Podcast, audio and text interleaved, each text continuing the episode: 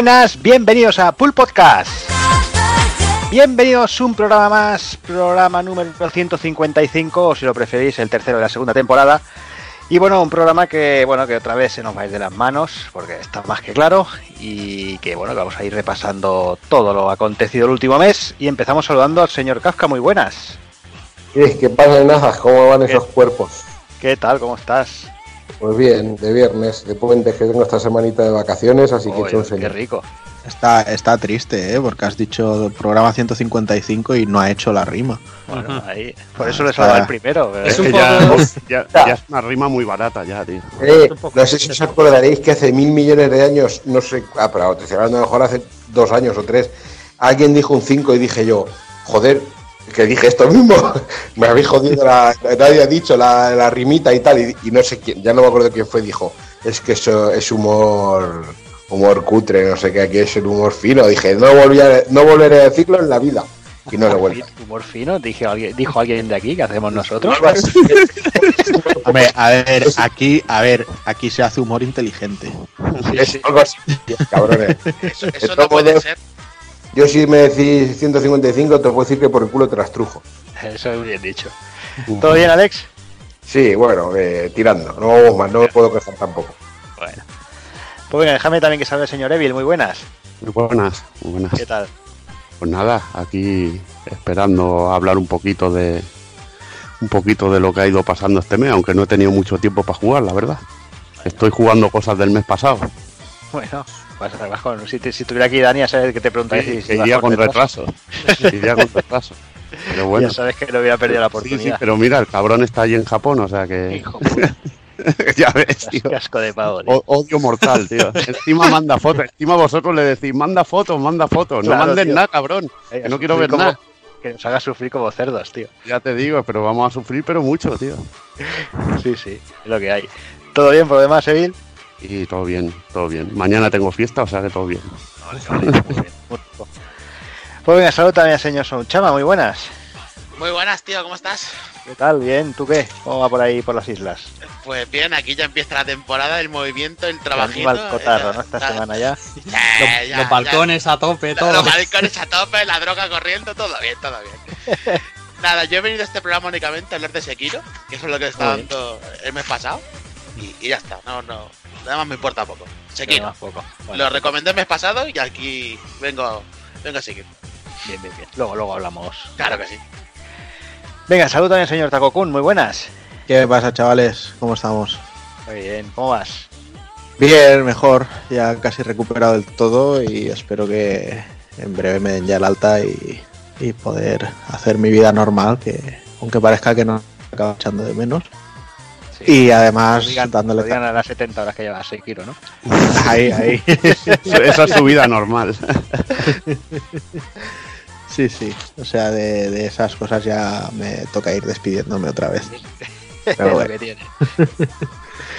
Y por lo demás, pues bien, aquí y con ganas de charlar, que he estado probando cositas, sean o no novedades del mes y, y a ver qué, qué nos sale hoy de programa, ¿no?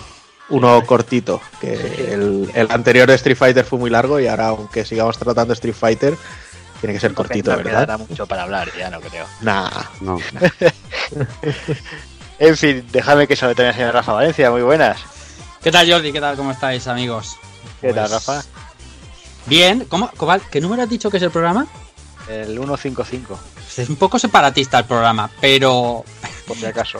Me- esto le gusta mucho a la derecha este número. El, es que está, eh, me ha costado entender que estábamos grabando Pulpocas porque nos hemos pegado como la hora y media previa que hemos pasado por Mission Tokyo, la sexta, la sexta noche. Parecía esto un batiburrillo de un montón de cosas, así que vamos a hablar de videojuegos, que a lo que hemos venido, que si no nos liamos con campañas electorales, su puta madre. Bueno, últimamente los videojuegos se parecen mucho a la política y me está dando mucho asco, pero va, pues, pues lleva razón, ¿eh? Lleva bastante razón, sí. ¿Todo bien por lo demás, Rafa? Sí, tío, sí, todo bien. Pues bueno, tenemos lo dicho, nos falta gente, tenemos al cerdo de Dani en Japón, tenemos, tenemos, tenemos a, a Hazard ahí jugando a Sekiro con sus sobrinos, que está de cumpleaños de niños, o sea que, que bastante tiene con lo suyo. Así que nada, estos somos los que estamos y vamos, vamos al lío.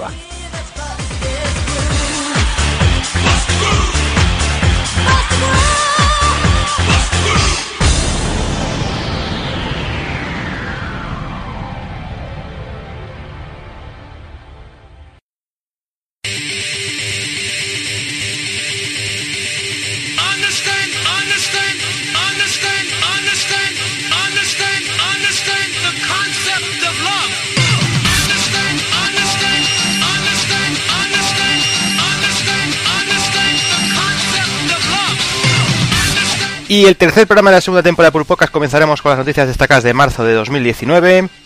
Repasaremos las novedades del mismo mes. Volverán los amigos de Retromania con su Haciendo el Indie. Repasaremos Super Street Fighter 2 y remataremos con el ending.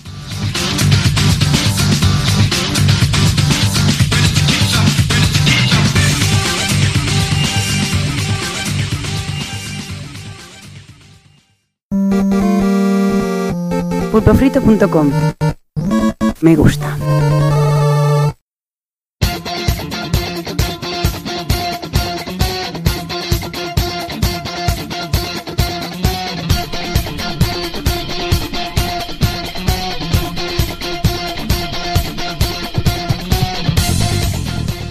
Venga, pues vamos a ir empezando con las noticias. Eh, empezamos con Google, como todo el mundo ya sabrá. Vamos a hablar un poquito de, de Stadia. Y bueno, es la presentación de lo que puede ser el, el- futuro más cercano de- del, del mundo del videojuego, porque bueno, parece que toda la cosita va a ir un poquito por- tomando ese camino, ese camino del streaming y estas cosas. Y bueno, eh, empezamos eh, hablando una, cuatro datos de, lo que nos han ido ofreciendo. Eh, lo primero es que, dijeron que Google Stadia funcionaría allí donde funciona YouTube, con lo cual vos os podéis imaginar, móviles, televisores, ordenadores, etcétera, etcétera. Para ello prometen 4K 60 Hz vía streaming, ampliable en un futuro a 8K. Eh, hablan de cargas súper rápidas de 5 segundos o menos. Y el único hardware que venderá Google eh, para Stadia es el mando. Toda la carga de trabajo se realizará en sus data centers, que bueno, como bien dicen, están repartidos por todo el mundo y ahí es donde, donde hará el, el- el trabajo gordo. Se calcula que con una conexión de 25 megabytes eh, se podré- podremos trabajar a 1080, 60 FPS para arriba. Y en conexiones de 15, pues a- a- o, o menos, la cosa se queda en 720, 60, que me gustaría verlo a mí eso. De momento solo funcionará en redes internas y wifi, pero esperan que con la llegada del 5G puedan, puedan llevarlo hasta las redes móviles y, y, bueno, pueden moverse por todo, por todo dispositivo posible. Uno de los puntos débiles del sistema, el input lag, que ya la gente que pudo probarlo se ve que lo sufrió y fuerte, pero dice Google que están trabajando mucho en este tema que prácticamente va a ser imperceptible en el lanzamiento. Bueno, dejadme que lo A mí, exacto. O sea, eso te iba a decir. Sí, no sé, Imagínate. veremos. Veremos Los cómo- imagínate los puristas de la lucha que, que tienen que jugar con mando con cable. imagínate con esto. ya ves. No sé a quién, a quién le leí que a día de hoy con conexiones de 600 megas y más, ves un vídeo en YouTube y de repente se te para porque va lento. Imagínate jugando a videojuegos, tío. Sí, sí. Sobre todo si hay mucha demanda, imagínate. Claro. Mm. Bueno, lanzamiento para finales de este 2019 en Estados Unidos, Canadá, Oeste Europa y Inglaterra. Y bueno, y parece que Google va a apostar fuerte por la plataforma, por lo menos eh, para ir arrancándola, porque bueno, para demostrarlo ha presentado su, su propio su propio departamento y presentó a Hey Raymond como, como vicepresidenta del mismo. O sea, a la quiebra seguro. Y pocos datos oficiales más eh, se saben por el momento. De momento ni precios ni, ni otras cosas. Que bueno, pero bueno, eh, esta es la apuesta de Google. Eh, yo creo que la cosa con el futuro va a ir poquito a poco, irá destinada a este a este modelo, no tan tan tan en la nube como, como puede ser Stadia, al menos de momento. Pero yo creo que va a ir por ahí, no sé, ¿quién, qué, qué, qué- opináis? No sé cómo lo veis. Yo no estoy tan seguro, porque, a ver, eh, si, si lo extrapolamos, por ejemplo, al, al tema de la televisión por streaming, sí es cierto que HBO tiene sus series propias como Juego de Tronos, Netflix tiene sus narcos y sus historias, y Movistar tiene también sus, pro- sus producciones propias. Eh, Google eh, a, nivel de productor no, no tiene nada, o sea, no... De, de hecho es que te han presentado una plataforma de streaming de videojuegos sin video, sin presentarte en videojuegos, o sea, te han puesto un Assassin's Creed Odyssey y porque mira. Entonces yo creo que no están preparados y, y no van a pegar un pelotazo fuerte, eso lo primero. Y lo segundo es que igual que de las plataformas de streaming de vídeo empezamos a estar colapsados de tener tantas y tantas y tantas y al final todos vamos a lo mismo y nos quedamos con una o con dos, con las de videojuegos va a pasar exactamente lo mismo o incluso peor porque en el tema del videojuego también influye mucho, o sea, hay mucho público que sí que se sumará a, este, a estos temas y que ya tengan su Game Pass o su PlayStation Now, pero también hay muchísima gente que compra sus juegos, que quiere tener sus juegos físicos. Entonces hay un parque de usuarios a repartir entre demasiadas opciones. ¿Y qué quieres que te diga? O sea, yo no voy a tener, por ejemplo, el Game Pass de Xbox, más el de Google porque durante dos meses vayan a tener un juego en exclusiva, más el de EA porque que el Access de no sé qué, más el otro, no, o sea, le van a dar por culo a todos. Al final, a lo mejor, seguramente lo que haré es cada mes me compro un juego y a tomar por culo. Y si me gasto 60 pavos al mes, al final serían los que suman la suscripción a este, a este, a este y a este cada mes. Entonces yo no creo que vaya a funcionar tanto como dicen. Y máxime con temas de conexiones y de lo que quieren llegar a, a mostrar. Yo lo que creo, Juanan, es que como el público no somos nosotros, que el público, además, si viste la presentación, viste que se conectaban con, con un montón de dispositivos a los que hiciera tu youtuber favorito y tal. Desde luego ahí nosotros no estamos en esas, ni de coña. Pero sí que es verdad que en el mundo del videojuego las cosas se compran con, con títulos, con imágenes. Y si los títulos de moda del momento empiezan a estar en determinada plataforma y no en otra, el mercado el mercado varía rápido. Y, y- Eh, y sí, se sí, no. Sí, no, varía rápido, pero ¿dónde está ahora eh, la plataforma de usuarios del PlayerUnknown Battlegrounds? Están en Fortnite y los Mm. super amantes de Fortnite, ¿dónde están? Están en el otro este del Titanfall El y el Apex Legends, o sea, Sí. eh, es muy efímero el, el éxito de, Sí, de sí, estos títulos. Sí, está claro, pero, pero mm, contener lo, lo más importante y a Google otra cosa no, pero dinero, dinero tienen un poquito como para comprar futuras exclusividades y demás. Eh, yo no lo descarto y el tema de las conexiones tampoco nos asustemos tanto porque sí que es verdad que ahora suena como un poco lo que decía lo que decía Jordi, ¿no? Eh, Yo quiero ver esos 720 firmes con 60 FPS con la línea que tengo en mi casa, pero esto va muy rápido. Las conexiones y el 5G eh, lo van a cambiar todo bastante rápido. No lo sé, a mí lo único que me cansa es el tema de las suscripciones. Sí que estoy contigo que Eso sí. tenemos muchas Además- suscripciones ya, eh, meter otra más y no unificar está siendo un problema serio. Hombre, piensa también que, que Google, eh, perdón, de corte son, Sí. es muy especialista en, en- en probar de meter la patita en todos lados Sí. y tirar rápido la Sí, toalla. sí, sí. Google Plus. eh, Chromecast, Mm. poner un ejemplo. Y sí, descarga juegos de Android en Chromecast, no sé qué, no sé cuánto. Que levante la mano quien lo haya hecho o quien haya tenido un Chromecast o Mm. quien siga teniendo un Chromecast de aquí, ¿sabes? O sea, a pasar mejor vida. Google Plus, Google Music, eh, o sea, hacen un montón de, de- de- de propuestas y a la que ven que no de esto, pum pum, adiós. Sí, sí, eso tienes toda la razón. Google Podcast también. todo. Y, y lo que ha dicho la gente de Microsoft pues, no dejan de tener razón. O sea, eh, Google tendrá el, la, la infraestructura para poder hacer las cosas, pero le falta todo lo demás. Sí, verdad. Y, to- y todo lo demás es precisamente lo que a los que jugamos a videojuegos nos gusta. Microsoft también tiene por qué callar, ¿eh? que también ha despachado en estos últimos años. ha despachado, pero bien, ¿eh? Lo, lo que quería comentar era mm, que al final es que no sé cómo de malo puede ser a largo plazo tener más servicios de suscripción porque puede haber más competencia entre ellos y sobre todo a nivel de precios. Pero lo que sí que es verdad que dices tú, que a nivel de suscripciones es un coñazo tener que estar migrando de un lugar a otro por ver qué, qué juegos van a tener cada mes o, o no. Eso sí que es, me parece un Pero coñazo si mira, terrible. pero si mira hay, hay, hay un, un ejemplo muy claro muchas veces, que es el, el, el que hablamos de las streaming de, de series y películas, ¿no?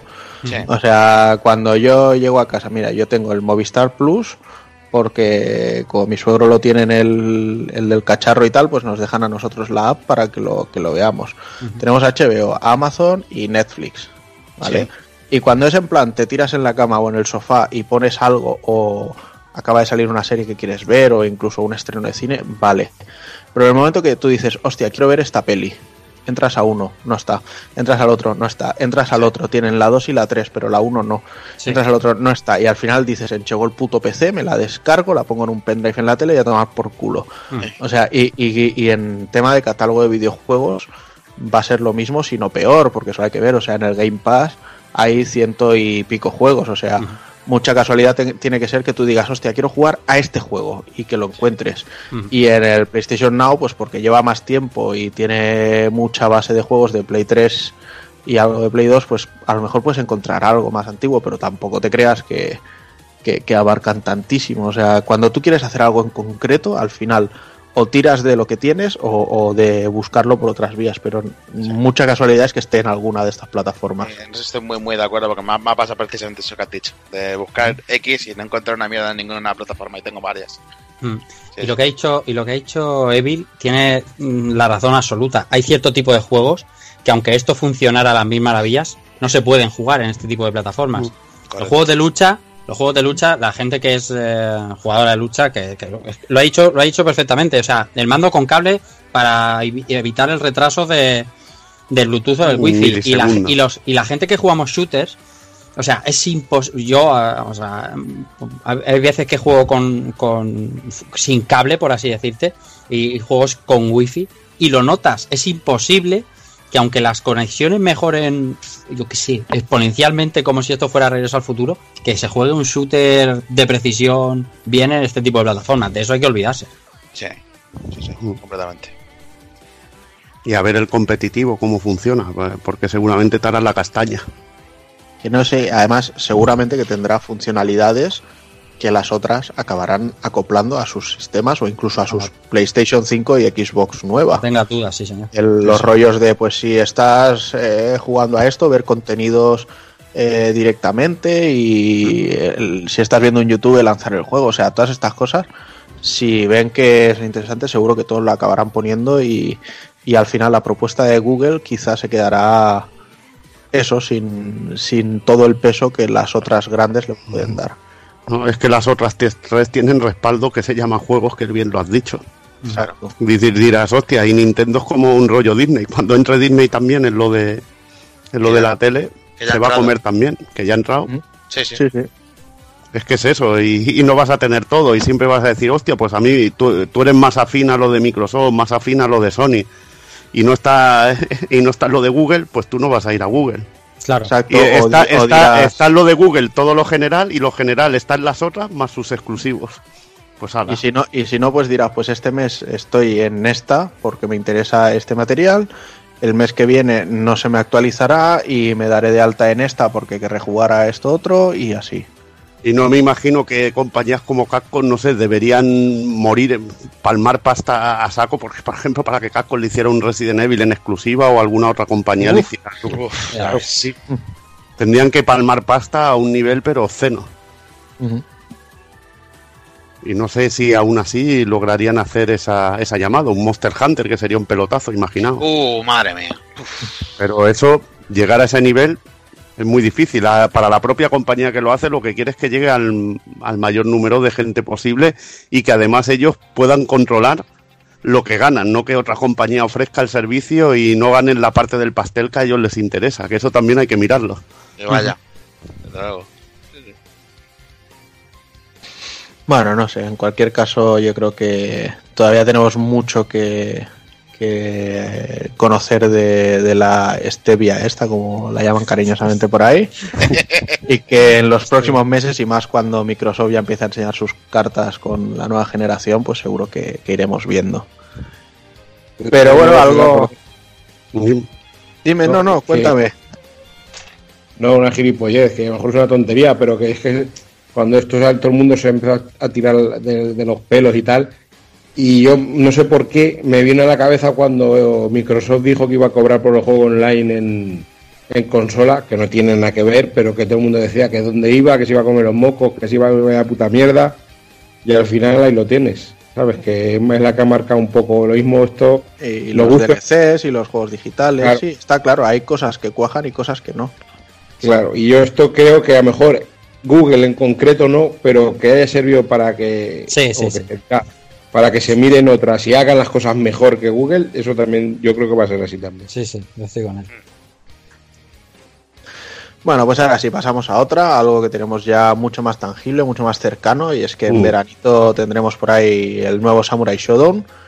Justo el mes pasado hablábamos de que nos daba un poquito de miedo, ¿no? Que todavía no se había visto mucha cosa, que No, parecía que solo tendríamos. Ha- Hablabas tú que daba miedo y yo te dije que Yenjuro salía.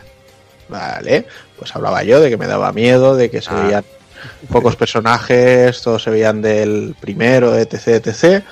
Bueno, pues eh, SNK lanzó un nuevo tráiler y hemos visto pues que tenemos muchos personajes que vuelven, en concreto 13, y tendremos eh, tres personajes más que serán nuevos y que, y que se sumarán al plantel. Además habrá un pase de temporada en el que se incluirán cuatro personajes más que todavía no han desvelado.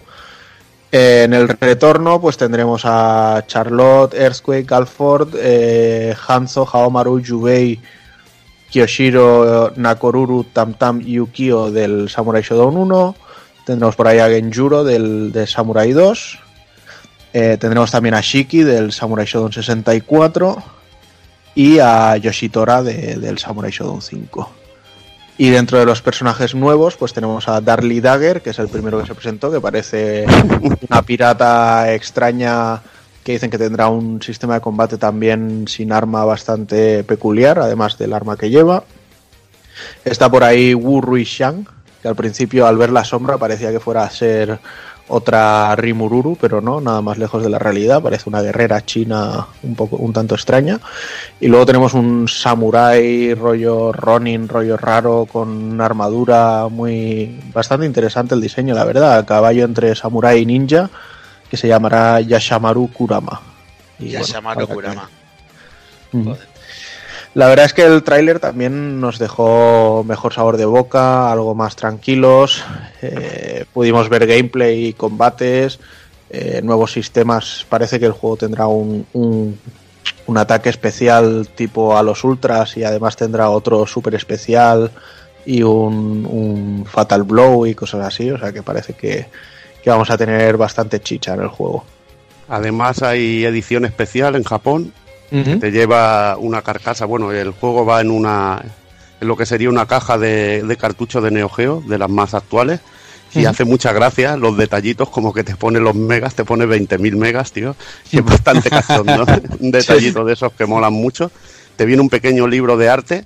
El juego en esta caja que, que queda de lujo, sobre todo si tienes juegos de, juegos de Neo Geo, te queda ahí al ladito, te queda la mar de bien. Incluso hay una edición que vale mucho más dinero que lleva un lleva un lienzo, ¿no? En, en un cuadro que, que valía mucho más dinero que, que también se ve muy chula. Y el librillo de arte pues también es- mola porque la verdad que, que lo que se muestra en el juego y, y esos grafiquillos ahí más que, que parece ya más al, al estilo, por ejemplo, del Street Fighter 4, por poner así, por hacer una semejanza, que, que son mucho más resultones que los del King of Fighters.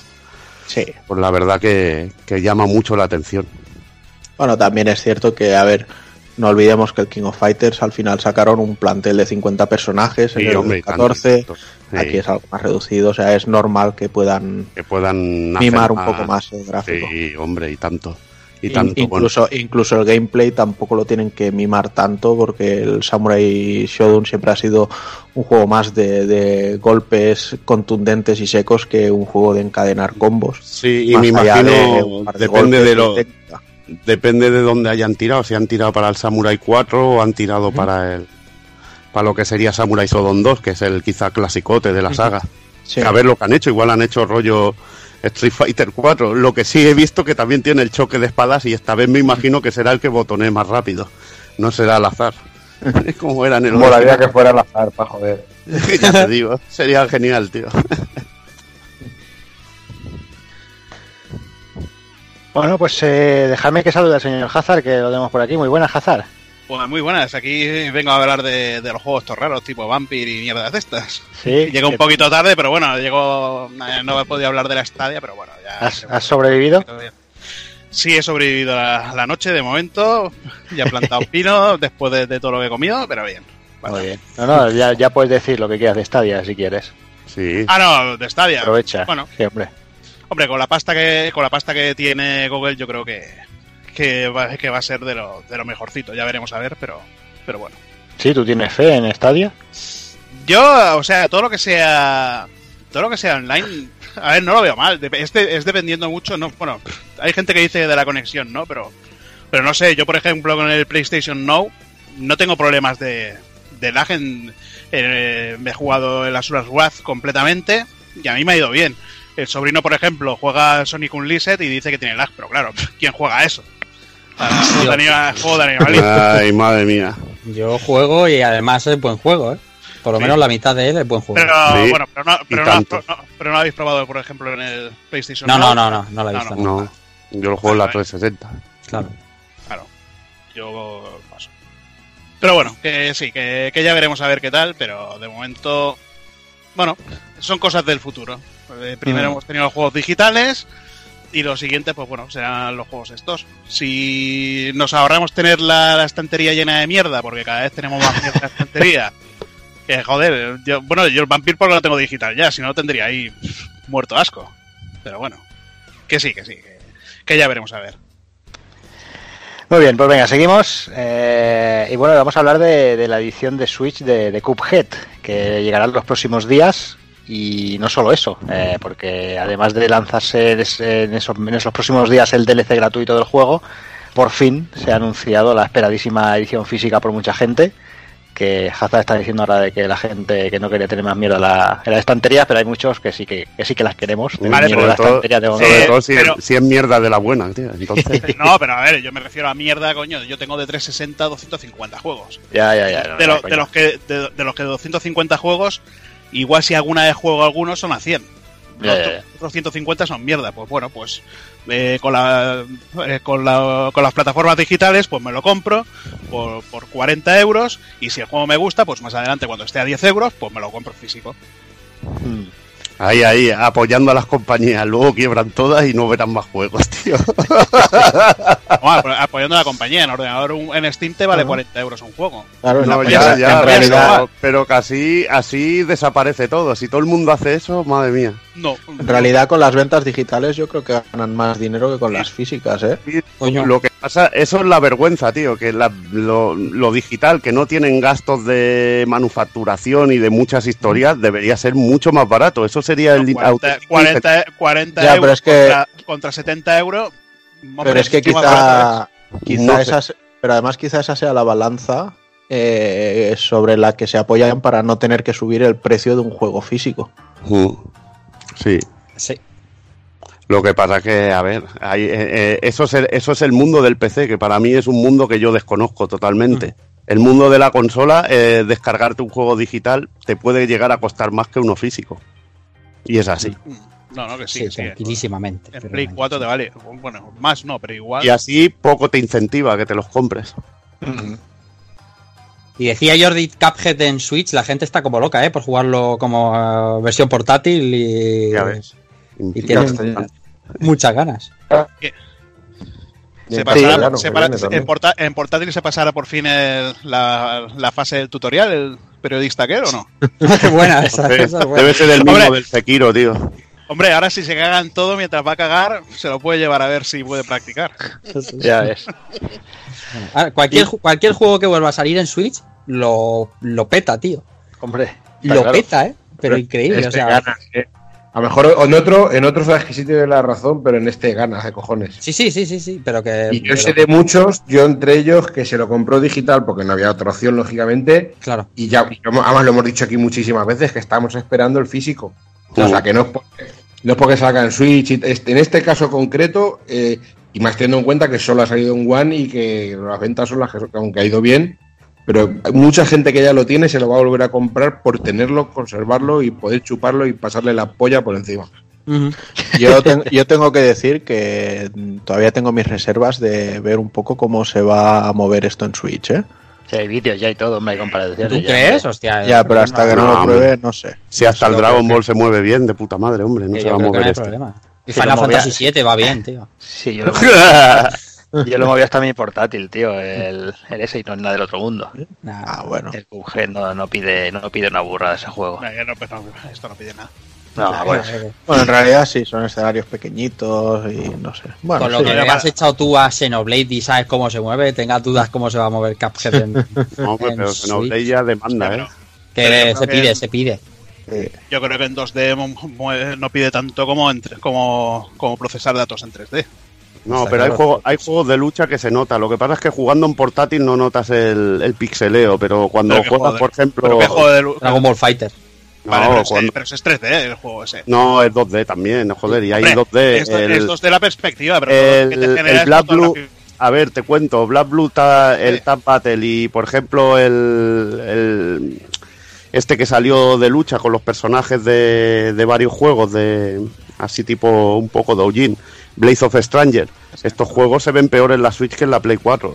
Tienen menos resolución y se nota, se ve como un pequeño, tienen un pequeño halo, los notas con menos resolución Y Dragon Ball Fighter también, ¿eh? Todo Sí, y lo notas, pero luego juegas en portátil y no se nota tanto esa diferencia. ¿no? Sí, eso es verdad. No se nota tanto. Y algunos hacen el camino al revés, ¿eh? Porque Cuphead va a Switch y sin embargo el juego que más le gusta a Taco Kun va al PC. Está... Este, este, este se anunció ayer, ayer o antes de ayer, otro más Traveler. No, bueno, Es para que así pueda ser la excepción del año de 2018 y de 2019. Joder. Toma pedrada. Eh, No, no obstante, eh, Jordi, yo creo que además del. Si, si bien el tema de anunciar eh, Cuphead para Switch es una gran noticia, esto venía acompañado de algo que a mí me suena mucho más interesante, ¿no? Sí, que era todo lo que se llevaba ya meses dando vueltas y rumoreándose, que era el soporte para Xbox Live para Switch, además de otros, otras plataformas, que llegaría aquí y bueno, ya han dicho que empezarán a tratar juegos exclusivos de, de One y PC para se estarán empezar a plantear eh, para salida en Switch.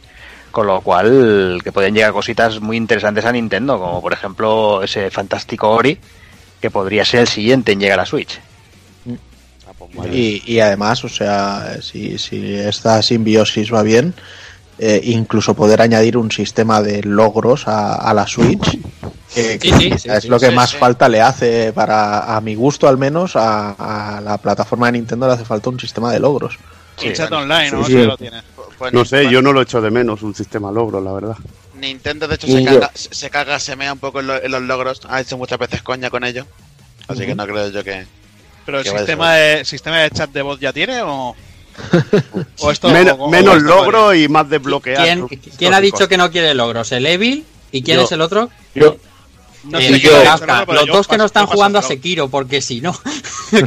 ¿De qué sirven? ¿De qué sirven? mira, eh, ayer mismo con mi hijo eh, se- salió un jambo, eh, por, no sé dónde lo vio él, que me dijo, dice, mira papá, un tío que tiene, no sé si me dijo 15.000 platinos, una, una cosa muy rara, no sé cuánto me dijo, una, locura. Y digo, ¿y qué? Y puso así una cara así de circunstancia y dice, tú no tienes ni uno. Papá, eres un pero le tendrías, que, le tendrías que haber dicho, pero gracias a eso naciste tú, porque si no se... Yo O sea que no tengo ni un puto platino y de oro, eh, yo no sé, es que no sé ni cómo coño va eso, macho. Ni de oro, ni de oro, ni de nada. Yo lo tengo No de sé, es que no, no sé cómo va. No para mí, para mí el tema de los... Para mí el tema de los logros y trofeos es un valor añadido que hace que cuando un juego lo he disfrutado, me lo he terminado y son unos logros o trofeos asequibles, que me apetezca darle otra vuelta. O sea, es, es una excusa más para, para No, sí, plantearme el eh, darle otra vuelta, el seguir haciendo cosas, el, el liarme a hacer las secundarias porque sí. Porque, a ver, que, que un juego me diga eh, recoge 100 plumas por el mapa, pues te voy a decir, pues a lo mejor las va a recoger tu puta madre, porque o sea, coge plumas porque coge plumas. Claro, y de- plumas porque mm, te voy a desbloquear un logro, un trofeo, pues vale, pues bueno. Si quieres coger esas 100 plumas por una chapita para medirte la polla con otro, pero bueno, que Sí. se lo respeto. No, se, se llama se llama TOC. Pero, pero que, a ver, ¿para qué? Si yo no puedo jugar a nada más de 5 minutos, ¿para qué coño quiero los trofeos? Yo iba y retomando el tema de la simbiosis que comentaba Takokun de Nintendo con Microsoft, no le pillo el punto a Microsoft en este momento, ¿eh? O sea, tengo claro que están haciendo las cosas bien o mejor de lo que se están haciendo, pero eso de dividir todo lo que sacan entre el PC, ahora eh, derivar algunos de los que tenían exclusivos también a consolas como Switch, no le pillo el punto, tío. lo- Venga, eh, no lo eso critico, está, ¿eh? eso está claro. O sea, en el E3 lo que van a presentar es que su nueva consola es la Switch Pro y, y que se van a convertir en developers eh, de hardware para Nintendo y ya está. Y que se retiran del juego. Esto lo estás diciendo en serio porque la ironía en la radio no se, no se capta, ¿eh? Eh, no, no es en serio. Por eso te digo que la gente va a decir, está flipando, está flipando, pero bien. Uh, Se ha tirado a la piscina aquí el Takokun, pero. No, a ver, tengo, tengo, tengo en, en una alta estima a la gente que nos escucha, como para que cuando escuchan esto sepan que estoy simplemente haciendo una mofa. Oh, Uf. Pero eh, luego, luego te ganarás la fama esa que, que no te mola de hostia, yo no soy Sony, así porque en tus mofas siempre entra Microsoft, macho. Joder, pues porque Recuerda la ecuación. hablando del live y de, y de- y de so- y de Luego te quejarás, hostia, es que me, me atizan, me atizan por Sony. Pero macho, si en la mofa siempre es con Microsoft, tío. A ver, a ver, un día tienes que hacer una con Sony, y, ¿eh? y- y con quién no va a ser. Venga, va, mira, para que no te quejes. O sea, ahora estábamos hablando de que Microsoft bien, acercándose a Nintendo con el tema del live, llevando Cuphead, no sé qué, no sé cuánto, no sé cuánto. La has soltado, ¿eh? La has soltado. Venga, va, ahora te voy, ahora te voy con una pullita para Ahora, no, después hay una buena, después hay una buena para divertirnos. O sea, ¿eh? Ahora te voy con una pullita Ahora, para ahora Sony, que es el que es el State of Play. O sea, sabe- sabemos que en este mundillo de los videojuegos, pues eh, unos marcan el camino y el resto los siguen y luego los pueden copiar mejor, peor, mejorar, lo que sea, etc, etc. ¿Vale? Entonces Nintendo dice yo voy por libre, yo voy por mi cuenta, eso de montar stands, de montar parafernalias para una conferencia, para no sé, ¿no? yo me hago mis directs que los subo en YouTube, me cuestan cuatro duros y la gente se queda igual de satisfecha o más porque no les damos la chapa. Funciona, hemos visto que funciona, a veces más, a veces menos, porque hay directs que dices, o sea, eh, he perdido 10 minutos de mi vida. 10 minutos quisiéramos, una mierda. Sí, ya ves, tío. Entonces, en un momento dado llega Xbox y dice, pues nosotros vamos a hacer los Inside Xbox, que básicamente van a ser directs, pero también con más charla y tal. Y que presenten mandos. Claro, y eso es. ¿Eh? Siempre que presenten un mando. Claro.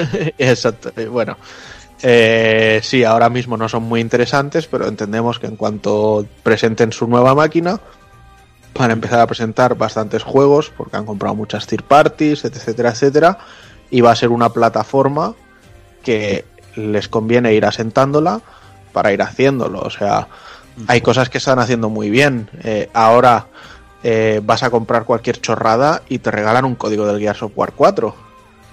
Dices, ¿por qué? Literalmente. Sí, sí. Literalmente dices, ¿por qué? Dices, pues porque si te regalan el Gears of War 4, el Gears of War 5 va después, es una continuación y, y lo van a sacar este año y quieren que la gente se anime a comprarlo. Claro. O sea, están siendo inteligentes y están sembrando eh, miguitas de pan para lo que ha de venir. Estaba, Al- algo, un, un enfoque que quizá no supieron tener al principio con Xbox One, incluso con la última época de 360, pero parece que ahora están empezando a. de- después del, del coma en sí que fue para Microsoft las cancelaciones de Scalebound y demás, parece que están retomando el camino. ¿Vale? Sin embargo, bueno, pues quedaba Sony y dicen, vale, pues nosotros vamos a hacer los State of Play. Pues también, o sea, igual que los Inside Xbox, es un evento que ha sido bastante flojito. Bastante flojito si lo consideramos como un evento para presentar juegos eh, que esperen las masas.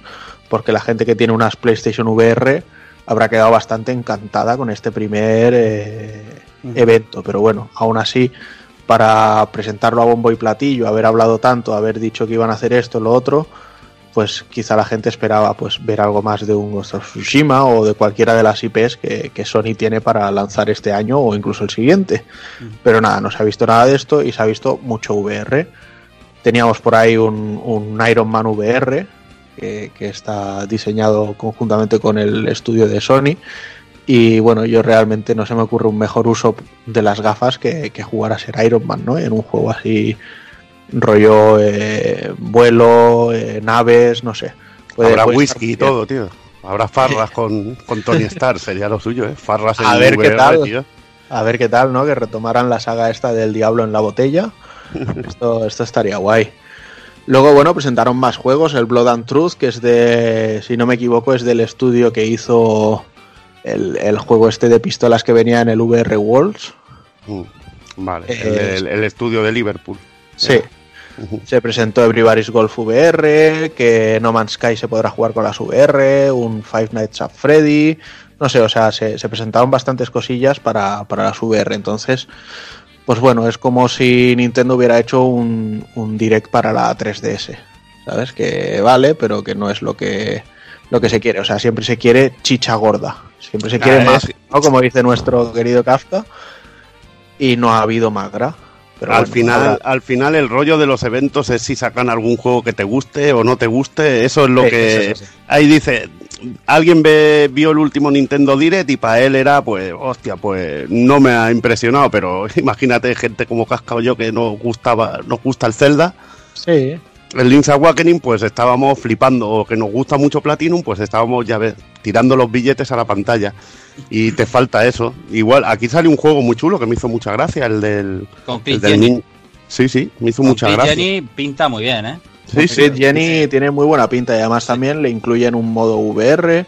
Sí. O sea, parece que Uy. quieren darle. Y, y quizá, y, igual que estaba diciendo el tema de Gears of War 4 con Gears of War 5, quizá es que Sony pretende darle un empujón más en, en la recta final de PlayStation 4 a las VR para lanzar unas VR con PlayStation 5 y que estén más metidas en el mercado y que se vendan más rápido de lo que se han vendido estas. Y, y hacen bien, ¿eh? Porque hay que, hay que llenar un poco el ca- catálogo de VR y darle valor a. a- Bueno, sí, le están apoyando mucho, pero no Claro. acaba de despegar lo que tendría que hacer. Sí, Ya, pero, pero, pero, porque, sí- por- bueno, pero porque nadie se anima a sacar juegos completos. Eh, joder, ¿qui- eh, aparte, aparte de Capcom con el Resident Evil 7, ¿quién más ha atrevido a hacer el, el mismo juego completamente con VR? Nadie, o han sacado un modo VR para algún juego ya O juego- o o juegos ya con está, bueno, muy sí, corta. pero sí. Bueno, ahora, ahora sale en mayo, sale otro juego de terror basado en la mitología tailandesa que se llama Home Sweet Home. Sí, es verdad, de terror, tiene- de terror, sí, señor. Tampoco tiene mala pinta. Y yo la verdad, o sea, para mí lo que ha sido Astrobot con las VR, Buah, no, no, hay, no hay nada que imite eso, tío.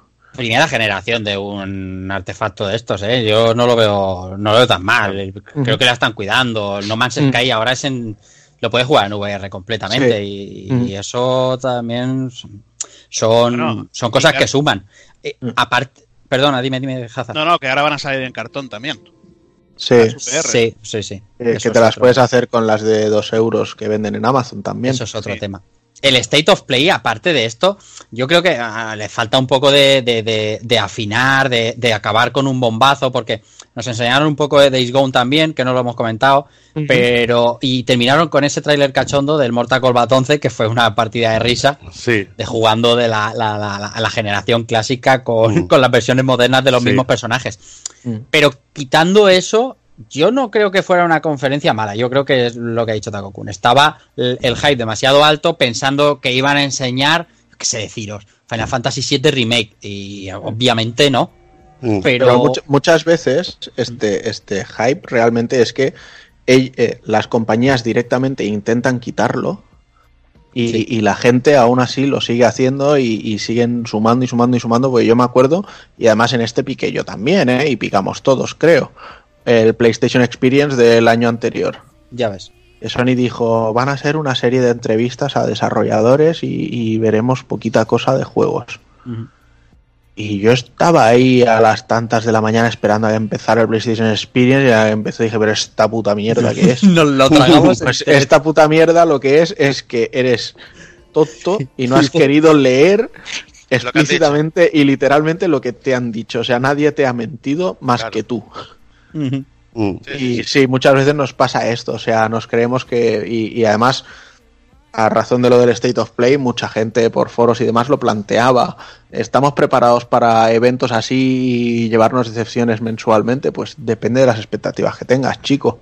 Claro. O sea, si te dicen voy a hacer un evento y dices, vale, pues vamos a ver qué pasa, qué hay, qué presentan. Y puede que te guste más, puede que te guste menos, o incluso puede que te deje eh, flipado como el, el detalle del Zelda con Kafka, ¿no? Sí, Que el pobre estaba ahí emocionadísimo. claro. Pues bien, Claro. habrá veces que te vaya más a ti y veces que le irá más a otro y ya está, pero Pero. esto, no esto de no, no, no, si van a hacer un evento por ley tiene que estar este juego, este juego, este juego y, Mm.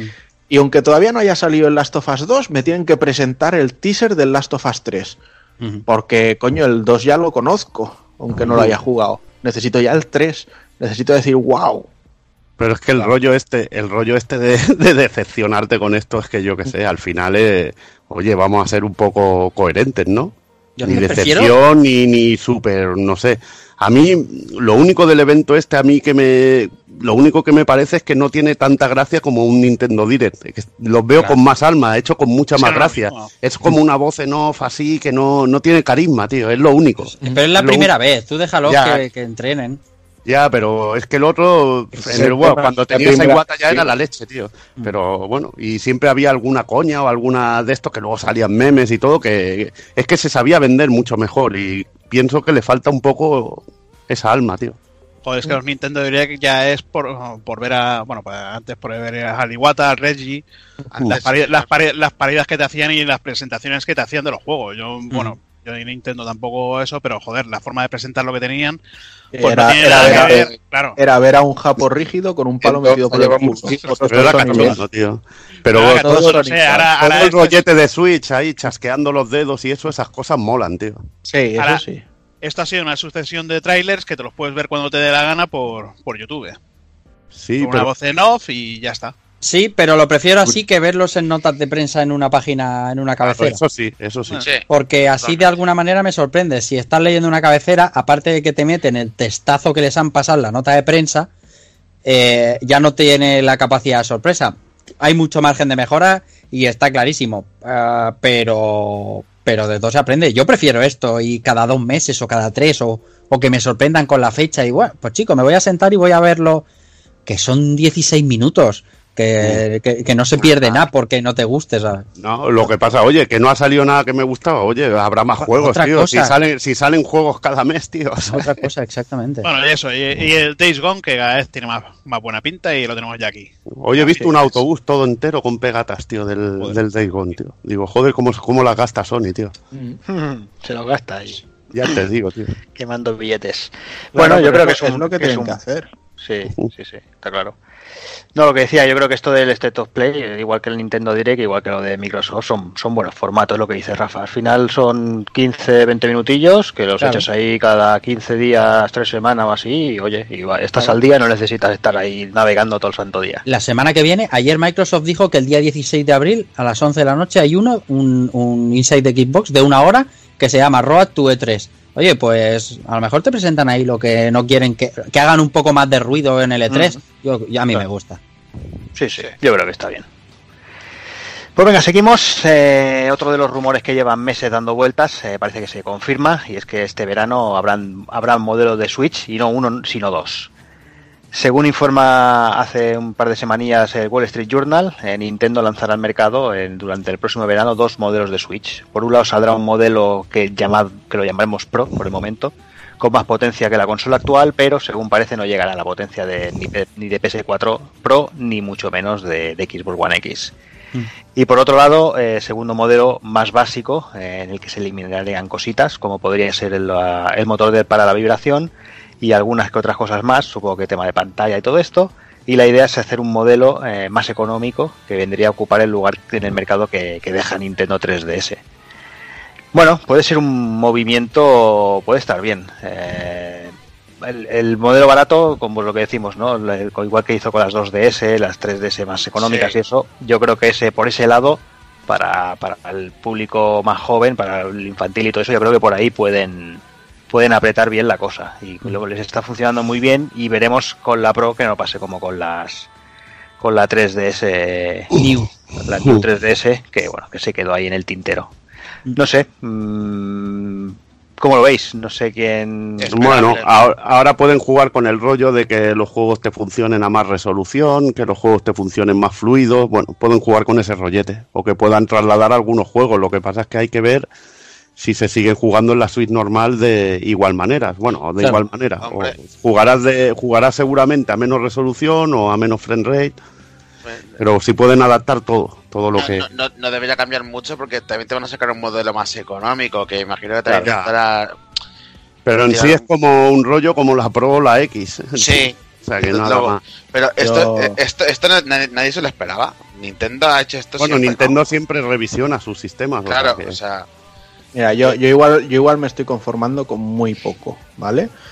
Pero con que la Switch Pro tuviera eh, salida óptica de audio. de Eso no- audio Eso no lo Y- verán mis ojos. y, y- y poder enchufa- y poder enchufarle Bluetooth para también poder ponerle los auriculares bien, Sí, tío. yo, yo creo que con eso ya me conformaba. O sea, mira se si os les va la pido olla, poco. se os va la olla, pero salida óptica. Mira si les pido poco, ¿eh? Es que tú no Salida. eso es un trauma, tío. Para quien tiene equipo de sonido en casa, tío. Pues sería joder. salida óptica para la base. O sea, Sí, sí, ahí para la base, O sea, aunque sea. se los va a meter a la consola. O sería No, no, no, hombre. En la base, en la base. La- en el dock, No. tío. Sí. Sí, sí, con eso ya me conformaba prácticamente. O sea, a la que hubiera un plan renove me la cambiaba. Joder, macho. ¿Quién te, ¿Quién te ha visto y quién te ve, tío? Ya en vez de decir estos hijos de puta de Nintendo, que no sé qué. Bueno, yo con Switch estoy muy contento, tío. Yo que sé, Yo- es que al final rayarse con estas cosas, sie- tío. sí, si la- yo siempre os lo digo, lo que pasa es que no me creéis. Yo no me caso con nadie. Simplemente eh, cuando creo que hacen las cosas bien, las hacen bien y cuando creo que las hacen mal, las hacen mal. Eh, tú no, no digas que yo no me caso con nadie, que eso pronto, pronto va a cambiar. ¿eh? No empieces, ¿eh? Bueno, sí, eso sí, ¿ves? Ahora te pillo yo con una frase hecha como más Mándale un antes, saludito, fuera- un saludo o fuera- algo. Mándale un beso. Un beso, Alicia. Eh, quiero que le digas que yo no me caso con nadie. A ver si es verdad. Aquí mientras no haya segmentación, como lo que ha dicho Jordi que hicieron con la Claro. New 3DS y esos dos juegos que, bueno, dos juegos, aparte de Xenoblade Chronicles y algunas diferencias en otros jueguitos, que nos lo vendieron como que iba a haber una segmentación de mercado que no hubo. Aquí con que no toquen eso, que se pueda jugar a cualquier juego, en cualquiera de las tres versiones, en la que tenemos y en las dos que vienen, que hagan lo que les dé la gana. Todo está bien. Claro. Lo mejor, la versión para chavales, la versión para chiquillos. Porque 2DS fue un pelotazo gordo, gordo, gordo, para los niños de, pues, de cuando mi hijo, cuando salió, mi hijo tenía unos 5 años así, y era mucho mejor tener una 2DS que una 3DS, y no solo por el dinero, sino por la fragilidad. Si hacen una consola habilitada, habilitada, eh, encarada a ese tipo de niños, mm, estas navidades lo petan. Y si sacan una pro con motivos de bayoneta, también lo peta. Oh, que si lo petan. No, pero los que tenéis niños pequeños, o bueno, ya no tan pequeños, pero sabéis que una 2DS es mm, resistente a más no poder, si hacen algo así con una Switch. Yo que sé, que no se...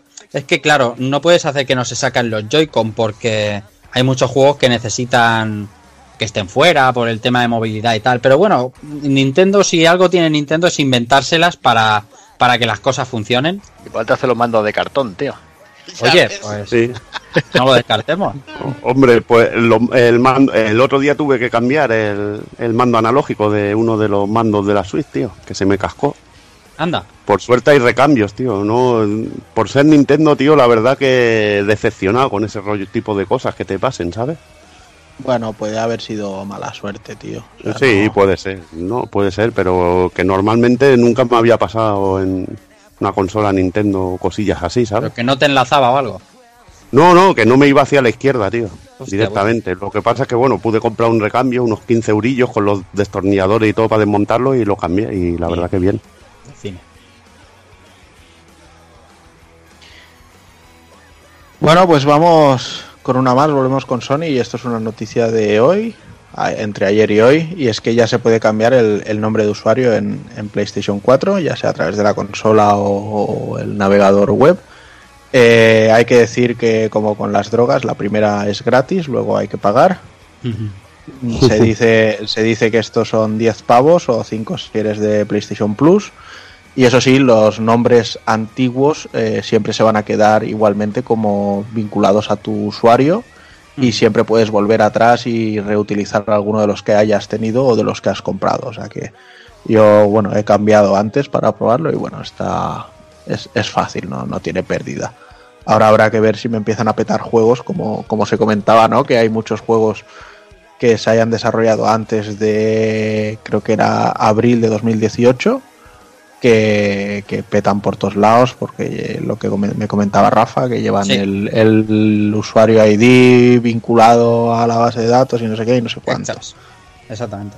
Bueno, sí que hay juegos que tienen errores de que se pierda eh, dinero, logros, eh, hasta algunos que son fallos críticos y no, no arrancan, como, como por ejemplo en Rush o, o, o, o Just Dance 17, Everybody Golf, que tienen problemas muy serios. Pero los demás son problemas menores. Lo que se llama la atención de esto es el cambio de nombre, que, que los propios juegos de Sony, como estábamos hablando fuera de micro antes con Jordi, que son eh, Uncharted 4, The Last of Us Remastered, Bloodborne, aparte de los Dark Souls 2, Dark Souls 3, FIFA 7, mm, Grand Theft Auto 5, tienen problemas, como digo, que hay alguna, hay alguna merma en el cambio de nombre. O sea, que ahora Taco Kun ya no se llame Verga Larga 24, que es lo que se puso cuando tenía la Play 3 y 18 años, y ahora ya pone Taco Kun, tiene el handicap de que ha perdido a lo mejor DLCs que has comprado, ¿eh? Para el Naruto Shippuden Trilogy eh, que, que tiene cuatro días. Está bien, la gente pedía esto desde hace mucho tiempo y, y entiendo el porqué, ¿eh? O sea, entiendo por qué, porque cuando tienes 20 años te pones unos nombres que a lo mejor ahora suenan suenan raros, suenan y no te quieres sentir identificado. Y bueno, vamos también un evento que hubo de Sega, en el que se presentaron nuevos datos de, de la Mega Drive Mini. Y la verdad que, que ya se presentó lo que era la consola en sí. Eh, no está metida AT Games, que eso, eso siempre es bien. Eh, esta, bueno, ya se dijo, ya se sabía hace tiempo. La emulación de los juegos la hace M2 y bueno, tendremos, que, lo, que lo- me, lo recorda, me lo ha recordado Rafa, Mm. música de- en el menú de Yuzo Koshiro. Oh. Que eso, bueno, ya hubo unos tweets ahí explicando que, que lo había hecho con, bueno, con el, con el mismo chip de sonido que el, bueno, trabajando sobre, sobre las PC herramientas. 88, ¿no? Ahí Mm. está, con el PC88, trabajando sobre las herramientas con las que él componía para, para Mega Drive o con las que hacía la música de Mega Drive, o sea que va a ser ahí un choque de nostalgia ahí total, Oh, simplemente ya el menú de música. Y bueno, detallitos como que la tapa del cartucho es movible, o sea que la entrada está. No se sabe si luego va a ser para poder poner algún tipo de memoria y que podamos tener más juegos en un futuro, eso no se sabe. La verdad, ahí había bastantes teorías ahí, mucha gente se hacía sus, sus ollas ahí con, con este tipo de cosas. Y bueno, eh, decir que la versión japonesa vendrá con mandos de seis botones, vendrá una, una edición con un mando y otra edición con dos mandos un poco más, más cara.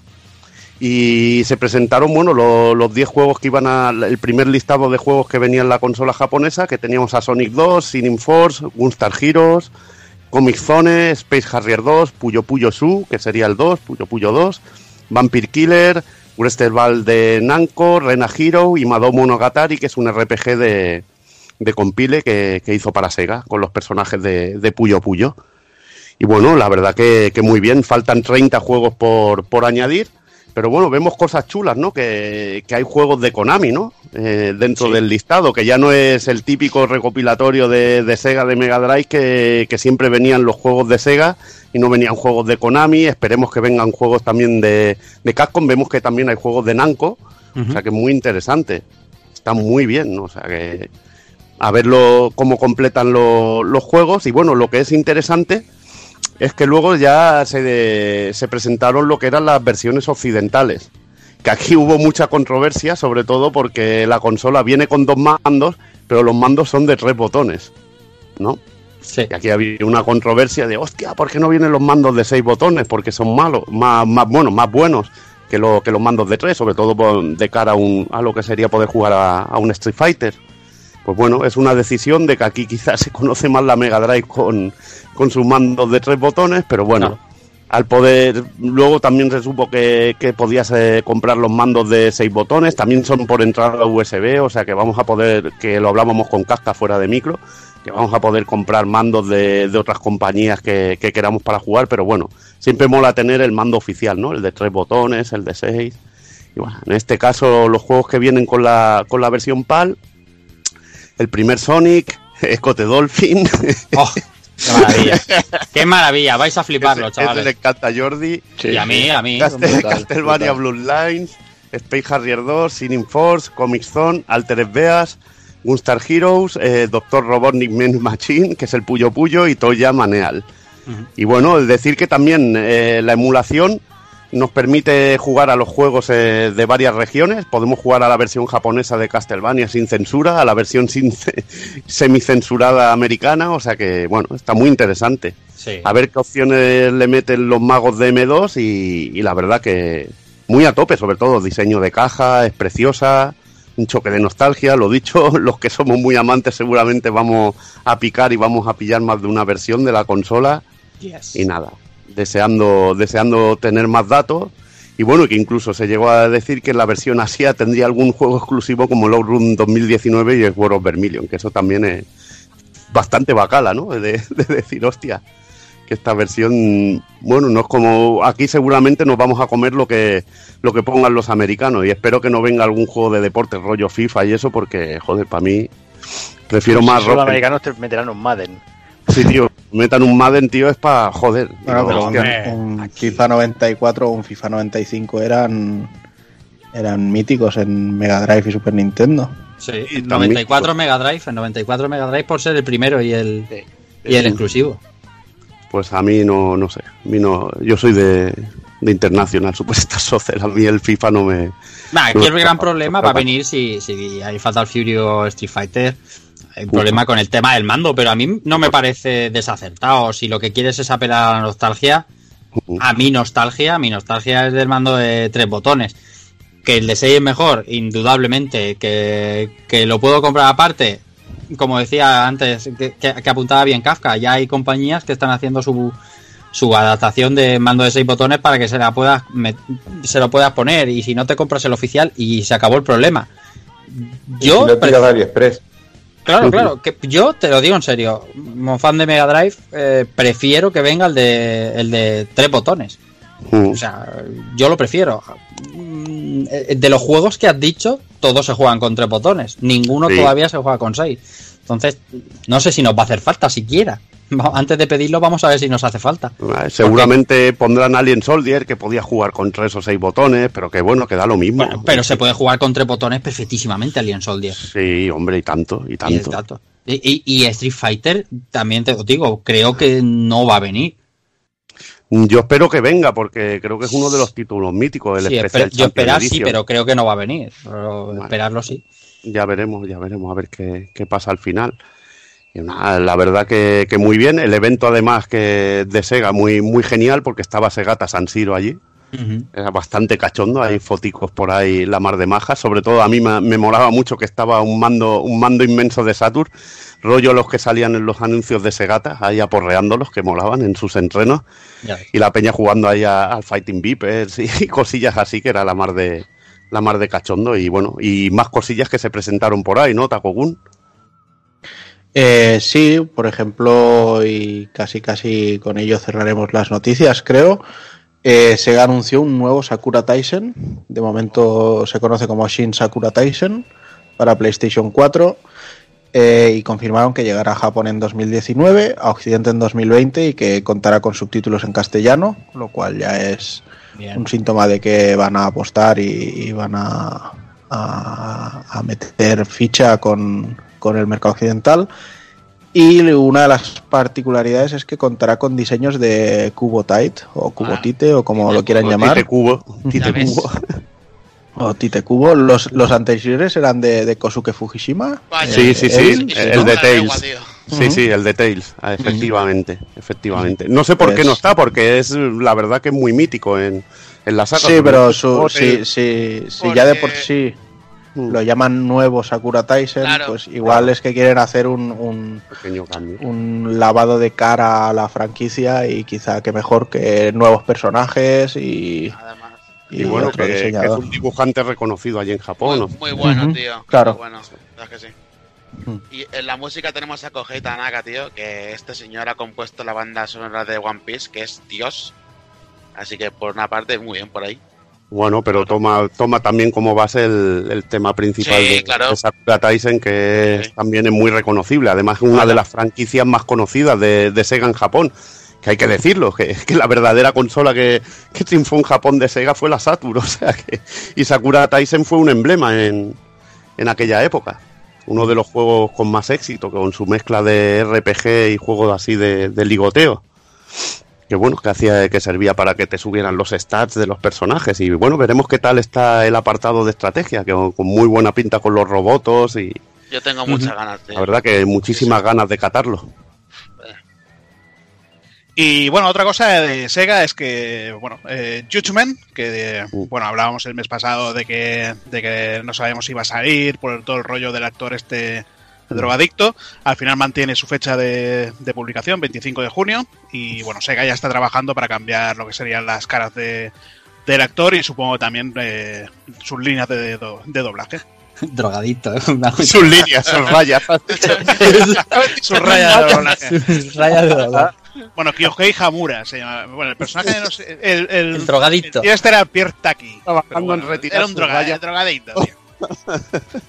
Lo, lo curio- lo curio- lo curioso es eso, que cuando alguien da alguna mierda esta de, de drogas en Japón, Sí, se lo quitas de medio inme- inmediatamente. Pero Me parece que, que a, a Olaf también están ya buscándole otra voz. Sí. Sí, O sea, porque es el mismo tipo, ¿no? Sí, Claro. sí, es el mismo tío. Es una movida. Sega está. Se- Sega, Sega va a empezar a traducir juegos otra vez de verdad. Porque este, este Judgment también viene traducido. Sakura Taisen sa- viene traducido. Puede ser que el próximo Persona venga traducido. Bueno, pero el, el Valkyria, el Valkyria Chronicles 4 también venía, ¿no? Sí, Sí, no. Sí, sí. Sería mortal y que, y que bueno, y que ya sacaran Fantasy Star, ya fuera online o uno nuevo, Madre ya mía. sería El 2, el Online 2 que ya, ya, Ahora va- que ya iba tocando. ahí y todo, madre mía. Uf, ahora, me hago polvo. Que por fin vamos a poder Ay, disfrutar de joder, otro, de otro Yakuza este año. Sí, sí. Qué casualidad, ¿no? Qué cosa más rara. Qué raro, ¿eh? Fíjate. Pues bueno, vamos a, a dejar que Evi se vaya, se vaya a limpiar un poco y, y ahora Perdona, volvemos con las novedades. estoy, estoy descojonando por un nuevo Yakuza y me, me veo a todos con el narcotés ahí, tío. Ay. Ahí con, con las pruebas de drogadicción a tope. En fin, por lo dicho, dejamos por aquí las noticias y vamos a ella por las novedades, va.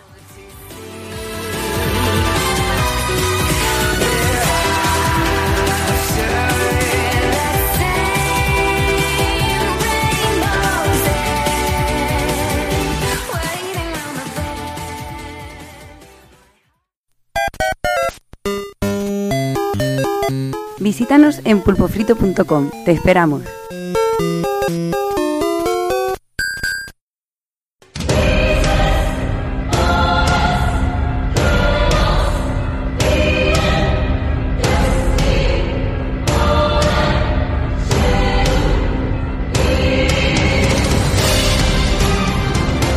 Pues vamos ya con las novedades. Eh, se nos han quedado unas cuantas en el tintero, pero es que Sekiro nos ha, nos ha quitado la vida este mes y ya hay cositas que, que ya hablaremos el mes que viene, como Dios, Yoshi y alguna cosita más. Y empiezo con, con Sound, empiezo con One Piece World Seeker. Pues sí, un nuevo juego de One Piece que llega para todas las plataformas y ha sido un poco un platillo entre medios antes de Sekiro, pero no ha sido muy de, de mi agrado, la verdad, ni siquiera siendo muy fan de One Piece. Estamos ante un juego de, de mundo abierto de, de, los, de, las- de los piratas de Mu- Mugiwara, de Luffy.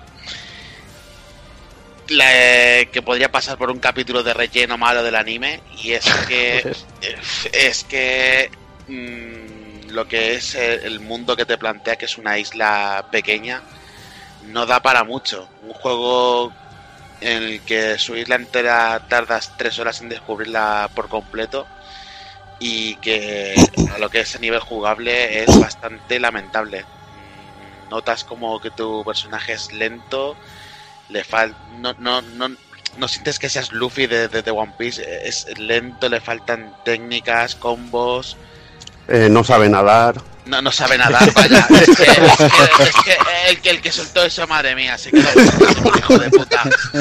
Madre mía. realmente, realmente, echando la, la vista atrás, el género del sandbox en sí, en, en Japón, no, no se ha explorado mucho a nivel de desarrollo, ¿no?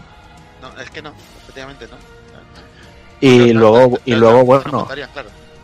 No, porque son mapas muy cerraditos. Pero tiene mucha cosa que hacer, pero son mapas muy localizados. Y es que yo no- es como decir de hacer un juego de cards de Mortal Kombat. Y, y la cosa es que todos los que somos fans de One Piece y seguimos eh, la serie, el manga al día, teníamos un poco de fe porque lo que veíamos a nivel gráfico era resultón, se veía bastante bien el cel shading que tenía Hmm.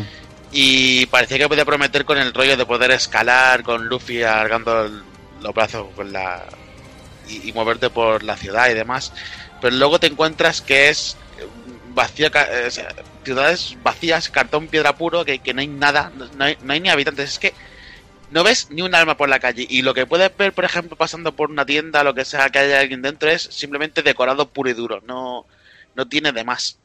Y, y eso sí lo mezclas además con masillas que son una mierda en el combate, que, que no te van a matar nunca, que todas las técnicas se hacen con un solo botón y son las mismas, y lo único que puedes variar un poco es igual la patada o el, o el puñetazo seleccionando las habilidades, se te queda eh, en un juego completamente descafeinado, el que tiene un combate lamentable, la verdad, para lo que hemos eh, hemos tenido otros juegos de One Piece, por ejemplo los, los Pirate Warrior, que están mucho mejor a nivel de combos, pues, desde luego. Y que yo, sinceramente, ni siquiera los más fans de One Piece recomendaría. No. No. Yo, yo, no mira, yo, yo quizá esa situación en la que tú estás la viví hace unos años. Además, a mí me encantaban los, los Grand Battle de PlayStation y PlayStation Sí. 2 y demás. Yo creo que la esperanza de tener un buen juego de One Piece la perdí definitivamente con el Fighting for One Piece de lucha, Buah, vaya. que acabó siendo un castañazo de cuidado. Ojo, salió uno que era en 2D rollo Sí. plataformeo que estaba muy Sí. bien, ¿eh? Estaba Bueno, muy, y- muy bien. Y ahí había uno de, de lucha que no estaba mal. Hay un RPG Sí, en la DS y- y que está mira, interesante. ah, y, y, y, y Wii tiene, tiene los dos Grand Los Cruise. Unlimited Cruise, no, Sí. tampoco. Es que, Eh, mira, de hecho, tampoco- estaba, tampoco- estaba el de GameCube, que era de Gambarion, que era un rollo Power Stone, que no era, Sí. no estaban mal dentro de lo que cabe. No estaban es mal. que de, de hecho, yo el, el Wall Seeker, en cuanto dijeron que lo hacía Gambarion, dije, no necesito saber más de este juego. Ya. Ya. Hmm. Y, es que se pues, necesitaría, se necesitaría ver algo para que la franquicia funcionara, un juego de lucha hecho por System, por Capcom, por una compañía así que, que te que dijera, joder. o, o que si quieren plantearlo en plan aventuras de mundo abierto, que se haga bien, desde luego.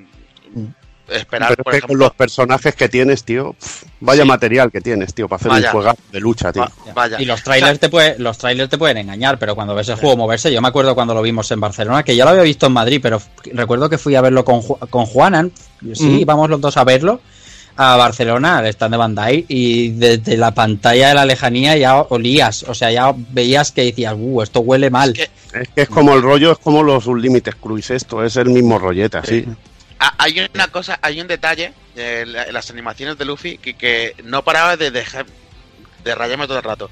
Y es que Luffy tendría que ser un personaje ágil, pero, pero muy ágil además. Y parece que cuando se mueve pese 100 kilos o, o 200, va, va lentísimo. O sea, le parece que le cueste la vida moverse al personaje. No entiendo por qué, por qué han querido dotarlo de tanto realismo en el movimiento. Es que no, no pega y, y te saca completamente de, de la partida y todo. O sea que Bueno, son decisiones. que- decisiones muy tontas, tío, y, y- y junto con lo de el esce- escenarios vacíos y combates insulsos, tío, es que no, es que no. Es lo, es lo que hablábamos que Bandai Namco no ha, no ha gestionado muy bien las franquicias para este año y finales del anterior. No. My Hero Academia, Sí. eh, Jump Force, eh, o sea, lo mismo que te preguntas, eh, ¿quién ha decidido que el Luffy sea un muñeco que se mueve tan pesado? Pues el mismo que dijo que darle un aspecto más realista a los personajes del Jump Force sería un acierto. Sí, pues, Mm. efectivamente. El freezer ese da miedo. Madre mía, pero total, total. Y, y creo que ya encadenas eh, el, el anterior podcast diciendo que el Jump Force era, era lamentable y que había que pasar de él. Del One Piece me sabe muy mal, pero toca pasar también de él. A mí lo que me da un poco de rabia es que Ghost Eater, bueno, Ghost Eater 3 ha pasado desapercibido. Ahora dice, bueno, lo están revitalizando un poco porque, hostia, que va a salir para Switch. Sí, han sacado una actualización y además va a salir para Switch. Yo creo que Switch es una buena plataforma para un God Eater. Sí, yo, yo lo he estado probando hace poco. Pasa que no, no es mi, mi juego de, de caza. Ya, lo que pasa de los God Eater, al menos los primeros tenían una historia que estaba bastante entretenida y eso, y la animación era guay. Me da un poco de miedo el, el tema del online de la Switch, ¿no? Porque Mm. es evidente, pero bueno. Sí, claro. Bueno, sigamos, que se os va la olla y vamos a hablar aquí ya de juego, de saber de cuándo. Eh, continuamos con, con el PlayStation Now, Takokun.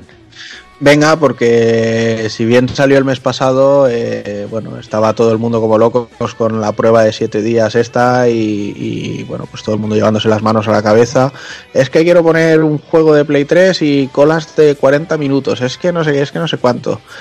Y es lógico, o sea, eh, se lanza, se hace mucho ruido, te lo descargan directamente en tu menú de la PlayStation y todo el mundo quiere probarlo sobre todo porque acaba pasando lo de siempre, ¿no? Que uno entra muy feliz y no se acuerda de desactivar eh, la renovación y a todo el mundo se le renueva un mes extra. Entonces, ahora que ya ha pasado un poquito de tiempo y se ha podido asentar, pues yo dije, va, voy a poner un mes para probarlo. Y, y- bueno, pues he estado probando un poquito y tengo que decir que yo problemas no he tenido ninguno, ninguno entre comillas, ¿vale? He probado Catherine de Play 3, me ha funcionado a la perfección desde el primer momento.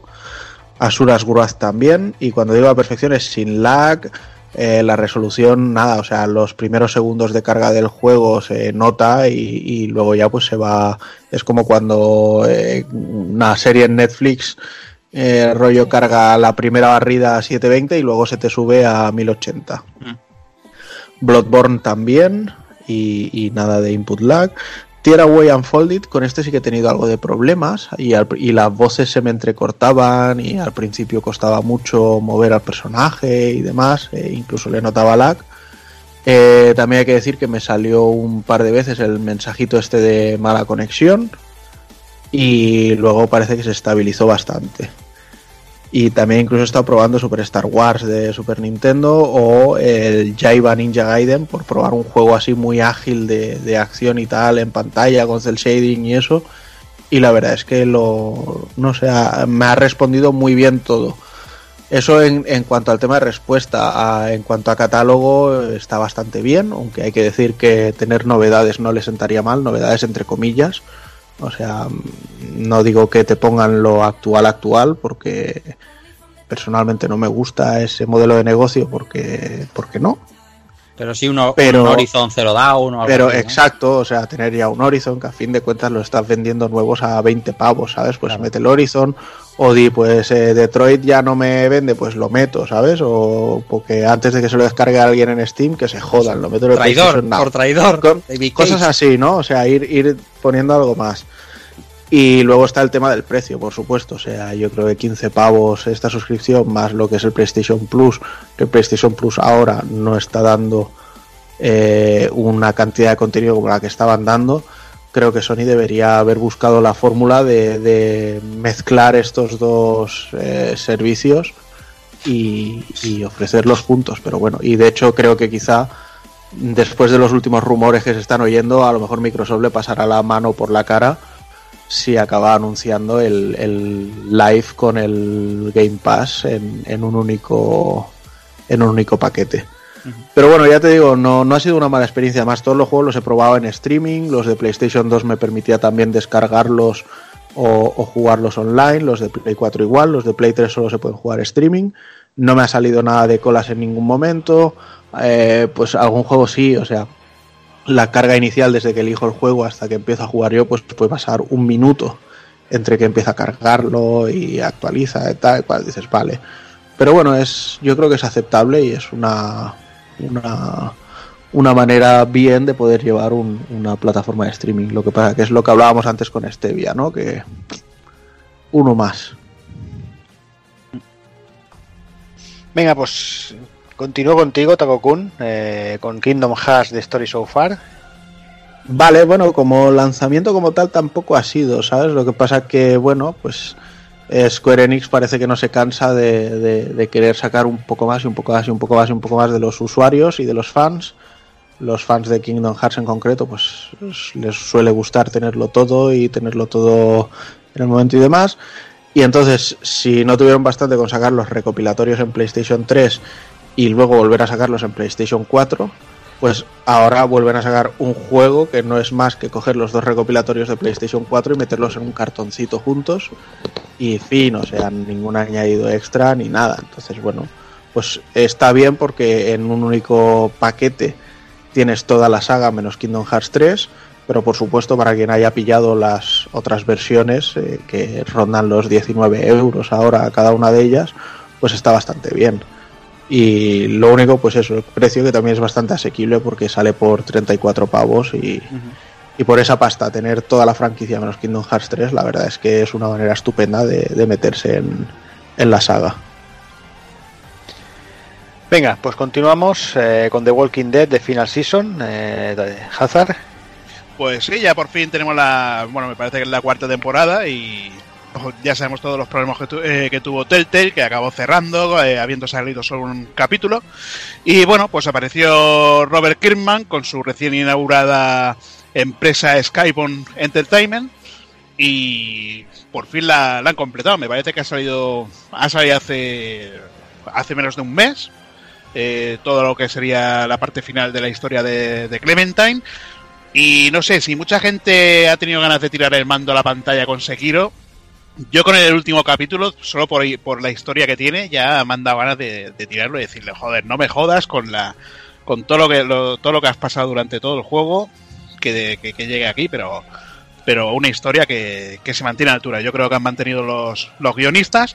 Gráficamente, pues bueno, es como el New, el, el New Frontier, que sería la tercera entrega, con el motor, el último motor eh, gráfico que tenía Telltale. El capítulo 1, 2 y 3 me parece que pone Telltale Games, el cuarto ya es de completamente de Skybound. Pero. Y bueno, de, y de hecho vienen el 1, 2 y 3 en el disco y el 4 de descarga, ¿no? O algo así. No lo sé, porque como yo lo compré ya nada más salir el primer capítulo en Steam y el otro día me di cuenta que los tenía todos, digo, mira, pues voy a- pues voy a jugarlo porque se me, han ido, se me han ido añadiendo todos porque lo compré lo compré y claro, ya me había olvidado por el tema de, del rollo este de Telltale, pero Espérate, mira, que me he hecho el esfuerzo de, de levantarme. Sí, este disco del pase de temporada contiene los tres primeros episodios y permite descargar el episodio restante. O sea, los tres primeros en el disco y el último para descargarlo. pues un poquito un poquito chapuza, pero, pero bueno. Y Bueno, pues, suelen ser así los físicos de, de Telltale, suelen salir antes que el último capítulo del juego y, y lógicamente pues no te lo incluyen. Pues nada. Nada, al que le haya gustado la primera temporada de las anteriores, pues recomendadísimo. Bueno, pues seguimos eh, con Nelken de Legend- Legendary Alchemist, Takokun. Venga, pues eh, aquí lo primero que salta a la vista es que no tenemos el nombre Atelier en el título del juego y esto tiene un motivo bastante de peso y es que pese a ser un juego para celebrar un aniversario de esta saga, pues es un spin-off, eh, no tiene mucho que ver con, con el resto de, títulos de la saga más que compartir personajes y demás. Y es que este juego está muy centrado en, en hacer el desarrollo y gestión de una ciudad.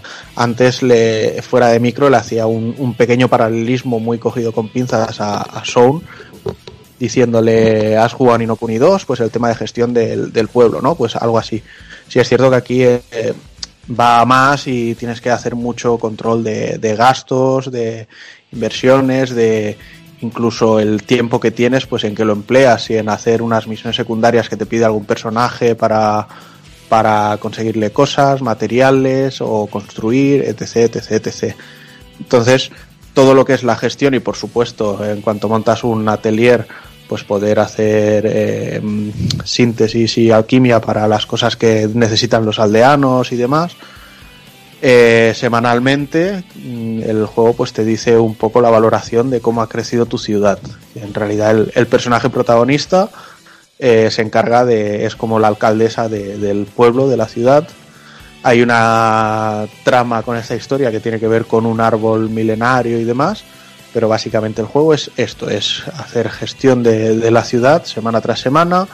A veces tienes tiempo libre en el que puedes salir eh, a explorar y entonces los personajes que lleves en el grupo pues van como caminando y se van encontrando ítems, materiales y demás y a veces incluso combates. Y si bien es cierto que el combate se ha quedado en un segundo plano y, es algo simplemente para quizá romper un poco la rutina de la gestión de la ciudad, eh, también ha cambiado mucho en, cuanto a aspecto, porque ya no es el, tipo isométrico o ver personajes desde el abajo y, los enemigos más arriba, por decirlo así, o sea, en vertical, sino que ahora lo tenemos todo en, completamente en horizontal. Y bueno, mirad si es secundario el combate, que lo puedes poner automático directamente y que se haga solo. Pero bueno, eh, este juego sí que ha salido para PC, para Play 4 y para Switch. Yo lo he probado en Switch y creo realmente que es la plataforma que mejor le sienta a este título porque no es un título que exija a nivel técnico, pero es resultón a nivel gráfico. La banda sonora está a la altura de la saga, que siempre ha sido espectacular y de unas melodías súper pegadizas, algunas muy muy chulas como la del combate y demás. Y bueno, pues no sé, me ha parecido un experimento curioso para hacer como conmemorativo de la saga. Por supuesto, mucho más interesante que el Musou All Stars que, que sacó Koei Tecmo en su momento para conmemorar también. Pero que quien quiera un atelier de verdad, pues bueno, en mayo sale el atelier Lulua, que será el, imagino que el inicio de la próxima saga de, de atelier. Pero este, ya te digo, para jugar en Switch y hacer el rollo gestiones y demás, en plan, pues como si fuera el típico juego de móvil que usas cagando, está, está muy bien. Pues bueno, vamos, vamos ahora sí, vamos con el juego más esperado del mes. Obviamente hablamos de Sekiro Shadow Die, Twice. Y no sé, ¿quieres empezar tú mismo, Takokun, con él? Venga, pues vamos allá. Eh, bueno, como muchos ya sabéis, o todos deberíais saber, porque para bien o para mal Sekiro ha hecho mucho ruido. Es el nuevo título de From Software, de nuestro querido Hidetaka Miyazaki, que para algunos aquí es Dios y no le faltan motivos. Yo quizá para mí es uno de los desarrolladores más influyentes de esta última generación. Sí, sin duda. El juego esta vez han pasado un poco de, de la fantasía medieval en la que en la que estaban emplazándonos últimamente y se desplaza al Japón feudal. No es la primera vez que hacen esto, de, utilizar una temática más japonesa, samuráis, ninjas y demás. Recordemos un, un loquísimo Ninja Blade de, de Xbox 360 exclusivo, o incluso mm, creo que mucha gente que, que está en From en su momento estaban en, en los equipos que desarrollaban los Tenchus o los Shinobi 2 y cosas así. Esto mm, vaya por delante, que es algo que me suena, no lo he confirmado, ¿vale? O sea que igual he dicho una burrada, pero bueno. Eh, sobre todo, bueno, eh, salta a la vista el, cambio de concepto de juego. Esto al, al principio reconozco que nos daba un poquito de miedo el, el ver vídeos de gameplay y cositas así, decir, hostia, es que quizá no va a ser el Dark Souls de, de ninjas que esperaba, ¿no? No sé. Y, y bueno, y la verdad es que al final tú entras jugando y dices, hostia, es un Dark Souls, me, me voy a poner así, asa no sé qué. Y hasta que no te das cuenta de que el juego te obliga a cambiar el chip, el juego se convierte, o sea, arranca siendo un poco infernal para cualquier usuario. ¿Por qué? Eh, necesitas adaptarte a, realmente lo que es este juego y decir, vale, no estoy jugando a un Dark Souls, estoy jugando a Sekiro. Fin. Eh, sus mecánicas son estas y, lo que tengo aprendido de antes, pues me puede arreglar según qué situaciones, pero no. O sea, así como jugar a Dark Souls 3, por ejemplo, nos resultó a muchos más sencillo que el resto, que el resto de Dark Souls, porque ya, lo, ya los traíamos con ese bagaje. Aquí en Sekiro es como que hacen un reset, ¿no? Es como quizá incluso más bestia de lo que pasó con Bloodborne, de que eh, más que cubrirte tenías que hacer esquivas y parry y, y ser más ágil luchando. Aquí vuelve a pasar lo mismo y la verticalidad y el sigilo son eh, herramientas clave en, en el desarrollo del juego. La historia, alguien me quiere cortar, creo. Eh, no, que quiere decir que esa matización que has dicho de el cambio de, de Bloodborne a Sekiro, por ejemplo, de comparación con los Souls, es muy acertado. Mm. Sí, sí. Luego, bueno, la, la historia aquí también son es, es bastante más eh, narrado todo que, que en los otros juegos de From. No es tan, tan abstracto, por llamarlo de alguna manera, y que tengas que buscar tú todos los matices en, en objetos y demás. Narrativa fragmentada que llaman ahora. Sí. Ah, narrativa fragmentada. Sí, vale, sí, pues aquí la narrativa no está fragmentada. Entonces tienes tus cinemáticas molonas, tienes tus introducciones de tus personajes y tal.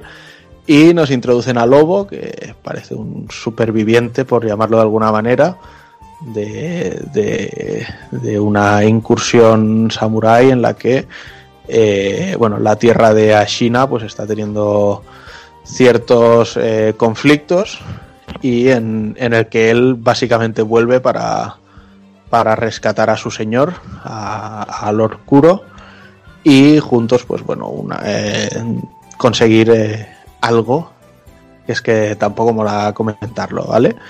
Pero bueno, eh, hay una misión que, que tiene ahí para, para cumplir con él. La verdad es que, bueno, la, la historia está bastante entretenida, bastante interesante. Eh, tiene varios finales, como viene pasando en, estas, en las sagas de From. Eh, además, bueno, me consta por, por el puto Alexis, porque lo podemos llamar el puto Alexis, que ya le ha dado dos vueltas, que el final malo, por así decirlo, o el más corto, es el que más interesante es de sacar por cómo termina la cosa y demás. Sí. Y algo que también es bastante de agradecer es el tema del doblaje. Sí, sí es cierto que te permite poner voces en japonés o, y en, ca- o en castellano y que por el contexto del juego pues eh, quizá le, le favorece utilizar el japonés. Hombre. Pero la verdad es que yo he jugado todo el título con, con doblaje castellano y, y lo he jugado muy a gusto, ¿eh? Sí, es cierto que la, la propia voz del lobo quizá es la que más me falla, la del Sekiro. Pero está, tiene, tiene un doblaje muy acertado y, y- y guay, y siempre se agradece. Hostia, pues yo me alegro que lo disfrutéis, tío, pero yo es que este juego soy incapaz. Me, me- me- me es tan, para mí tan obligado jugarlo en japonés, que me suene japonés, que, que yo qué sé. Pero bueno, si suena bien, pues bueno. Eso que lleváis no tenéis que leer, desde luego. Sí. Luego, bueno, pues está el tema de las mecánicas. La verdad es que el juego se hace, igual que y volver a, a hablar de Bloodborne, se hace bastante más asequible que, que los otros títulos de From, porque no, no tenemos que pensar en builds, en, en qué tipos de stats queremos subir a nuestro personaje, ni nada. Simplemente tenemos que pensar en, en- utilizar nuestra defensa, nuestro parry, en fijarnos bien en, en los destellos que hacen los choques de espada para ver cuándo es el momento de contraatacar y cuándo es el momento de huir o de, o de hacer eh, intentar cubrirnos de nuevo. Ya no tenemos la, la barra de estamina ni nos provocan cansancio ni nada, pero sí es cierto que los choques continuos de espada que vayan a nuestra contra pues irán eh, desestabilizándonos y harán que podamos perder la guardia cosa que nosotros también podemos hacerle a los enemigos y a los jefes finales, absolutamente todos, que eso es algo que está muy bien. No hay enemigo por grande que pueda ser al que no le puedas hacer una desestabilización y reventarlo directamente sin, sin tener que quitarle toda la vida, precisamente por poder hacerle un, un golpe fatal con, con esa... Y además, eso es algo muy guay porque no requieres de muchas veces de bajarle toda la vida al rival, simplemente es rellenar esa barra de de- de estamina y poder meterle un crítico y cargártelo con media barra de vida que no le pueda quedar. Así que sí, es bastante importante gestionar bien eso de, de la barra de de estamina del rival y la propia, claro. Entonces es eso, para, para mí el, el, el punto clave en el que cambias de mentalidad es ese, en el que empiezas a pensar en, en las barras, en los parries y, y demás, en vez de pensar en, en un rollo Dark Souls de voy con el escudo levantado siempre y primero me cubro y luego pego y, y con cuidado de los golpes que doy, no sea que me canse, rodar, rodar. ¿no? Entonces aquí hay una cosa que también funciona mucho, que es el sigilo y la verticalidad que tiene el juego con el gancho, pues nos permite subirnos a tejados de templos, a pagodas, a de todo, dejarnos caer en los enemigos y hacerles muertes eh, sigilosas para que así no alerten al resto y, y poder hacer incursiones más, más eso, más ninja, puramente dicho. Y la verdad es que están muy bien. De hecho, el juego vuelve a introducir eh, nuevos conceptos en la saga, que es la de tener tanto bosses como mini bosses. Aunque yo más bien incluso tiraría muy atrás y pensaría que los, en los minibosses como los fantasmas que nos podíamos encontrar en un Demon Souls según las tendencias o, Eh. o incluso en el primer Dark Souls O en el ¿sabes? segundo, que, que te seguía uno dando por culo todo el rato. exacto Sí, sí. mientras mientras que los bosses pues ya serán otros combates con más más cara y ojos no pero bueno a veces los minibosses dan por culo cosa mala Sí, de, de hecho, uno, uno de los minibosses es el que más daño mete de todo el juego, así que ya con eso. Sí. Entonces, bueno, lo que sí que es cierto es que a estos minibosses normalmente los reconoceremos porque eh, al verlos por el campo de batalla tienen dos puntos de vida en vez de uno.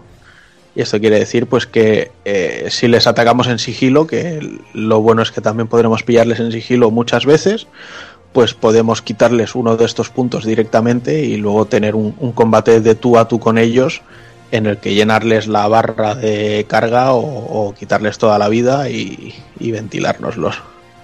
Entonces, bueno, para ayudarnos mucho con esto tenemos también las prótesis, que es vendría a ser lo, que teníamos como golpe con dos manos en, un Souls o, lo de hacer la segunda versión de la arma. Pues en este caso en Sekiro son las prótesis del, brazo de, del lobo y las encontraremos bastantes, porque además hay bastantes. Cada una nos permite hacer mecánicas diferentes y además eh, cada una servirá para según qué tipos de enemigos en concreto y nos podrán hacer mucho más sencillos algunos combates. Sobre todo una que es el barreno, que, que hace la vida más fácil en muchas situaciones. El, el barreno es eh, para joder bien a los rivales, sí, señor. Sí.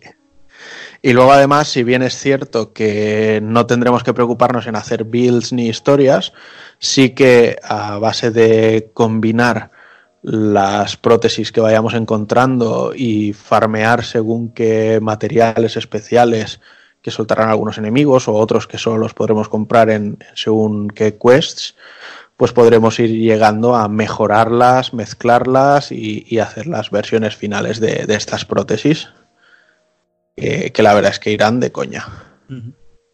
Y luego, bueno, pues la progresión del personaje, aquí no tenemos almas, ¿vale? O sea, cuando morimos directamente lo que ocurre es que perdemos la mitad de la, de la experiencia que tengamos conseguida en ese momento, aunque hay que decir que mm, cada vez que conseguimos un punto de experiencia ya es como si hiciera un checkpoint, o sea, no, Sí. no vas perdiendo puntos de experiencia, sino que pierdes la experiencia, la mitad de la experiencia adquirida del siguiente punto de experiencia. Sí. Y además también pierdes la mitad del dinero que, que tengas. Eso, claro, si no te, te aparece la ayuda invisible, que es algo que ocurre en un determinado porcentaje de veces y que para ello influirá eh, una de las maldiciones que hay en el juego, Que esta que mecánica se llama, que se llama la Dracogripe y Mm. que es que contra más veces mueras y no explico muy por e- lo explico muy por encima porque además tiene mucha connotación con la historia pero bueno contra más veces mueras pues los personajes que vas a ir conociendo durante el juego van enfermando y contraen una especie de gripe entonces esto a veces hasta bloqueará las, las quests secundarias con ellos hasta que se curen y, y hará que el porcentaje de veces que podamos recibir esta ayuda pues disminuya. Y además de esto, pues eso, o sea, no podremos, no, no hay un momento en el que podemos decir, hostia, he llegado a este jefe final y me quedo estancado y, y no puedo con él. Voy a conseguir mucha experiencia y voy a mejorarme la vida o el ataque. No, esto aquí no, funciona. Aquí los minibosses, cada vez que nos los carguemos, nos darán una cuenta de oración y con cada cuatro cuentas de oración podremos mejorar la vida y la estabilidad de, nuestra barra de combate. Y luego los jefes finales nos soltarán unos recuerdos que cuando los usemos, pues nos mejorarán también en un punto el ataque. Entonces, si es posible eh, decir, bueno, yo voy pasando y paso de los eh, mini jefes y demás y no mejorar las cosas, pero no es posible eh, subir por encima de, de lo que el juego quiere que subas. O sea, no puedes romperlo, como sí que pasaba en, en un Souls, por ejemplo. Sí, ah, y es verdad que aquí no, no tenemos, como dices tú, no puedes romper el juego a- a- en base de subirte stats, pero en la rama de, de habilidades que tienes, de las técnicas, la única pequeña ayuda que puedes obtener es obtener más usos de objetos, de Ujú. shurikens y demás, o, o barrenos, Sí. y el aumento de curación de la cantimplora. Sí, puedes hacer que, que mejore Que la cantidad de vida que te cure. De hecho, hay, hay algunos mid bosses que también mejorarán esto al morir Sí. directamente. Y bueno, eso, o sea, los puntos de habilidad, que no lo, no lo hemos comentado, eh, iremos consiguiendo diferentes pergaminos de, de habilidades y podremos ir utilizándolo pues para eso, para conseguir habilidades pasivas como que te detecten con mayor dificultad y demás, o técnicas de ataque que podremos utilizar con, con los botones eh, L y R, generalmente L1 y R1 o como se llamen. Y luego además también aprenderemos técnicas de ninjitsu que también serán muy, muy, muy útiles para el, el desarrollo de nuestros combates. Nos creíamos cuando se anunciaba el juego que solo no- todavía no tenía nombre, solo llama, decían Shadow Die Twice y creían que era Bloodborne 2, que eh, cuando se presentó con Activision que iba a ser un juego más casual y más fácil, este juego nos da la, la, la concreción de que Hidetaka Miyazaki es un genio, es un maestro en el arte de llevar el videojuego un pasito más allá, olvidándonos de todo lo que habíamos visto en los Souls, cosa que tiene cosas muy buenas y cosas que habrá gente que no se espera, porque habrá- hay- había gente, como en mi caso, por ejemplo, que usaba, o sea, farmeabas, ¿no? Farmeabas, tú farmeabas hasta que te consideraras a la altura. En este juego eso no vale y eres tú el que tiene que ir aprendiéndote y haciéndote un maestro del, del- lo que llaman desvío y bueno, otras técnicas como el Mikiri y tal. Todo lo que se dice del juego es absolutamente verdad. Es un juego, yo creo que es el juego más desafiante que he tenido en los últimos, no sé deciros, 5 años, 10 años y que te exaspera, pero que tiene la, reco- la recompensa, que esa es lo que Miyazaki en todas las entrevistas eh, nos dice, es que él lo que quiere es ese, ese, esa sensación de recompensa que nada más te puede dar un juego tan exigente como este. Y digo exigente porque difícil no es la palabra, hablando de todo esto del modo fácil y demás, no es un juego difícil, pero sí que es un juego que pide mucho de ti. Y, y, oye, si te va bien, bien y hay una, una relación amor-odio con él bastante fuerte. Sí, y es que además se nota mucho porque el rollo de que en, en los Souls no solamente puedes tener clases amiles, sino también mágicas, Mm. eh, te, te habilita la capacidad de, de poder mantener más las distancias con los, distancias con los enemigos y usar elementos eh, contrarios a, al rival para meterle un daño bastante elevado. De hecho, eh, lo, lo comparo con el primer boss del Dark Souls 3, que lo tenemos todo mundo más en la mente. El Bord, ¿os acordáis? El tío de hielo. Sí. Pues ese, ese boss, tú, aunque fueses mago o, o- y melee, o sea, da igual, antes de, de ese combate obtenías una resina de, de elemento rayo que hacía ese combate mucho, pero que mucho más fácil. De hecho, le bajabas la barra en cuartos a, a los golpes que metías. Y aquí en Mm. este juego no, no tienes ese tipo de ayudas y te toca trabajártelo más, desde luego. Sí, eso, eso, eso desde luego. Ya nos dijo Miyazaki que nos estábamos volviendo blanditos. A mí me Sí. recuerda a los, los videojuegos de los 90.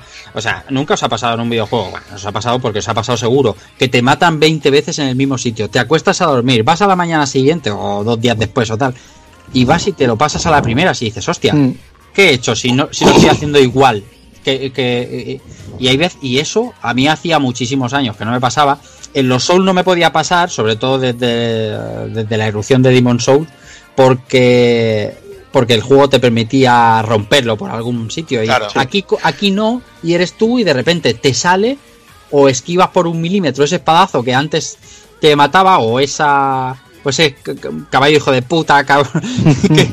y, y lo consigues, y la sensación es, es brutal. Y además, hay que decir que en un Souls, cuando llegabas a un boss y te atrancabas con él, al final decías, mira, me uso un ascua, me hago normal, eh, empiezo a invocar aquí a Peña y, Vaya, y- sí. y que la Peña se encargue de él, que ya le daré el golpe de gracia, ¿no? Y era la forma fácil de quitarte. Aquí no hay ningún componente online, con lo cual no hay forma de, de recibir ayudas exteriores. Tienes que ser tú quien se pase el juego. Y vuelvo al. a- has dicho una frase que me parece muy correcta, ¿eh? que el señor Miyazaki es un genio, Yo creo que pero sí. también, también considero que se ha relajado un poco en este juego o que ha tomado algunas decisiones que no me parecen del todo acertadas y eso hace que haya perdido algunos puntos. Eh, entre comillas, ¿eh? porque de momento para mí está a la cabeza de- del juego del año. O sea, no. Las 70 horas que llevo con él son 70 horas disfrutadas, pero de una manera bestial. El prim- está online o un fan así. de Kingdom Hearts, o sea, estoy aquí flipando fuerte. ¿eh? Sí, sí. El, el primer punto es que se han pasado colocando eh, ídolos de, de oración que vendrían a ser las hogueras de los Dark Souls. O sea, Sí, tienes sí, uno antes de cada jefe final, uno nada más cargarte el jefe final te sale otro, a los cinco pasos tienes otro y al final esa interconexión de- del mundo que hacen en, en From Software, en la que puedes llegar a todos los sitios desde cualquier sitio, hacen un poco como que se pierda para utilizar más el, el viaje rápido. Incluso de hecho en, en un Dark Souls inicial, en el primero, el tema de viajar entre llamas conectadas eh, tardabas un ratito en conseguirlo. O sea, al principio tenías que hacerte tus paseos a, a piececito Un para ratito largo. conseguirlo. Sí. que, que igualmente. Entonces esto es- como... ¿Qué te quiero decir? Esto igualmente ya se notó bastante en Dark Souls 3, ¿eh? Y en Bloodborne también. Sí. Y sin embargo hay otro tema que le he notado a este juego, pero que a estos no le noté. Y quizá es por el tema de, de que, bueno, Activision haya puesto un, un budget para desarrollarlo y no hayan dado a más. Como por ejemplo le pasó a, o sea, Sony con, con God of War. Dijeron es que tenemos básicamente cuatro o cinco tipos de jefe final porque nos costaba mucha pasta hacerlos y no dábamos ya para más en pasta y tiempo. En Sekiro hay algo que no me mola que es la repetición de enemigos eh, mid bosses, por llamarlos así. Sí. Sí, a veces, a veces, a veces reutilizarlos cambiándole algún detalle, pero reutilización sin lugar a dudas. Incluso. No, es que no me voy a callar. Pero. Pero. Pero sí hay una repetición. Lo que pasa es que eh, eso, eso no le quita, a mi modo de ver, nada de talento a, No, a mí tampoco. a- al señor Miyazaki. O sea, tiene más que ver con el desarrollo y con el presupuesto, equipo eh, que, que- que te dan. Cambias de compañía también, ¿sabes? O sea, cambias Sí. de, de partner, de sponsor, tienes que seguir otras reglas. eh, y, y lo fácil era hacer otro. Otro Souls, otro Sí, Bloodborne, sí, otro- está claro. un pasito más y- Era, y era darle a la gente lo que quería. Y... Eso es. Y, es- Yo- y estamos aquí hablando de muerte y de espadazos. Otro tema que quería llevar aquí es. ¿Cómo veis el apartado gráfico? Porque yo, lo que es a nivel de escenarios, lo que es la reconstrucción de los. ca- la recreación de castillos y cómo se ve por dentro, me parece acojonante. O sea, es increíble lo bien que está a nivel, a nivel de escenario. Me, me parece increíble que otra vez pues lo haya hecho. A mí Bloodborne me pareció mucho mejor que lo que salió después, por ejemplo Dark Souls, Dark Souls 3, Ujú. perdón. Y, a- y aquí me ha vuelto, he vuelto a tener más o menos la misma sensación que tuve con Bloodborne, que estoy en un mundo que, que me creo mucho y, y- y que me mete Sí. completamente en él. Lo que pasa es que la, la Sí. palabra no es gráfico. Dime, dime. No, no, no, no gráficos, Sí, no. sí y no. Y, y esto sí que es algo que también habíamos comentado en el, en el grupo de Telegram mucho, que si bien hay zonas, o sea, todas las zonas en plan eh, aldea, eh, los bosques de bambú y cosas así, son muy acertadas, luego hay otras que parece que no pegan tanto como, como el Valle de Hielo o, o- Sí. o según qué zonas que, que no Sí. encajan tanto con, con lo que es este juego. O sea, no, no sé. Es como que podían haberle dado otra vuelta y, y- y buscar otro tipo de escenografía para, para seguir aumentando niveles. Pero el diseño gráfico es tan bueno que con, con un motor gráfico muy, muy justito ya para, Sí, sí. para la época en la que estamos. De hecho, Sí. eh, eh, en cuanto salga Gozo Tsushima, de esto nos acordaremos. con un motor gráfico muy, muy justito, pero con un diseño brutal, como, tiene, como tenía Bloodborne. Sobre todo Bloodborne, porque la, la- la ambientación y, la, y el diseño era brutal. Ah, es que tiene unos diseñadores de la leche. De la leche, o sea, tiene unas, tiene unas eh, estampas, unas, una fotografía ese juego muy seria, ¿eh? muy, muy guapa. Yo estoy mirando luego castillos japoneses en fotos para comparar y me digo, tío, es que esto está...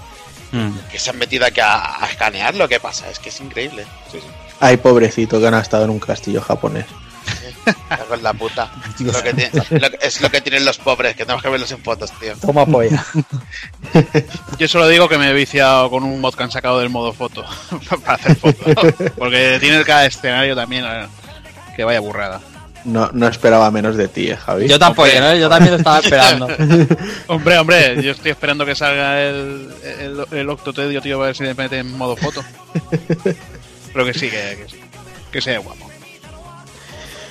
Bueno, y en definitiva eso, pues ha sido una, para mí ha sido una grata sorpresa, o, o incluso es injusto decir sorpresa porque esperaba mucho de él, no me ha decepcionado en absoluto, es más, eh, la segunda vuelta le tiene que caer sí o sí, y luego me gustaría esperar a ver si tarde o temprano se anuncia algún DLC y cositas así, para seguir exprimiéndolo. Me gustaría. Y bueno, no sé vuestras conclusiones finales, pero las mías desde luego son Sekiro es la ley. Para mí, Sekiro, para mí Sekiro ahora mismo es candidato firme a Gothic.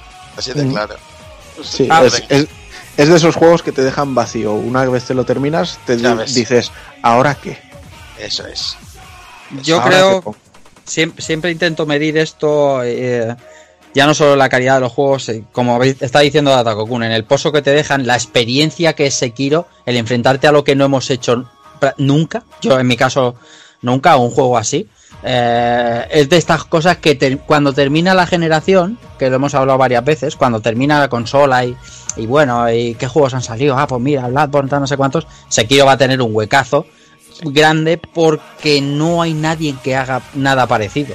Ni siquiera los Souls son parecidos. Entonces, el, el- el bagaje que te deja es brutal.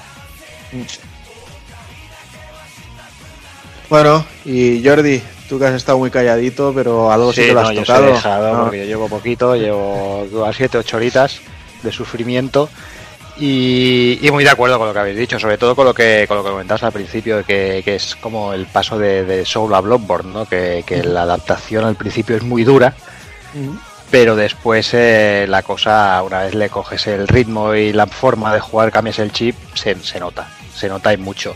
Y estoy también muy en en la par con, con Rafa, eso de decir, he probado un, un boss 10 veces, me ha, me ha pelado ahí, pero me ha palizado vivo, se va a por culo y mañana vuelvo y, va- y al día siguiente llegas y al, y al primer intento te lo, lo, lo follas vivo. Y al revés, eh, Jordi, eh, de esto que dices, está a punto de matarla la primera y las Y te siguientes da el 15 pulpo. veces te funde y no lo tocas y ni Sí, pero también, vamos. También. Dios. O lo típico, Pero- que dices, esta zona voy sobrado y te vienen dos masillas Dos y te ponen las pilas tío. te, que te echan dos hostias a- a- al ídolo ahí a, Sí, sí, sí. Como un mierda, Pero- ¿sabes? Pero incluso la, la cosa es eso, o sea, te haces un, un mid boss o, o un jefe final que te cuesta la vida y horrores hacértelo y en el momento en que se repite o se replantea un combate con ese jefe, eh, en la que estás en las mismas condiciones o incluso más injustas y te lo haces a la primera o a la segunda porque es que ya, ya, ya estás acostumbrado a ese enemigo, o sea, ya sabes cómo enfrentarte, ya conoces sus... de- ya no digo debilidades porque hay otra, eh, yo, por ejemplo, he intentado hacerlo todo sin, sin el uso de prótesis. O sea, buscar la forma de- de piratear al enemigo, de conocer sus rutinas y de petarlo. Y, y en eso yo creo que ha estado muy bien. Y sí que hay una cosa que, si no queréis decir nada, me gustaría utilizar para cerrar el, el análisis. Y es en relación a toda la controversia y la mierda esta que está habiendo con es que Sekiro tendría que tener un modo fácil para respetar a los jugadores. Por favor, sí. Eh, yo creo que son los jugadores los que tienen que respetar a los desarrolladores, porque no deja de ser su obra, su concepto, su, invención. Y es como si le pidiéramos a Guns N' Roses, ahora que vuelven, que hicieran reggaetón, porque claro, como es lo que peta y lo que escuchan las masas, pues eh, que tienen que hacer reggaetón en vez de su estilo de música. Pues para mí es el mismo tipo de insulto. Está claro, está claro que, que no- estamos en un punto que parece que todo tenga que ser para todos los públicos y no es así. Es, no es así. Hay juegos para todo el mundo y hay juegos que, que van dirigidos a un, a un público muy bueno, muy específico. No, no necesariamente hay que hacer juegos para todos. Igual que no Tenemos- hay cine para todos ni música para todos, obviamente. Tenemos, tenemos un juego de estos cada tres o cuatro años, o sea, Mm. Tenemos que disfrutar la experiencia tal y como nos la han planteado y si no está hecho para nosotros, pues No pasa nada, no te quitan el carnet de jugador ni nada, no, Claro, no hay exacto. problema. No hay problema. claro. Ni tanto. Bueno, pues dejamos, dejamos por aquí Sekiro. Eh, voy a despedir a, a la gente que, que no va a estar con, con el retro. Eh, me despido, por ejemplo, el señor Rafa. Pues nada, un placer como siempre. A ver el mes que viene, ya muy cerca, muy cerca del E3 y con un mogollón de directs en las espaldas, eh, ya lo veréis. ah, contaremos muchas más cosas. Un placer, chicos, como siempre. Pues nada, Y Rafa, si, y si no, y si no, seguro que nos las irás contando semanalmente con tus jugandos, ¿no?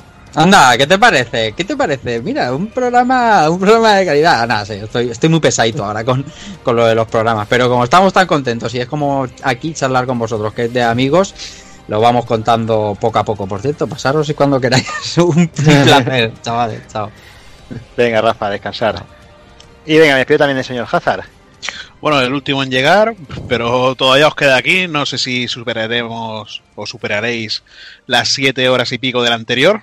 No creo, ¿no? Mm, No, no, llegará. Ah, oh. Por Bueno, poco, eh, eh, pero no llegará. Bueno, eh, eh, tenemos, tenemos muchos programas por delante para, para poder superarlo. O sea que, que nada. Eh, pues un placer, como siempre, también. eh, hablando aquí de, de mis fricadas. Este mes solo un jueguecillo, pero bueno, de, de poco a poco. Que hay Pues- muchos Yakuza por jugar. Sí, sí. Bueno, Hazard, hablamos en breve. Hasta luego. Y me despido señor Sonchama. Pues nada, gente, como siempre, un placer eh, haber podido charlar un ratito de Sekiro, que es lo que más ganas tenía. El mes que viene, pues no parece que venga muy cargado para mí, desde luego no, no me llama mucho la atención. Pero sin duda, como ha dicho Rafa, ya se empieza a asomar la patita de 3 y filtraciones y cositas, que eso sí, sí levanta el ánimo y tengo, tengo ganitas. Así que hasta, hasta el próximo mes. Sí, como dice Takokun, el vacío que deja Sekiro va a ser complicado de volver a llenar, ¿eh? Vaya, Este desde año luego, va, a ser, tío. va a ser difícil. Ya te digo. Pues nada, Son, hablamos en un mesecillo. Venga, tío. Y bueno, eh, nosotros os dejamos con los amigos de Haciendo el Indie, eh, pero antes os dejamos con unos minutillos musicales, Evil. Vaya, en esta ocasión, igual que hicimos en el otro programa, que dejamos el patio de la noche con Vega, pues vamos a poner el tema de, un New Challenger. En este caso, un- un- una versión arrange de, de la melodía que suena en la, en la fase de Kami, que es absolutamente brillante. En este caso, pertenece a un CD de Street Fighter de Alf Lila with Yuji Toriyama, que es una auténtica maravilla de CD, súper recomendado. Hay un tema de, de Ryu y de Ken que es absolutamente espectacular, con tormenta. Es música, música relajante, pero que, que te la pone más dura con más que el mástil de, del Sebastián Elcano. Madre mía, es, es bestial, bestial la música. También hay un arrange de Guile realmente increíble y este de Kami es absolutamente acojonante, un guitarreo bestial y bueno, eh, lo pensamos incluso Dani y yo, lo que pasa es que el cabrón de- del Dani está, está por Japón ahí. Y nada, en este caso pues espero que lo disfrutéis mucho y, y os guste.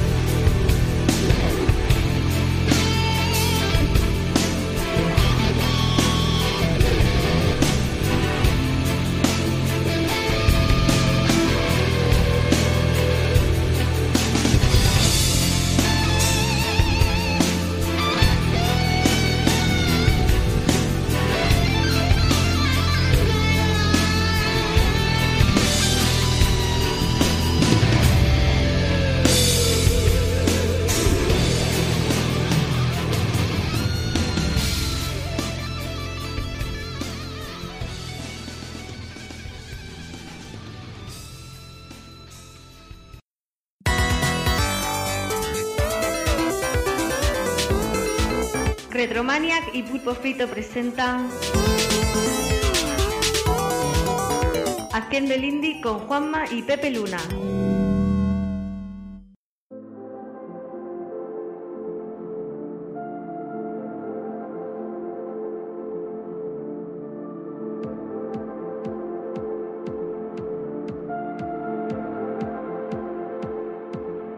Estamos aquí un mes más en este trocito de espacio que, que tienen a bien dejarnos los pulpos para que desfarremos un poco sobre, sobre estos juegos de menos presupuesto, de que, la gente conoce menos, no esas grandes, grandes producciones como Street Fighter 2 que estáis ahí todos ahí babeando y disfrutándolo como perras. Y, y bueno, lo que os traemos es una cosa muy, muy, muy distinta. No tiene nada que ver. La verdad es que podríamos haber aprovechado para pillar el, el- juego de lucha este de, de los dioses y de los profetas partiéndose la cara. Ahí podríamos haber puesto hoy, ¿no, Fernando? Hombre, Juanma, ¿cuánto tiempo? ¿eh? Hace, hacía ya mucho que no coincidíamos. Pero sí, sí. Bueno, cualquier juego de lucha eh, o, o similares hubiera pegado más. Pero bueno, oye, ¿por qué no? Un, un juego de, de realidad, realidad virtual que está tan de moda. Sobre todo después de, de la presentación que hizo Sony de bastantes juegos. Bueno, no estaba muerta, estaba de parranda. Yo sigo sin saber si al final esto eh, saldrá si se quedará en esta generación, si será otro intento hasta el próximo intento. No, no tengo ni idea, no tengo ni idea. Pero la verdad es que, bueno, a pesar de que tiene mucho recorrido por delante, mucha, mucho margen de mejora todavía, que, que estos son unos primeros pinitos en serio, como aquel que dice, bueno, está dejando juegos bastante, bastante eh, interesantes, como, como el que nos trae hoy la compañía, la pequeña compañía de, de Soulpix, eh, bueno, una pequeña desarrolladora afincada en Alemania, eh, de hecho el juego eh, se puede poner en alemán o en inglés, y, y bueno, sabréis que nos estamos refiriendo a Eden Tomorrow, los que hayan hecho los deberes, los que se han aficionado a la realidad virtual, como tampoco hay tanto donde, donde elegir y por desgracia además se está focalizando demasiado el, peso de llevar adelante esto en, desarrolladoras pequeñas, que yo creo que esto también está siendo un escollo ¿no? para que esto termine de llegar a- al gran público, ¿no? Entre, entre los precios, la tecnología que da los primeros pasos y que, y que eso se está cargando toda la responsabilidad, eh, o bueno, gran parte de la responsabilidad a desarrolladoras pequeñas e independientes como, como la que nos ocupa ahora. En este caso estamos hablando de un juego que es exclusivo además para PSVR, lo cual hace que pueda llegar a menos gente todavía. Yo sigo reafirmándome que en esto de la realidad virtual no debería haber exclusiva. Juanma, qué tontería estás diciendo. Cada uno tiene derecho a, a- a- a luchar por lo suyo y pelearse, por supuesto, por supuesto. Pero yo, desde el punto de vista de que esto es algo nuevo que debería intentar expandirse, ¿no? Pues todos los juegos deberían estar en todas las plataformas y que cada uno luego se compre la que la que mejor le, venga, la que sea más asequible. Incluso Nintendo o, Sega han sacado juegos en plataformas que no eran suyas antes de tener una máquina propia y que todo estuviese tan, tan extendido. Sí, sí, sí. El problema de la re- realidad virtual ahora mismo es, por ejemplo, eh, es que no es demasiado accesible. Si quieres Ha, experiencia ha sido suave, ha sido suave. Es una puñalada impresionante. O sea, incluso las gafas de Sony con la oferta que te salen a 200 euros, tienes que comprar consola más gafas. A día de hoy te gastas 400. Vale.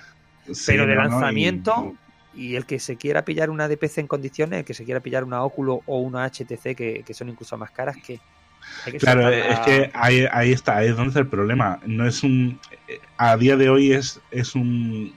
Es premium, es, un equipo premium. Eh, además, no es autónomo. Necesitas de, de ya de por sí de un ordenador o de una consola. La consola, vale, ahora a día de hoy una PlayStation 4, pues 200, 250, pero un PC que además con unos requisitos elevados. O sea, no cualquier un PC de 300, 400 euros tampoco te vale.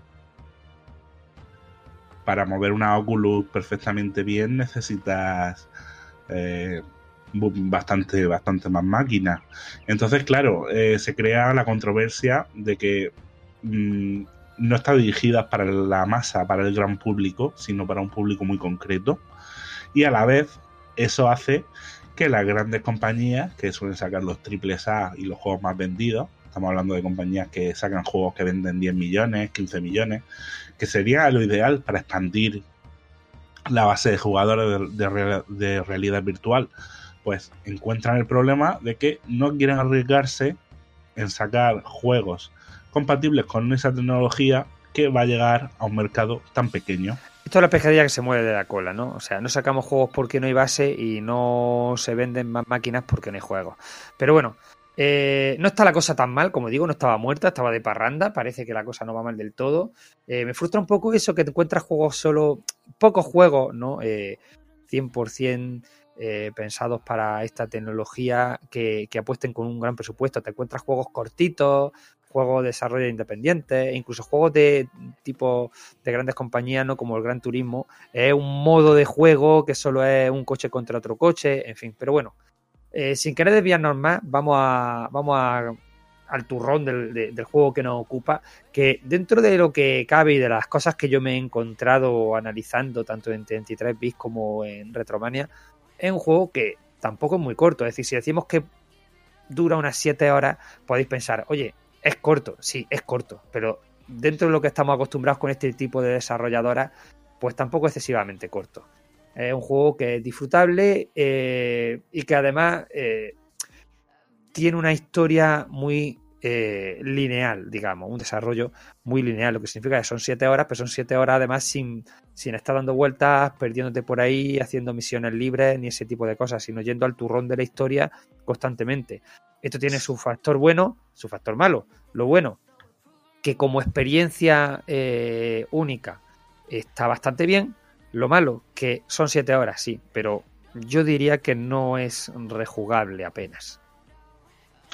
Es que, claro, ese es el problema. eh, Ese es más una experiencia, una experiencia más que lo que es un juego. El núcleo jugable son eh, avanzar, eh, pequeños puzzles, eh, pero todo fácil de, de encontrar. eh, Tiene su desarrollo de historia, que aparte te la va Sí, sí. narrando un compañero, en parte también la tienes que ir tú, digamos, haciendo, descubriendo objetos que, que- que te la van develando y demás. En fin, el tema es que, que, que Pero tiene... todo, todo, todo en un plano lineal, es decir, eh, Efectivamente, no vas a salirte de los cánones. La partida que yo eché es exactamente igual a la partida que tú vas a echar. Seguramente. Y si no la he echado es porque yo me paro más a mirar por aquí, a mirar por allí, pero al final no. Es decir, tienes que hacer tal cosa, te deja muy, muy claro lo que tienes que hacer y tal cosa está allí. Y allí es donde tienes que ir. O sea, es que no hay mucha vuelta de hoja, hay poco espacio para perderse. A ver, en ciertos momentos tiene cierta libertad, pero la libertad no es para, para dirigirte hacia donde tú quieras o resolver la form- las cosas de la forma que tú quieras. No, simplemente que, bueno, que tiene a lo mejor un espacio más o menos abierto y puedes tardar más o menos en encontrar la, solución al siguiente puzzle, misión cometido que te permita continuar con tu aventura. Pero bueno, vamos a ponerle un poco de antecedentes sobre la historia de, del juego para que se sepan lo que va- se van a encontrar, porque llevamos un rato hablando y no saben si vamos hablando de un juego de ciencia ficción, de un juego medieval, de un juego prehistórico o de la pesca marina de almeja macha en el Cantábrico. Pues bueno, sí, eh, básicamente eh, es un juego de ciencia ficción. Em, controlaremos a, a un humano que se despierta después de un accidentado aterrizaje en un planeta desconocido. Eh, se encuentra eh, enganchado a una baliza eh, que está destruida y sufre amnesia. O sea, ya veis, el tópico de la amnesia que no falte.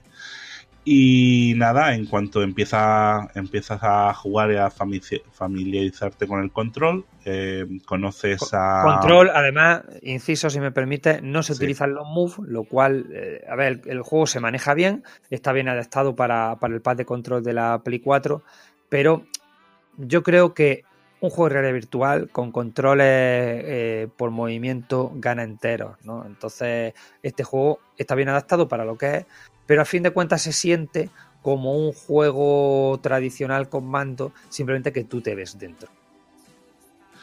Pues sí, y básicamente en cuanto, en cuanto nos hacemos con el control, eh, conoceremos al coprotagonista, que viene a ser eh, una especie de, de droide eh, con inteligencia artificial que se llama Newton y que nos servirá a la vez de, coprotagonista que podremos eh, intercambiar eh, también de narrador, que nos irá explicando la historia del lugar y, ayudándonos a avanzar.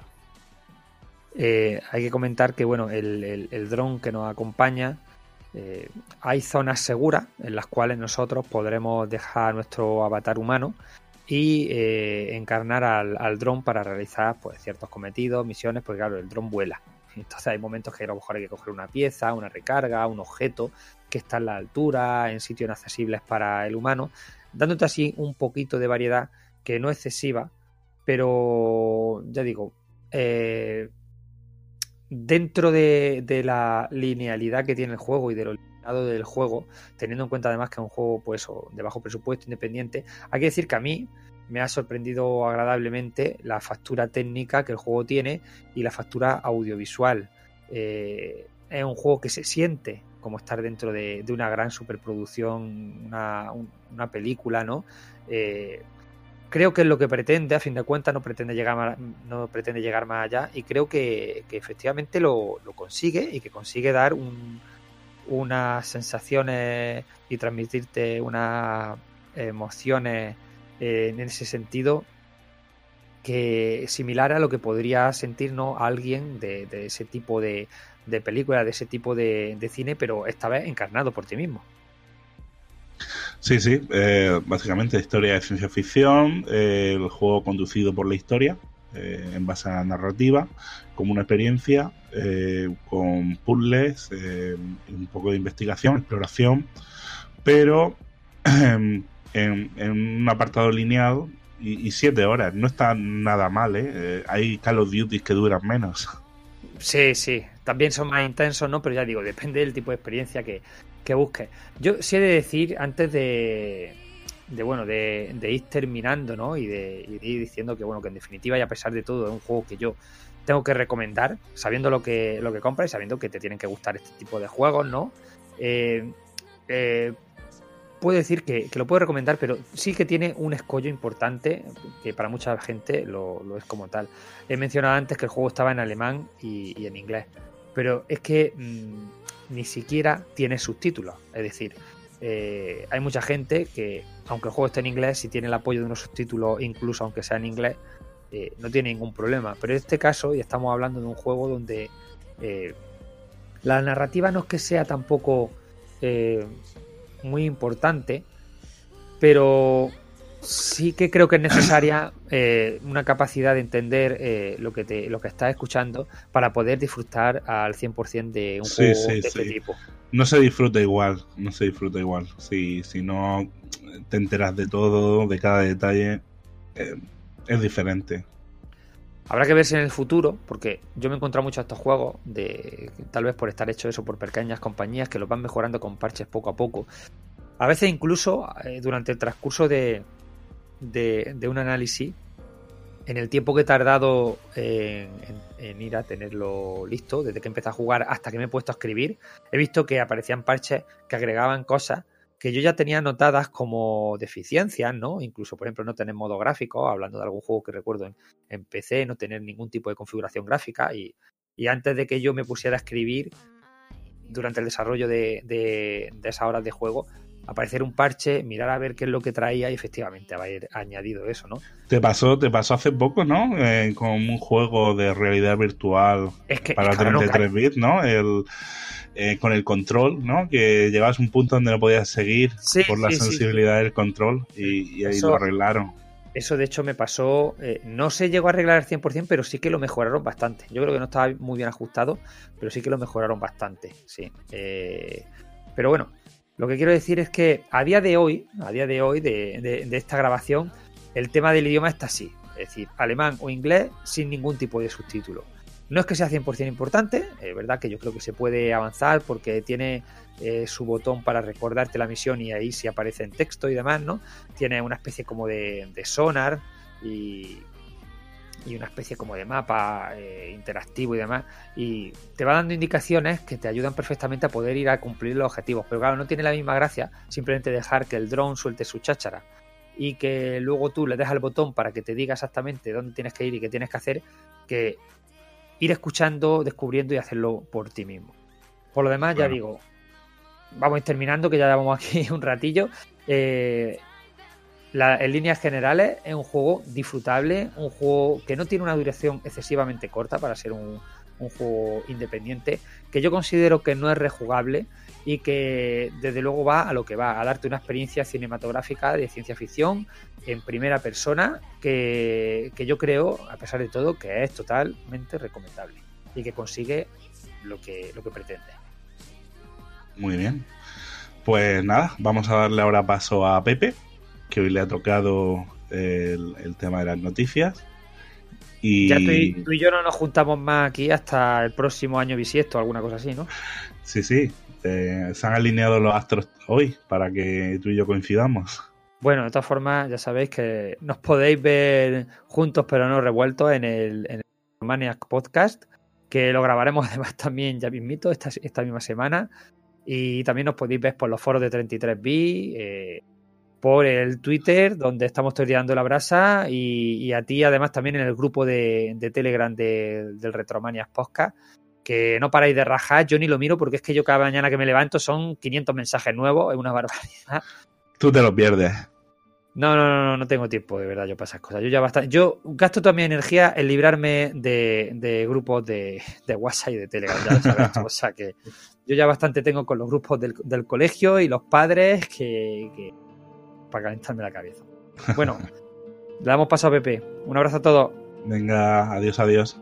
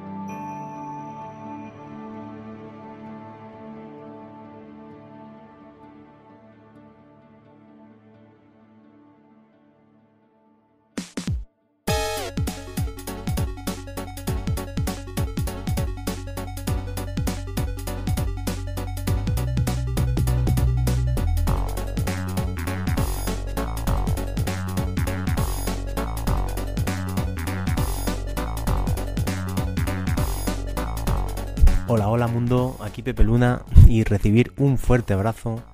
Pues nada, un mesecito más de haciendo el indie y en esta ocasión me ha tocado a mí venir en solitario.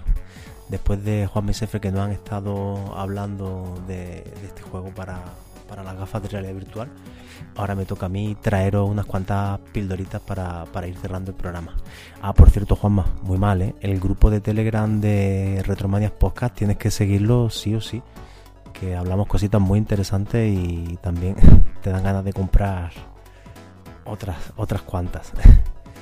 En fin, vamos con las pildoritas y la primera de ellas tenemos a un clásico de Haciendo el Indie, la secuela de, uno de los primeros juegos que, traímos a nuestro programa, allá por el lejano eh, 2013 sería. Imaginaros ahora que todavía no sabemos ni medio hablar, cómo podríamos expresarnos en, aquellos primigenios programas, mejor ni escucharnos, vaya. Y es que la Mulana 2 al fin va a llegar a, a consolas a finales de este mes de junio. Así lo han confirmado. El próximo 27 de junio se pondrá a la venta en formato digital, al menos en las sectores japonesas, aunque bueno, ya sabéis que, que no es muy complicado cambiar la región y hacerse con uno, si por lo que sea no apareciera en, la, las gestores europeas. Y por fin tenemos la Mulana 2 entre nosotros, después de una dilatada espera, desde que el juego vio la luz en, en PC hace ya unos cuantos meses. Vamos a poder disfrutarlo en Xbox One, en PS4 y en Nintendo Switch. También, de momento, eso sí, solo para Japón. No sabemos si esto acabará por venir, si se dedicarán los de Limited Run Games o cosas así a traerlo. Pero el caso es que va a haber una edición física para PS4 y Switch. Quedaría fuera aquí la consola de Microsoft. Que incluirá un CD con la banda sonora y un blog de notas con motivos del juego. Y bueno, lo que os digo, solamente confirmada para Japón, así que habrá que esperar, habrá que esperar más noticias de, este esperado lanzamiento y que muy probablemente traeremos por aquí para, para rendir homenaje a, a un juego que, que ha venido con nosotros prácticamente desde el principio. La siguiente cosita que tenemos por aquí es Katana Zero y es que Devolver Digital y el estudio independiente Askisoft nos anunciaron hace unos días que el próximo 18 de abril, o sea que seguramente para cuando estéis escuchando esto mmm, incluso habrá salido ya o estará al caer, el título Katana Zero, que verá la luz en Switch y ordenadores. Nos encontramos ante una mezcla de juego de acción 2D con toques de plataformas y un elaborado sistema de combate en el que los combos y la sangre a punta pala estarán a la orden del día. Vaya, más o menos como un hack and slash 3D de estos de que tantos vemos ahora. La siguiente cosita que quería traeros es un concurso de creación de juegos para, para Game Boy, nuestra querida Game Boy. Para mí, bueno, una consola a la que le tengo muchísimo cariño porque fue mi primera máquina mm, no heredada, digamos, de mis primos, sino regalada por mis padres para mí. Y resulta que la asociación Retroacción ha puesto en marcha un nuevo concurso de desarrollo de videojuegos para la consola para conmemorar su 30 aniversario. Todos aquellos que quieran participar podrán hacerlo enviando sus producciones a una dirección de correo y esperar a resultarse los ganadores, ¿no? Cruzar los dedos y verse anunciado en la Retro Euskal o Retromania, que es donde se van a dar a conocer. Habrá dos fechas tope de entrega para los trabajos y los ganadores de cada uno de estos eh, serán anunciados en, las dos citas que, os comentaba en noviembre. Los premios, pues mira, tenemos dinero metálico, 100 euros y 50 euros respectivamente. No, no es gran cosa, pero bueno, un pequeño incentivo. Entiendo que la gente que se dedica a estas cositas muchas veces lo hace también como hobby y además eh, muchos meses por delante. No hay que tomárselo como, como un trabajo. Así que nada, no dejéis de echarle un vistazo a la página oficial del concurso y animaros a participar. Y luego ya para terminar, mmm, esto ya un poquito a modo de reflexión, y es que este mes pasado, desde que grabamos el último Haciendo Indie hasta ahora, eh, saltó la noticia del primer vídeo de la jugabilidad del esperado Street of Rage 4, la secuela que tantísimos y tantísimos años hemos esperado los fanáticos de, del beaten up de, de las consolas de Sega y que se nos anunció hace ya unos cuantos meses cumpliendo un sueño húmedo. Y es que en esta última semana se ha presentado el, el primer gameplay en un vídeo y ha causado bastante revuelo en la red. No ha tenido en cierta manera buena acogida. Algo de lo que no me preocupo porque bueno, ya sabéis que el fenómeno de las redes sociales y demás eh, está muy, muy teñido por, por el troleo y por el desprecio a prácticamente casi todo, siempre buscando la puntillita negativa y demás. Pero es que lo que ha pasado con este vídeo, que se han escuchado mmm, críticas bastante negativas, sobre todo con el tema de los FPS eh, mostrados en el vídeo. Y la gente pues lo ha comentado y tal. Y bueno, yo quería desde aquí lanzar todo mi apoyo a los chicos de Dotemu y Lizard Cube, que son los que se están encargando del desarrollo que de momento nada más que hemos visto un pequeño vídeo, que no hay tampoco que tomárselo con el ojo biónico. El estilo gráfico, pues bueno, te podrá gustar más, te podrá gustar menos. Es cierto que han tirado por una especie de estilo medio cartoon, cómic americano con un poquito de estilo anime, una cosa así muy moderna. Y los sprites del pixelar pues ha quedado un poquito atrás, pero también creo en mi opinión que no le va a venir nada mal porque otra cosa no, pero juego indie con estética pixelar tenemos a patadas. Y bueno, pues eso, que desde aquí voto de confianza para el juego, tiene muy buena pinta. Y bueno, los que hayáis jugado al remake del Wonder Boy de Dragon's Trap, ya sabéis que esta gente sabe hacer las cosas bien y con un poco de suerte vamos a tener un titulazo a la altura de lo que se merece la saga Street Fighter Rage 4. Otro juego que traeremos por aquí y haremos un festival cuando llegue el momento de traerlo haciendo el indie. Vaya. Y bueno, hasta aquí las pildoritas de este mes. Me voy a ir despidiendo que hay que darle paso a los pulpos que si la otra vez nos cascaron 7 horas de programa con la actualidad y la primera parte de Street Fighter 2, mm, a ver con lo que nos encontramos en este segundo volumen temático y a qué hora terminan de, de grabar los, los pobres. Así que nada, os mando un abrazo muy fuerte y nos escuchamos en el próximo Haciendo el Indie. Adiós, adiós.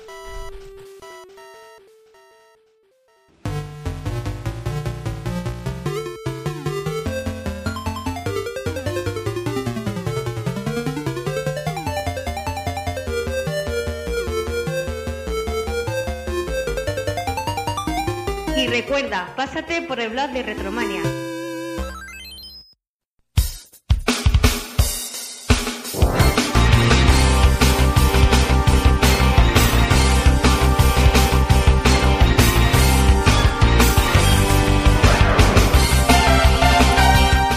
Bueno, pues vamos a ir empezando el retro. Eh, como sabéis, eh, habíamos comentado que íbamos a hablar de, de Thunder Force, pero bueno, se hizo una encuesta la- transversal. eh, fue todo totalmente limpio y sin, y sin y, y el pueblo soberano y tocó Street Fighter de nuevo. ¿Y qué vamos a hacer si no hablar de Super Street Fighter? ¿No? Qué Hombre, remedio. Vaya, vaya. Qué remedio, ¿no? Pues nada, Takokun, empezamos hablando de septiembre del 93, a ver cómo estaba el panorama, a ver por aquella época, va. Venga, hombre, la verdad es que era un poco más esperanzador que el que tuvimos con, con Street Fighter 2, ¿eh? pero bueno. Eh, en cine sí es cierto que no hubo estrenos especialmente sonados, pero bueno, los, cine- los fans del cine de acción y palomitero estábamos un poco de suerte ya que llegaba a las salas la película Cliffhanger, que por aquí conocimos como Máximo Riesgo, con un flamante Sylvester Stallone de protagonista ahí haciendo escalada. Maravillosa, maravillosa, tío. Muy- maravillosa muy peli, tío. Maravillosa. y, los y los juegos que salieron, ¿qué tal? Los Bueno. juegos malísimos, horrible, Bueno. horrible. No tenéis ni horrible. puta idea.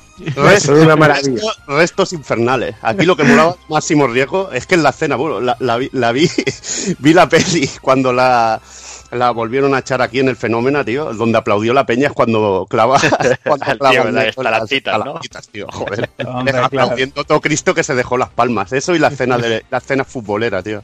Muy cañero, muy cañero. Es una peli con mucho carisma, tío. Bueno, luego teníamos por ahí a Robert Rodríguez, el, el eterno amigo segundón de, de nuestro Tarantino, y estrenó El Mariachi. Y bueno, y teníamos también por ahí a Harrison Ford que protagonizaba El Fugitivo, también un Peliculón. bastante Peliculón. intenso. Luego, eso sí, hay que hablar del cine patrio también. Eh, teníamos por ahí a Javier Bardem y su mítica rascada de huevos protagonizando los huevos de oro. Pero bueno, ca- casi, casi que nos quedamos con el fugitivo, ¿no? Sí. Y no, y con Cliffhanger también. Bueno, luego en el mundo de los cómics sí, sí que hubo bastante cosilla este mes, ya que bueno, un importante evento se acercaba a su final, que era The Infinity Crusade. Eh, se publicó entre junio y noviembre de ese año y era una continuación de las sagas del Guantelete en Infinito y de Infinity War. Son bueno todas las sagas escritas por Jim Starlin y, de hecho eh, Panini Comics las está recopilando todas en tomos actualmente, o sea que son cosas que vale mucho la pena leer, el, universo cósmico de, de Marvel. Eh, luego, eso sí, poco antes de lanzarse Super Street Fighter 2, terminó también un ambicioso crossover que se llamaba Maximum Carnage, que también tuvimos versiones en videojuego, donde aquí Speedy y Venom tuvieron que hacer frente a, a Matanza. Aquí los juegos, ¿qué tal estaban, chicos? Hombre, no estaban Bueno, mal. No estaban mal, no está. Esto es uno de los de los que se salvan de aquella tirada de juegos de Spider-Man de 16 Mm. bits, la verdad. Sí, y ver, ver, algo decente con el sello LJN es milagroso, ¿eh? ya. Luego hicieron el Separation Anxiety también, que también está bastante. Sí, sí, sí. Esos dos están, están cojonudos. Bien. Y, y- y- y levanta ya el pedal porque el EJN y tú- el Kafka se viene arriba, ¿sabes? O sea, Ya te digo, tío. Entre, entre eso y el cliffhanger de. Buah, madre mía. Eres uno de una exploitation de esto de las plataformas rollo Waterworld, Juez Dredd, Time Cop, Stargate, eran todos iguales. Ya. Warlock, Eran todos iguales. O sea, ya ha arrancado, ya ha arrancado. Oye, Bueno, dejando a Speedy de lado y pasándonos a la franquicia mutante, bueno, ese año se celebraba el 30 aniversario tanto de los mutantes como de los Vengadores. Entonces, bueno, eh, se contó con Fabián Nicieza para crear Fatal Attraction, que era una saga que volvía a traer a Magneto y que llegó a hacer que Charles Xavier se plantease cruzar los límites. Y todos sabemos lo que eso significa. Y luego, bueno, este crossover tuvo una continuación directa donde ahí sí que estaban los Vengadores metidos, que se llamó Lazos de Sangre. Eh, por parte de DC, bueno, no hubo mucha historia, hubo un evento que se llamaba Trinity en el que Green Lantern eran los protagonistas, pero sobre todo llegó un arco que marcaría época en la historia de Batman, que fue la saga de la caída del Caballero Oscuro, que es en la que está basada la tercera película de, de Christopher Nolan, basada muy por ahí, por encima. Pero bueno. Luego en el mundo del manga, eso sí, se lanzó la obra de Masaoki Kanzaki que comentamos en el anterior programa, de Street Fighter. Y además arrancaron series como Magic Knight Riders o The Last Clamp o el Ping Pong Club, que era una serie muy, muy chorra y muy rara, pero que te, te reías cosa mala. Eh, luego ya pasando a la música, bueno, pues en los 40 principales por aquí lo petaron Loquillo y los Trogloditas con su hombre de negro, los viceversa con ella, YouTube con Numb y Seguridad Social con el mítico Quiero tener tu presencia. Sin embargo, eh, más allá de nuestras fronteras, ¿alguien me quería decir algo? Yo que había borrado lo de viceversa, tío, te lo juro que lo había borrado de mi cabeza y al decir me ha venido como, una, como un flechazo, me cago en la puta, vivía mejor hace cinco minutos. esta noche, te la, puedes esta noche ¿eh? te la pones en loop infinito. Quiero tener tu presencia, tío. Yo esto solo lo cantaba borracho, ¿sabes? Porque Sí, por el día, es por el una día, canción- Es una canción de bar, borracho, claro. Ah, por- por el- pues, eh, estando cuerdo te avergonzabas de. ¿sabes? Esta, el salta y, ah. y otras más que. Chiquilla, chiquilla es un mito. Chiquilla, también, ¿no? exacto. Yo en mi época de jockey es la que ponías cuando querías que la gente ya se pusiese a pegar botellas y hacer el gilipollas. Qué buen morado. Y bueno, y más allá de nuestros charcos, pues lo petaron el I Will Always Love You de Whitney Houston, que realmente lo que hizo en estos meses fue dejar las listas de éxitos, porque llevaba como 14 semanas como número uno. O sea, que decías que deja- dejar la coca, pero me parece que Sí, la, la dejó al lado de la bañera y ya cómo acabó todo. y bueno, este tema pasó, dio paso a V40 con su Can't Help Falling in Love o el Dream Lover de Mariah Carey. Que en realidad lo único que hicieron fue allanar el paso para el bombazo que acabó llegando en noviembre, que fue el I Would Do Anything for Love de, de Meat Love, de Ah, ese impresionante Bat Out from Hell 2. Sí, sí. Esto es un, un tema mayúsculo. No, no, es una puta maravilla. No me jodáis, no me jodáis. No me- Es que te has- tiro la de la polla, pero. Es que te ha sonado ahí un... a cachondeo, eh, cabrón. Yo tengo el, el Bad of the Hell tengo los dos. Bad of the Hell. Tengo los, o sea, miento, los tres. El tres también lo tengo. O sea, que es una. puto es una- temazo, eso está claro. Ah, que yo pensaba que estoy riendo de mí, cabrones. Sí, pero como No, lo has dicho, no, creo que lo único que se ríe es que José, que igual no sabe ni lo que es. Ya, yo, no tengo, yo no tengo ni puta idea de música, ya lo sabes. O sea, que- Y luego sale en el, en el Club de la Lucha y en, y en Black Dog haciendo de policía. Es un es- es actor y cantante. Y este temazo puede que sea una de las canciones, una de las, bueno, es hard rock no heavy, pero es una de las canciones de amor más bonitas que se ha hecho nunca, tío. Es una Y puta- además consiguió números uno en, en prácticamente todo el mundo, o sea, fue un bombazo. Y hablando de actor, lo podéis ver también en La Púa del Destino, que hace de, de padre de Jack Black cuando todavía era jovencito. Pero bueno, y con esto, si os parece, pues damos ya paso a Super Street Fighter y a ver qué nos contáis. Empezamos con algún personaje, ¿no? Sí, vamos a empezar hablando del señor Noritaka Funamizu, que, que bueno, que aquí pues es, es uno de los pesos pesados de, de este juego. Y bueno, vamos a comentar que el hombre nació el 14 de diciembre del 65 y también se acreditaba como Pu, ¿no? Como ya comentamos en el anterior programa, por el tema de robo de talentos y eso, acababan firmando todos con seudónimos para, bueno, para que no se conociera la persona que había detrás, para que no se la, se, se llevaran otras empresas. Entró, a- trabajar con, en Capcom en el 85 y rápidamente se unió, bueno, la- le unió una buena amistad con Okamoto, ¿no? Estuvo muy ligado con él y se hicieron muy buenos amigos. Estuvo implicado en infinidad de juegos de la compañía, eh, como Gunsmoke, 1943, Forgotten Wars, un Squadron, Punisher, los juegos que hoy nos ocupan, Street Fighter, Super Street Fighter 2 y Super Street Fighter 2 Turbo. Y también estuvo de una u otra forma en la gran mayoría de juegos de lucha de Capcom. O sea, estamos hablando de las sagas importantes durante muchísimos años, los Alphas, los Street Fighter 3, X-Men, Capcom vs SNK, todo. Todo, es que este tío, este tío es que lo veías en los títulos de crédito Sí. de todos los juegos de, de Capcom que pillabas en la época, que venían de recreativa. Lo veías en la recreativa y lo veías luego en casa. Y es que era la hostia. Dices, ¿quién es el Noritaka Funamizu este? Siempre lo veo en los créditos cuando me paso los juegos. La verdad que la hostia. Y, y bueno, estuvo sobre todo en la época de CPS2 y en la época de Naomi, cuando Capcom sacaba tantas recreativas en Naomi. Una auténtica pasada. Sí, sí, también sale acreditado en, la- en juegos de Resident Evil, Monster Hunter, incluso está metido en los Oracle of Age y el Oracle of Season de, de Legend of Zelda de Game Boy.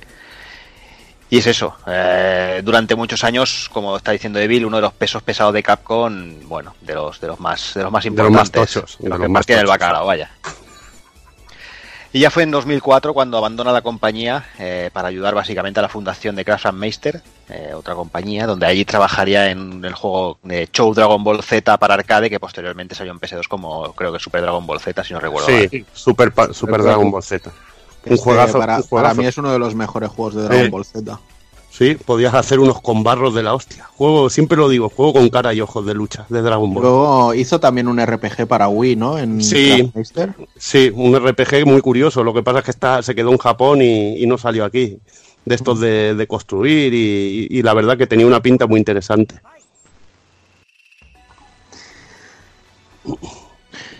Bueno, pues venga, va, arrancamos con el primero, que es Super Street Fighter 2. La fecha de lanzamiento fue el 13 de septiembre de 1993.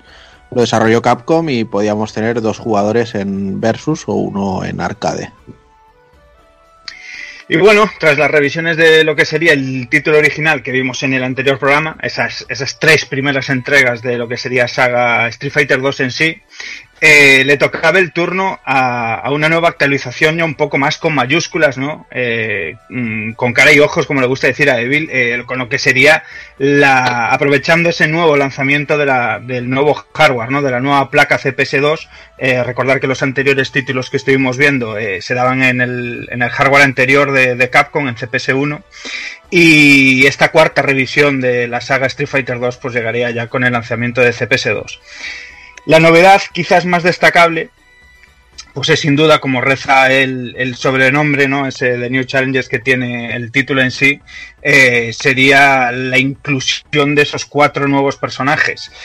Eh, en aspectos jugables, así a grandes rasgos, digamos que se equilibraron de nuevo, lo que sería eh, ser rebalanceado entre todos los personajes. Eh, la inclusión de estos cuatro nuevos, aunque más adelante pues, os hablaremos de ellos y demás, eh, fue un poco compleja porque, claro, ya estaba hecho el plantel de los, de los 12 luchadores y hacer cuatro nuevos y que no descompensara mucho, mucho la balanza, la verdad que le costó un poquillo, le costó un poquillo sobre todo porque intentaron darle variedad a la hora de, diseñar los personajes nuevos que incluyeron y hacerlos también muy diferentes, al igual que eran el resto, que, nunca hubiera uno igual que el otro, sin quitando, como siempre os contamos, a Ryu y Ken.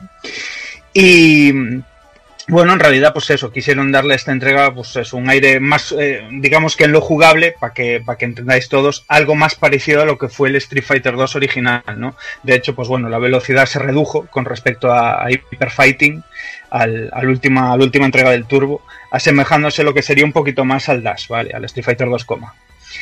La mayoría de luchadores contaron con nuevos movimientos como Zangief o Ryu y Ken, que, que en esta ocasión pues, se, diferenciaban, ¿no? se alejaban ya un poquito más el uno del otro. Ryu se centralizó, eh, se le puso el Hadouken como movimiento, eh, digamos, base, ¿no? el más destacado, podía hacer un, un kame de fuego y demás. A Ken se le atribuyó el Shoryuken, podía hacer ese Shoryuken de fuego, ¿no? que, era, que era espectacular, la verdad. Cuando veías eso, tío. Y- Eso te flipaba. Esas cosas te flipaban, tío. Esas cosas te flipaban. Eh, Eso era increíble. Y bueno, aquí también era ya un poquito, una pequeña dosis de, de la diferencia de potencia ¿no? que daba CPS2, ¿no? Todos esos efectos y demás. Y bueno, y el Kikoken de Chun-Li que no era, no era un- una llama Fua. del Dalsin ahí coloreada en azul, tío. Que era más Ya bonita. ves. Ya ves. La animación del movimiento y todo, ¿no? Como si tiraba para atrás y ponía así el culo en pompa y buah, era brutal, pero brutal. Y por otro lado había algunos personajes que, que se debilitaban como Gail, que, que seguía, pues bueno, manteniendo las técnicas de siempre, no le llegaban nuevas eh, arducias ahí para enfrentarse con la gente. Gailo el señor oscuro, tío. Bueno, en realidad eh, tiene una explicación. O sea, después de leer trope mil entrevistas en, en los diferentes Argus y tal que hay, eh, describe muy bien la fiebre del momento, eh, sobre todo eh, focalizados en, en Japón. Street Fighter era un fenómeno de masas, como os contamos en la entrega anterior, y bueno, eh, la fiebre por, por la lucha, por el enfrentamiento, por la enfermedad de controlar a cada personaje llegó a cotas increíbles y, y eran muchísimos los jugadores que jugando torneos y demás, pues todos utilizaban a Gail. Eh, La técnica perrera de estar esperando salto patada y estar siempre zoneando desde lejos con, Mm. con su Sonic Boom y demás y jugar a la defensiva. Y, Y las que llaves, hizo- y las llaves, madre y las, y las llaves que, que parecía que tenía un imán, un poder magnético que te atraía para hacer la llave. Y Capcom lo que quiso hacer en esta entrega pues fue eh, joder un poco, digamos así entre comillas, a toda esta gente que, que usaba a Gael pues para que se desprendieran un poco de él, ¿no? Debilitarlo y, y- y como invitarlos a que probaran también un poco el resto de personajes. Ahí, ahí podéis verlo, esto si queréis verlo lo podéis ver en, en High Score Girl, que, que se usa el Gail de manera negra, de manera oscura. Efectivamente. Y bueno, sería la primera entrega en la que veríamos llenarse la pantalla de palabras por ahí y un montón de números, de puntos y demás, eh, según nuestras acciones, algo que es muy, muy molón, ya que introdujeron pues lo que sería ese, nuevo sistema de puntuaciones, que siendo un juego de lucha, pues sí, tenía sus puntuaciones bien, bien estructuradas, que, que nos premiaba pues por el, aquel first attack, o lo que sería el primer ataque, por combos, eh, por contraataque, o por el, o por lo que sería la recuperación, que, ahora os contaré porque es una de las novedades también en cuanto a lo jugable, ese reversal, que pues bueno, permitía escaparnos un poquito de, de los agarres, de las investidas, digamos, eh, de esos luchadores que basaban así un poco su juego en, presionar al contrincante y demás, encadenando presas con puños o, patadas débiles, ¿no? Que, complicaba mucho el cubrirse y demás, pues bueno, eh, introdujeron aquí este, este tipo de técnica que utilizado bien, pues bueno, de esa buena manera eh, también permitía recuperarnos tras caer al suelo y demás.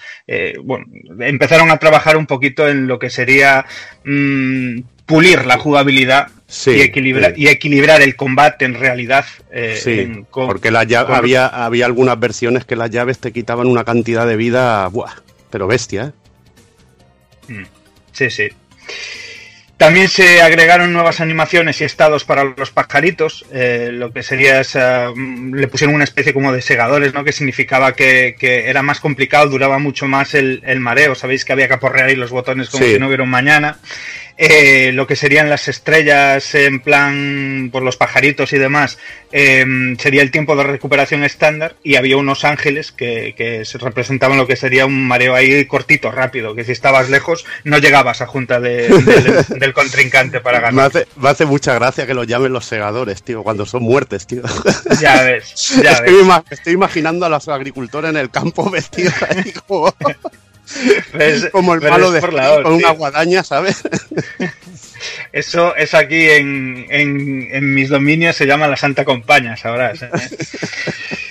Eh, bueno, en sí, en realidad, eh, lo que os contamos que lo que es el nuevo soporte CPS2, pues dotaba esta entrega de una, de una mayor potencia y bueno, a la vista está ya lo primero que llama la atención, a más eh, enchufar el, este juego, pues bueno, es esa espectacular intro eh, dibujada ahí a tope por Akiman, en la que bueno, veíamos ese Ryu con una animación increíble haciendo un Hadouken a la pantalla ni, ni dos tíos, ni un rubio pegándole un Mario ahí pegándole un moreno, ni hostias, no, no, hay Ryu haciendo un Kame en todo su, en todo su esplendor, que vamos, a mí me, me volvía loco esto, tío. Volviendo, volviendo a High Score Girl, que, que comentaba en ese momento, cuando, eh, cuando veían la intro del, del Super Street Fighter 2, a mí yo recuerdo bueno, sensaciones, pero de flipar cuando vi eso.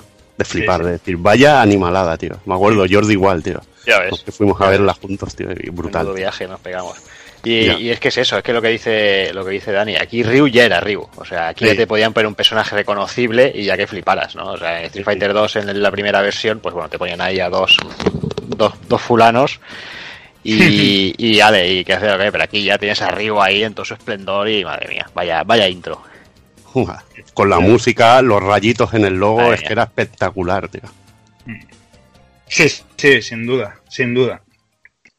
Y bueno, gracias a lo que es CPS2, pues técnicamente el juego pues lucía de maravilla. Eh, muchos de los escenarios fueron redibujados, prácticamente todos, todos los personajes contaron con, con una revisión en todos sus sprites, excluyeron, se incluyeron un huevo de animaciones, un huevo de, de más frames de animación, redibujaron un montón de sprites en, en ataques nuevos, cambiaron animación de algunos ataques, eh, como hablábamos antes, los efectos del fuego, eh, las poses de victoria, se enfermaron muchísimo por dibujar expresiones faciales, eh, en muchos de los frames de la victoria, ¿no? En ponerle cara o, o- o cuando recibían un impacto, un golpe, ¿no? Esas expresiones, eh, aquí ya se notaba ahí la diferencia de hardware.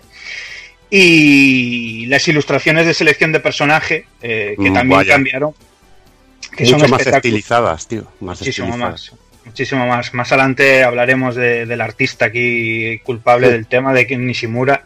Pero vaya, unas ilustraciones espectaculares. Se cambió también el, el HUD, todo lo que es eh, lo que veíamos, las barras, eh, donde salía la ilustración de los, de los personajes o los rollos de la victoria, las puntuaciones, todo eso es completamente nuevo. Eh, el mapa del mundo se cambió también, ya le quitaron ahí el aguilucho a la bandera espa- española por fin. Y, y- y, bueno, también otra cosa que era muy, muy, muy de agradecer, ya que en las anteriores entregas no. Siempre a mí me parecía que era desperdiciar la oportunidad, ¿no? Eh, ya lo contamos en el anterior programa, se sucedían las entregas y no arrojaban cosas como ilustraciones nuevas, y aquí sí, ¿no? Aquí en los finales de cada uno de los, de los personajes, pues había nuevas ilustraciones que ya dejaban entrever el buen hacer de CPS2 y, y, bueno, le quedaban la verdad que sensacionales. De hecho, los cuatro jefes en esta ocasión ya contaba cada uno con, con un final propio. Además, pues bueno, eh, hablando de, de potencia, pues se incluyeron hasta ocho combinaciones de color para, para cada personaje seleccionables que, que son una auténtica locura. Eh. Que, que- que aparte las combinaciones, eh, el tono de la piel de cada uno, el- los trajes, eh, los distintos detalles, pues eso, como la cinta del pelo de Ryu, la, la boina y el traje de Kami, las manchas de la piel, o sea, todos esos pequeños detalles, tío, son increíbles y, y lo bien seleccionados que están ahí al milímetro, ¿eh? Y bueno, musicalmente, pues también era un cambio absolutamente bestial, totalmente equiparable al, al- al visual, ¿no? Eh, todo lo que ofrecía de sí el nuevo hardware, todo lo que ofrecía de sí CPS2 con ese maravilloso Virtual Q-Sound, ese sonido en 3D que, bueno, de hecho aquí estaba como quien dice aún en pañales, eh, aún no estaba pues ahí exprimido del todo, la verdad. Y más adelante os hablaremos de, las dos artistas principales, ¿no? Que llegaron, llevaron adelante enormes eh, musicotes dentro de todas las entregas de CPS2. Y ya así estando en pañales, la verdad es que musicalmente el salto era increíble. O sea, te- se regrabaron de hecho todas las voces, todos los golpes, los sonidos FX de los, de los impactos, vamos, o sea, mm, realmente todo. Y por descontado también, pues todos los temas musicales eh, fueron como remezclados para la ocasión, o sea, fueron exactamente, mm, se, mantenían las bases eh, reconocibles de los temas míticos, pero bueno, eh, remezclados aquí con todo lo que daba de sí el, el nuevo hardware, ¿no?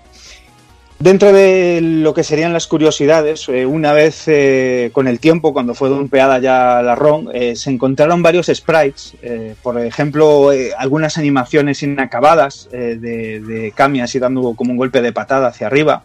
También el nombre de un personaje femenino que se llamaba Sara, que bueno, quizás por, por aquellos títulos contra los que competía su- eh, Super Street Fighter 2 en su lanzamiento, como Fatal Fury Special, como Virtua, como Virtua Fighter también, eh, que bueno, al fin y al cabo eh, era el primer juego en 3D y demás, y bueno, pues como casi todas las obras de Yu Suzuki llamaba mucho la atención en su lanzamiento, y había uno de los personajes de ese juego que se llamaba Sara, y bueno, aunque Capcom nos ha eh, pronunciado al respecto, sí que se encontró esto, y bueno, hay varias entrevistas por ahí, sobre todo a, grafistas que bueno, decían que a lo mejor era un poco como se iba a conocer Kami en un principio, se le iba a llamar Sara, y que bueno, eh, en un último momento pues no se usó para, para evitar confusiones con, con el personaje femenino de Virtua Fighter. También podíamos ver por ahí, hay un pequeño glitch en el juego, en el final de Kami, que, que solamente en una de las pantallas solo sale una frase que es eh, wait if that if what he y falta eh, otro trozo de texto y aquí, aquí se encontraba que venía haciendo Says is true, que venía en plan, pues espera, si lo que él dice es verdad, pues entonces eh, y os lo jugáis, os lo acabáis con Kami para ver ese final tan molador que es una fumada increíble, que luego nos hablará Evil de Kami.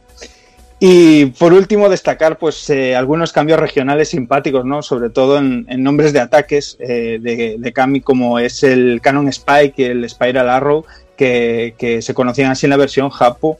Eh, y que se conocieron como Kick y Canon Drill en lo que sería el internacional. De hecho, las voces también, que ya sabéis que, que las voces se regrabaron y, y, se le pusieron estos nombres, ¿no? Eh, DJ sufría exactamente lo mismo con su, con su Kame, con el Slash y, y que pasaba a llamarse Max Out. Eh, hay una locura, una auténtica locura que, bueno, gracias a la bendición de, de, tener internet y de que pasa el tiempo y se pueden conocer estas cosas, o sea, por el momento no, no nos enterábamos de esto, o, o yo creo que, bueno, eh, en España esto no se veía ni de coña, y es ese, el modo Tournament Battle, eh, pero el de machos, el de verdad, ¿eh, José? Vaya, vaya, vaya. eh, además, obviamente, de los típicos modos de juego, el, estándar de un jugador y el versus para dos jugadores, pues Super Street Fighter 2 también contaba con, un modo exclusivo, que era este modo de torneo, ¿no? Era un modo pues, de eliminaciones simples, eh, hasta ocho jugadores, que, bueno, se, llamaba así, torneo de batalla, ¿no? Eran como eh, tres fases, como, digamos, unas eliminaciones como...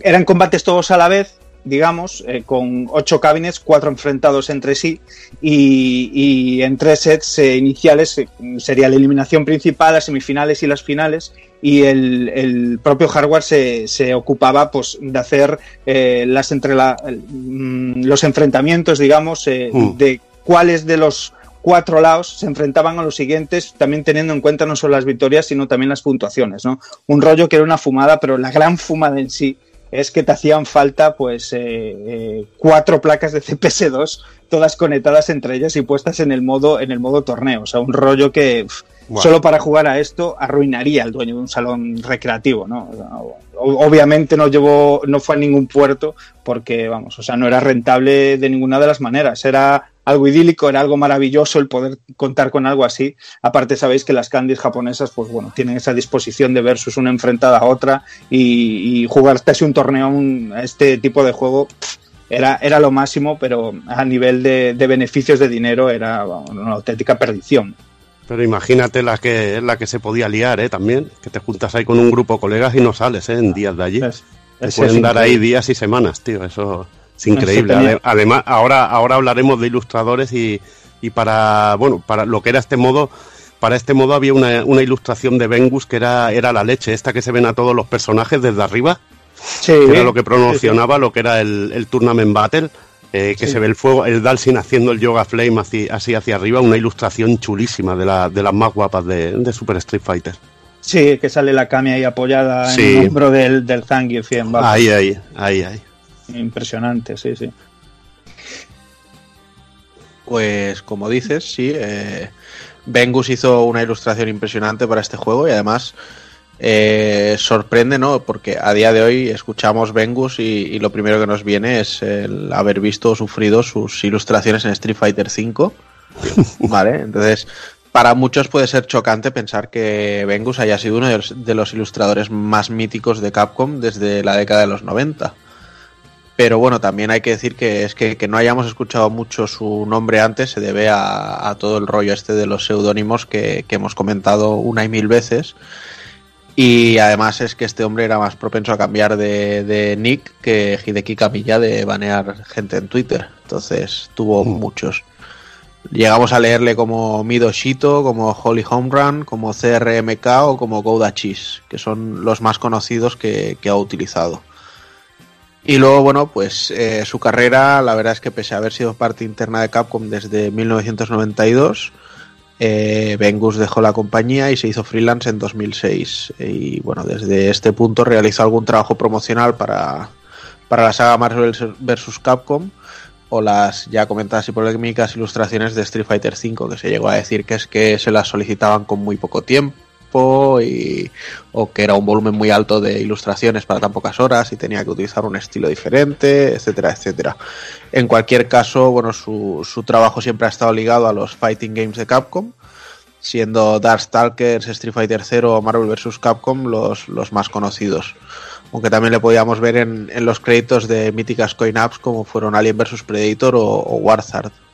Eh, e incluso hizo los diseños de personajes de Onimusha Dawn of Dreams o incluso también ha hecho los carteles promocionales del, del reciente Devil May Cry 5. Bueno, ha habido varios carteles Mm. promocionales de varios artistas y uno de Mm. ellos es suyo. La verdad es que en Street Fighter 5 ya se notaba, o sea, había ilustraciones que tenían mucha calidad y había otras que eran un, un ñordo, pero de cuidado. Pero la verdad es que el trabajo que ha hecho este hombre siempre ha sido impecable, o sea. Daba gusto ver un Mm. plantel de personajes estampado en un póster cuando, cuando era este señor quien lo, quien lo dibujaba. Decirte que, bueno, también es ilustrador de la saga Street Fighter X, que también hizo los, hizo los de, bueno, lo- las Arica. ilustraciones, que eran en Ah. Arica, para Arica. Y, y bueno, de- en Super Street Fighter 2X, por ejemplo, eh, hizo la, la famosa ilustración esta del, del Akuma, del Gouki, que está en, como en trazos, está en blanco y negro, Sí. a tinta, así directamente, Sí. que se ve un Gouki bestial con unos brazacos como jamones, que es una auténtica pasada, que era uno de los Y la- pósters promocionales más, más increíbles. O la ilustración de, de Chun-Li y Kami en el puente, en el escenario así de Kami, que, que salía Con en una. Sí, sí, sí, que salía en una Games, una ilustración también increíble. Otra con, con la Chun-Li, también promocional de Super Street Fighter 2, con todos los colores de los trajes de la Chun-Li montada en una bicicleta.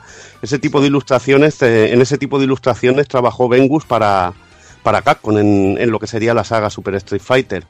O sea que, que realmente eh, trabajazos, además de también bocetos de personajes que, que trabajó también junto a junto a Kino Nishimura, que ahora hablará Dani. Sí, eh, Bengus, de hecho, para que la gente lo entienda, es uno de los culpables, uno de las principales culpables de, de ese genial cambio, a mi parecer, eh, lo que me parece a mí la época más dorada de, de- de- de Capcom, que es CPS2. Eh, el principio de los artes de Bengus era así un poquillo más, pues como veíamos aquí en Super Street Fighter 2, más tirando a, un poco al arte que a lo mejor tenía Kiman. Y, y fue el culpable que cuando llegó la saga Cero, la saga Alpha, pegar ese cambio, gracias a Darkstalkers también, a, a todo lo que sería un poco esa estética anime, ¿no? ¿Sabes? El, Sí. el dibujar los rollitos más manga y demás. Y, y- y ese, eh, la manera de adaptar un poco también todo el cómic americano con los crossovers de Marvel a la japonesa, ¿no? A lo Sí. que sería la animación japonesa. Mm. Pues el- el- el- uno de los principales culpables es Vengus y a mí me parece que, vamos, o sea, un, un semidios eh, Sí. en cuanto artísticamente, ¿no? El semidios de los brazacos y los, pi- los pies grandes, tío. Ya ves, ya ves. Y bueno, como tú decías, Kino Nishimura, eh, también una de las principales artistas dentro de Capcom, también en esta época dorada de, los arcades, eh, tanto en CPS1 como en CPS2. Nace en 1969 en la prefectura de Hyogo y, cursa estudios en la Universidad de Arte y Diseño de, de Kioto y que es allí, en este, estudiando en la universidad en su segundo año, cuando decide apostar fuerte por lo que es el mundo del diseño artístico eh, dentro de los videojuegos en sí, ¿no? Una, edad bastante temprana. Y, y curiosamente, pues bueno, en 1991 eh, mira uno, mira a su hermano en, en casa, pues bichando una de las revistas tipo pues eh, Gamest y demás, y vieron unas ilustraciones de, de Akiman de Final Fight, ¿no? Y pues nada, eh, en ese momento dice, joder, pues me molaría a mí, caray, qué ilustraciones tan curradas, ¿no? Y de ese momento eh, despierta en ella pues una admiración increíble, eh, en Akira Yasuda en Akiman, y, y decide eh, como dibujarlas reimaginando estas ilustraciones, ¿no? Pero a su estilo. Y rápidamente, pues bueno, pues se presenta al- a un casting en, Capcom y demás, y Akiman ya rápidamente le, la ficha y bueno, de hecho le enseña algunas de estas ilustraciones de eh, reimaginaciones suyas de dibujos de Akiman, de Magic Sword, de Final Fight y demás, y bueno, lo conquistaron al momento y, y en ese momento pues entró a formar parte de las filas de la compañía, ¿no? En su primer año en Capcom, en este año 1991, pues la destinaron al departamento eh, gráfico de Sprites and Pixels dentro de Capcom, donde trabajó en las ilustraciones de los personajes de Muscle Bomber y en el diseño de, personajes principalmente enemigos, también de King of Dragons y de Barth, eh, y luego, como vieron que lo hizo más o menos guay, le dieron así un poquito la oportunidad de, de hacer unas ilustraciones promocionales y demás eh, para King of Dragons. Y la verdad que, bueno, que gustó muchísimo y ya al momento, al año siguiente, en el 92, pues la trasladaron directamente al departamento de, de diseño, pues bueno, ya donde trabajó codo con codo con, con Akiman en, las re- en las revisiones de Street Fighter 2, de hecho en, eh, en Street Fighter 2 Hyper, Hyper Fighting, ¿no? Que bueno, redibujó personajes y demás, esas, las ilustraciones, el rollo de los colores en todos los personajes y esto, y vamos, o sea, ella estaba ensimismada, obviamente, currar codo a codo con alguien a quien admiras tanto, pues tiene que ser la hostia, ¿no? Eh, en uno de los arbus de, de Capcom eh, que recomiendo encarecidísimamente, editado por Udon, de hecho, que se llama Eternal Challenge, eh, hay, aparte de un huevo de ilustraciones eh, centradas en, en Street Fighter, el universo Street Fighter, eh, hay un montón de entrevistas, un montón de información sobre la saga Street Fighter y una entrevista exclusiva a Nishimura muy muy chula donde dice que su personaje preferido de, de dibujar en este caso es Chun-Li. Eh, de hecho, bueno, solo hay que ver ilustraciones de esta mujer eh, de Chun-Li, de Kami, que le molaba mucho dibujar a, a las chicas de Capcom, como dice ella. Y sin embargo, eh, cuando se le dio por jugar al juego, ¿sabes? Eh, decía que era chunguísimo llevar a Chun-Li, ¿no? Que llegaba, siempre llegaba donde Blanca y perdía, y que Blanca le ganaba, ¿sabes? Entonces decía, pues voy a pillar a Blanca. Y que al final que con Blanca era capaz de acabarse el juego, ¿no? Y decía, joder, pues entonces sus personajes preferidos son Chun-Li y Blanca, Chun-Li de dibujar y Blanca de llevar, ¿sabes? Me, me parece maravilloso eso. Eh, otros trabajos dentro de la compañía, pues bueno, Armored Warriors, Cyberbots, me quito el sombrero con estos diseños.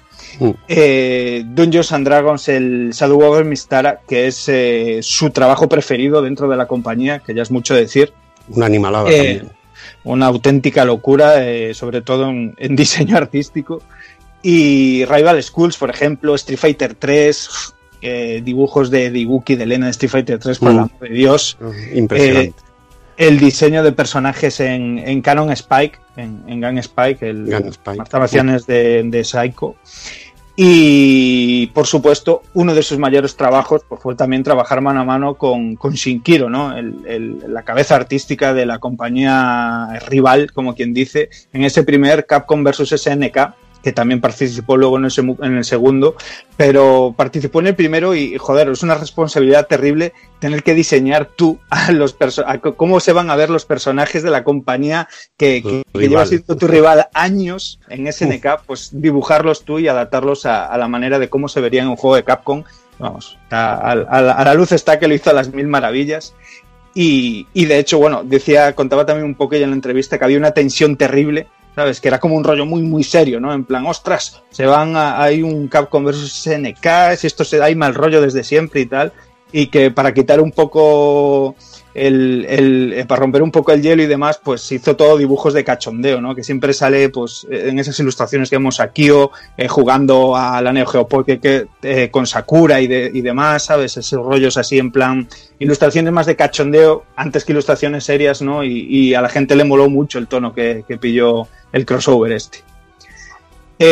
Su trabajo en la compañía, pues bueno, llegó hasta 2018, hasta 2008, perdón, donde comenzó pues su trayectoria de freelance y donde destacaría ya con diseños en, en un Code of Princess, por ejemplo, así Vaya. muchos otros juegos que bueno, tiene un arte, eh, tiene una traza, la verdad, Nishimura, que es que se reconoce a la legua y eso solo lo hacen los artistas grandes y las ilustraciones en Code of Princess pues, bueno, son absolutamente preciosas, la verdad. En el futuro también seguiría colaborando con Capcom y, y tenía artes promocionales de, de Street Fighter 4, un Marvel vs. Capcom 3 que son para, para quitar el hipo, la verdad. Vaya, y en Super Street Fighter eh, trabajó sobre todo en los bocetos en blanco y negro de los personajes que hemos visto en muchas portadas, como por ejemplo la de La de 3DO. la de 3DO, ahí está, ahí está. Y, y hacía unos dibujos, estos dibujos en blanco y negro del Super Street Fighter con las caras de los personajes, que eran los primeros planos, porque los dibujó de cuerpo entero también. Y son Sí. realmente, son realmente increíbles. También recomendar una cosa de, de Kino Nishimura, hay una colección de gasapons de, de Sí. diseños suyos, de dibujos suyos, que son una auténtica maravilla. Son una auténtica, son una auténtica pasada, con Jin Saotome, con Ibuki, con Chun-Li, con Princess, sí, sí. Princess de Bilot, es una auténtica maravilla. Totalmente recomendable. Lo secundo, lo tengo y lo secundo. Eh, y nos vamos lo que es a lo que os contábamos un poco antes, el apartado musical, ¿no? Eh, tanto para este título como para los posteriores. eh, dos cabezas a destacar, la primera Isao Abe, eh, ambos muy de la mano, muy, muy, muy de la mano. En este caso, Abe se unió a Capcom en 1990 y estuvo muy ligado a la compañía, lo que sería, el, pues como quien dice, desde el principio de la época allí en CPS1 y posteriormente en CPS2. Eh, donde lo podemos encontrar con este sobrenombre de Oyaji, con, con Y y con J, en, en sus primeros trabajos. ¿no? Es su primer título en el que trabajó, pues fue precisamente en, en Street Fighter 2, en el primer Street Fighter 2. Hablamos de él en el anterior programa, con, con- destacando que él, lejos de, de Shimomura, pues bueno, su, su tema en sí era el de Sagat, el, el jingle del Versus y demás, y el, ese mitiquísimo Here's Come a New Challenger. Y además, pues bueno, eh, también en CPS1 tiene otros trabajos, ¿sabe? En esa época, como Knights of the Round, que me parece Madre que- mía, que- madre mía. El musicón de la segunda que me dices. Ahí eh? está, ahí está. Es que es eso. Es que este, este Equinox Dragon, madre mía. Madre mía. Y eh, Cadillacs and Dinosaurs también, ese Top of the Building que tampoco está nada mal. Y bueno, Punisher, por ejemplo. Y bueno, estos dos últimos títulos, de hecho, pues aquí ya empezó a, a- a trabajar mano a mano con, con Shun Nishigaki, que es el siguiente que veremos. eh, que vamos, ya os digo, o sea, ambos fueron completamente de la mano en todo lo que es la travesía de CPS2, que pff, prácticamente metieron, metieron batuta en todos los juegos de Mm. CPS2 entre los dos. Y, y a mí me gustaría, pues entre todos los juegos que hay de CPS2, destacar el trabajo de, de Abe, que se, des- se desligó un poquito de Nishigaki en Street Fighter 03, que como bien sabéis, pues tiene el Street Fighter Alpha 3 tiene músicas diferentes, es la primera vez que se hizo ahí un corte dentro de la saga Street Fighter y pues se, se decantó un poquito, pues a veces rollos más, jazz- más jazzeros, pues más chundas chunda, música electrónica a Sí. veces y demás. Y bueno, ahí el responsable fue Abe y la verdad es que le sentó bastante bien, ¿eh? pero bastante bien. Mucha, mucha percusión, sobre todo. Muchísimo. Sí, sí, sí. Estar luchando con Ryu en su escenario y, y no escuchar la música de Ryu parecía impensable, pero este tío hizo otra música para Ryu y, al final pues le sentaba como un guante, ¿no? A Eso mí, a, mí, es difícil. a, a mí me encantaba el tema de Karim en el del barco. eh, me parecía espectacular. Mm, Sí, sí. Y bueno, uno de sus últimos trabajos en la compañía, ya por 2002, fue automodelista, juego ahí de coches con Cel Shading, coches japos, que, que a mí me enamoró. Y colaboró también a finales de, de 2004 con Beautiful Joe 2, eh, antes de lo que sería abandonar la compañía. Shun Nishigaki, por, por otro Eh, lado, también conoce... eh, comentar antes un poquillo que es responsable de la música de T-Hawk, de Thunderhawk y de, y de DJ. En este caso, en Super Street Fighter. Mm, el Que resto son, Nishigaki. que, bueno, en este- el resto eh, me imagino que haría arreglos en la música de, de Shimomura también. Mm, efectivamente. Eh, Shun Ishigaki, en este caso, también conocido como Shun con, con Y o Kobeko con dos K y B.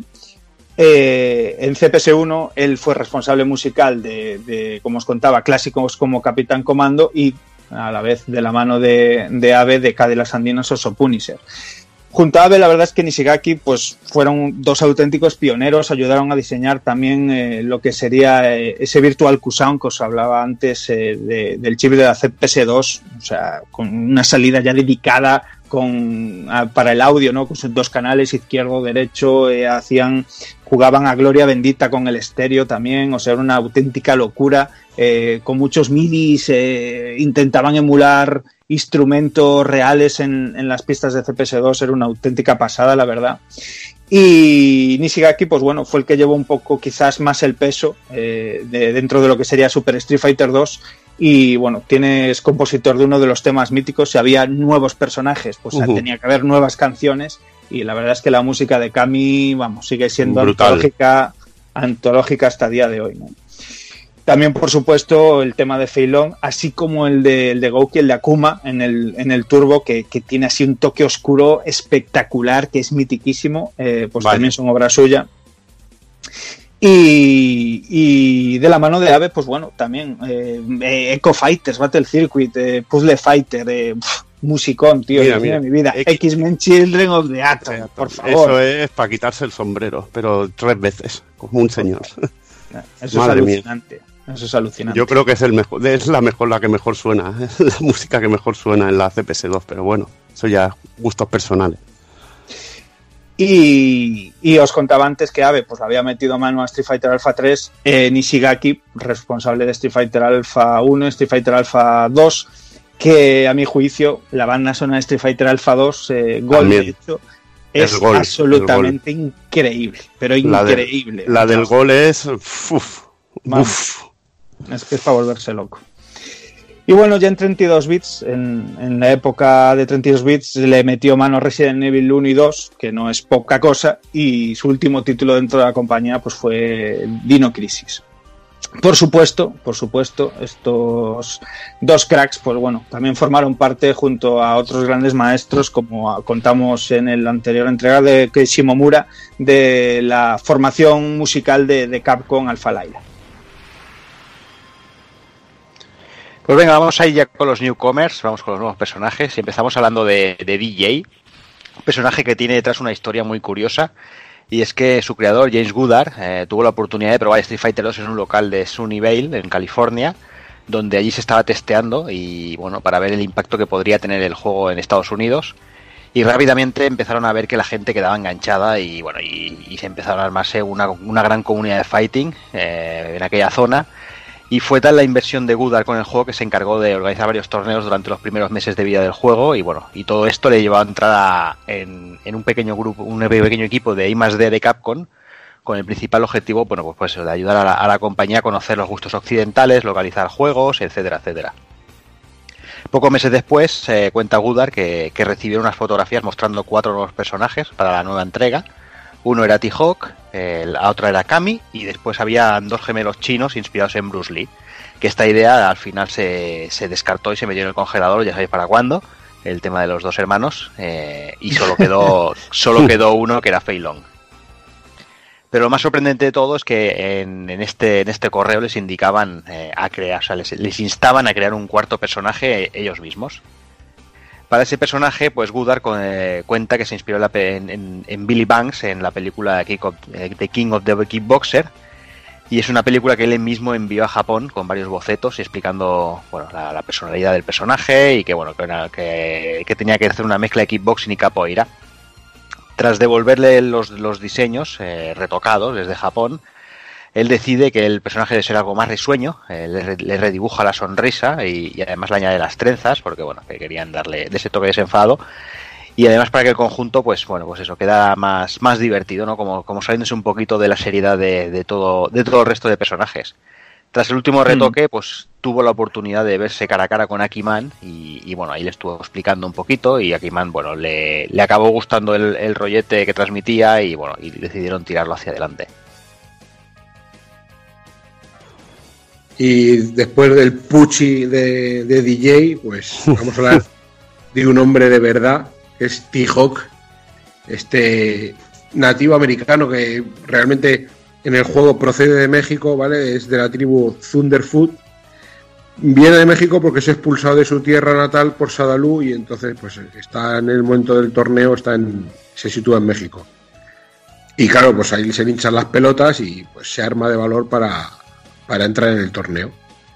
Te- T-Hawk es inmensamente alto y voluminoso, ¿vale? Es gigantesco, mide 2 metros 30 y es el tercer personaje más alto de la serie Street Fighter, solo por detrás de Hugo y Abigail, que son los, los dos bigardos más, los dos más exagerados.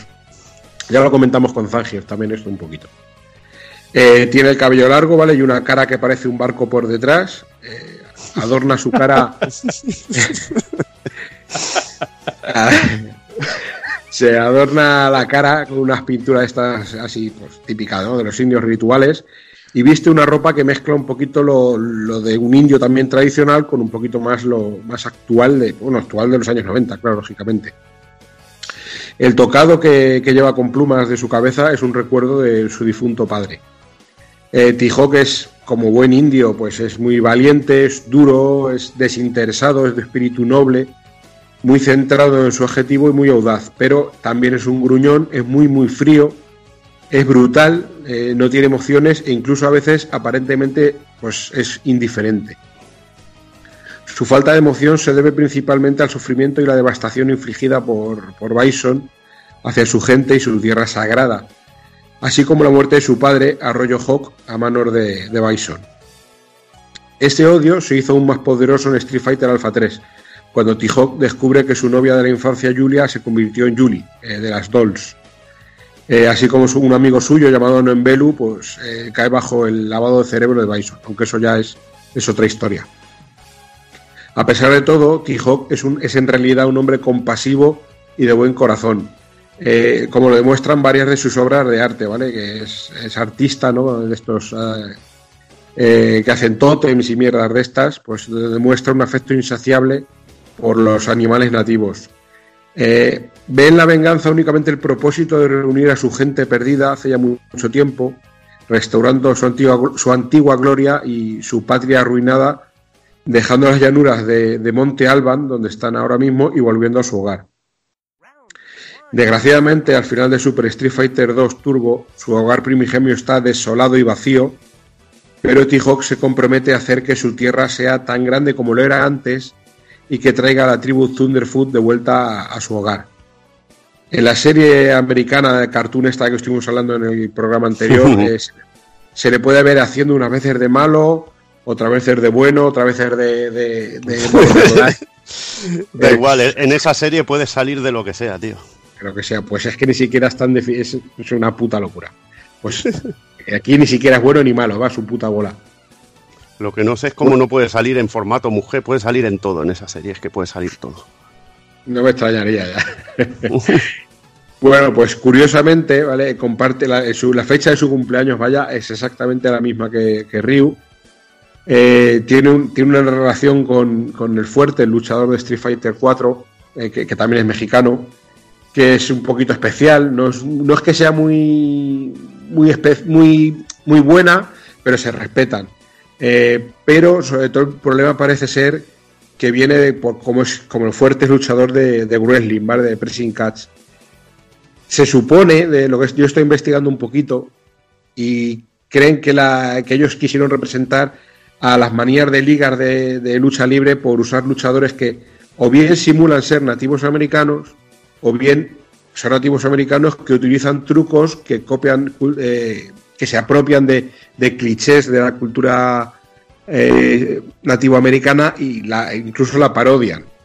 Y por ejemplo, algunos, sobre todo el más conocido es Chris Chavis, que es el que aquí conocimos en España como Tatanka, que es el búfalo que también se le llama, que es clásico. Y luego algunos más, más antiguos como Edward McDaniel, que era Wahoo, el, jefe Don Eagle, eh, Danny los hermanos Brisco, que, que también son originalmente tienen sangre nativoamericana corriendo por sus venas, que estos son conocidos en España. Bueno, y, curiosamente, en el final, por ir un poquito más adelante, un poquito en el personaje, en el final de Third Strike, eh, de Street Fighter 3 Third Strike, eh, en el final de Makoto, se puede ver a T-Hawk entre los luchadores derrotados por Makoto, que esto siempre me ha hecho muchísima gracia. Y bueno, el, el nombre del tema de la canción de T-Hawk es Eye of the Eagle, que lógicamente pues está inspirada en la canción de Survivor, en Eye of the Tiger, que todo el mundo pues conoce. A mí me hace mucha gracia con este personaje lo que comentabas de que es impasible y no expresa sentimientos y, y es un sieso de cuidado. Porque yo recuerdo, o sea, adem- además es que hay que tener mucho cuidado con este bicho jugando, sobre todo si juega alguien que sabe llevarlo contra ti. Porque, o sea, te ves como te coge por la cabeza con una mano, te empieza a hacer el, El- el helicóptero, helicóptero. por toda la pantalla, pero su cara sigue siendo igual. O sea, otros personajes tenían un poco como de animación y tal. Este es impasible, exacto. O sea, es pues te cojo y, y te estampo como, como si mira, como si fuera cualquier No, cosa. Lo que te digo, es como mirar un barco por detrás o un frigorífico por detrás. O sea, tienes ahí, Tiene esa misma puta cara siempre. Además, en todas las ilustraciones, si os fijáis, tiene la misma puta cara, siempre. Además, la animación de andar así, con las manos así que las lleva planas, parece que no viene hacia ti y ya te ha agarrado, tío. Y es que y tiene un antiaéreo que es, que es una animalada también.